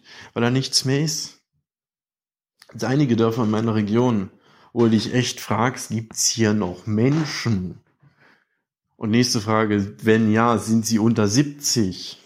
Es gibt so viele Dörfer, wo es keinen Arzt gibt, keinen Supermarkt, keinen Tante-Emma-Laden, äh, keine Kneipe, wo du schon zwei Dörfer weiterfahren musst, um in den nächsten Imbiss mal zu kommen. Das sind, da gibt's einige Dörfer, ich höre ja auch gerne mal Deutschlandfunk, um ein bisschen abzuschweifen kurz, wo es darüber Berichte gibt, oder auch im MDR, wo man damit rechnet, in 20, 30 Jahren wird dieses Dorf tot sein, komplett. Da lebt keiner mehr. Gab es vor kurzem einen schönen Bericht über ein schönes Dorf namens Waltersdorf. Das liegt im Zittauer Gebirge kann man sich vielleicht mal, kann man mal reinhören. Ich weiß leider nicht mehr, ob es auf MDR oder Deutschlandfunk war. Äußerst interessant, schöne Empfehlung. Ähm, aber da finden Sie einige solche Berichte. Und da war das ja fast schon eine Selbstverständlichkeit in dem Bericht zu sagen, ja, und hier ist in 20 Jahren alles tot. Tja, dass diese Menschen dann natürlich entsprechende Ängste haben, entsprechenden Wut, entsprechenden Zorn, das ist nicht verwunderlich. Dann, das ist fast ja dann ein Zufall, dass es auf die Flüchtlinge fällt. Vor ein paar Jahren, da wären es die Juden gewesen. Mit derselben Argumentation. Jetzt sind es die Flüchtlinge, die Moslems und die Politik. Aber die Politik ist es immer. Vor allem die Demokraten. Ja, das wollte ich jetzt nur noch nur mal einsprechen. Ich sehe gerade, dass ich schon bei über 13 Minuten bin. Weshalb ich jetzt mal zum Schluss kommen möchte. Ähm, ich hätte zwar noch einen Haufen zu sagen, aber dann würde ich hier sicher die, selber die Stundenmarke brechen. Ähm, ich wollte mich noch ganz herzlich bei euch bedanken für eure tolle Arbeit. Das ist unheimlich gut. Ich das schon seit 30, 40 Folgen. War bisher immer stumm. Jetzt müsste ich auch mal was sagen. Ich finde es unheimlich toll. Ihr regt wunderbar zum Nach, äh, doch zum Nachdenken an. Ich habe mittlerweile auch schon zwei Freunde von mir dazu gebracht, zumindest gelegentlich mal reinzuhören. Und daraus haben sie immer sehr, sehr tolle, fruchtbare Diskussionen entwickelt, weil ihr viele neue Blickpunkte und Anregungen bringt über Dinge, die ich so noch nicht betrachtet habe. Und ja, dann macht's gut euch beide.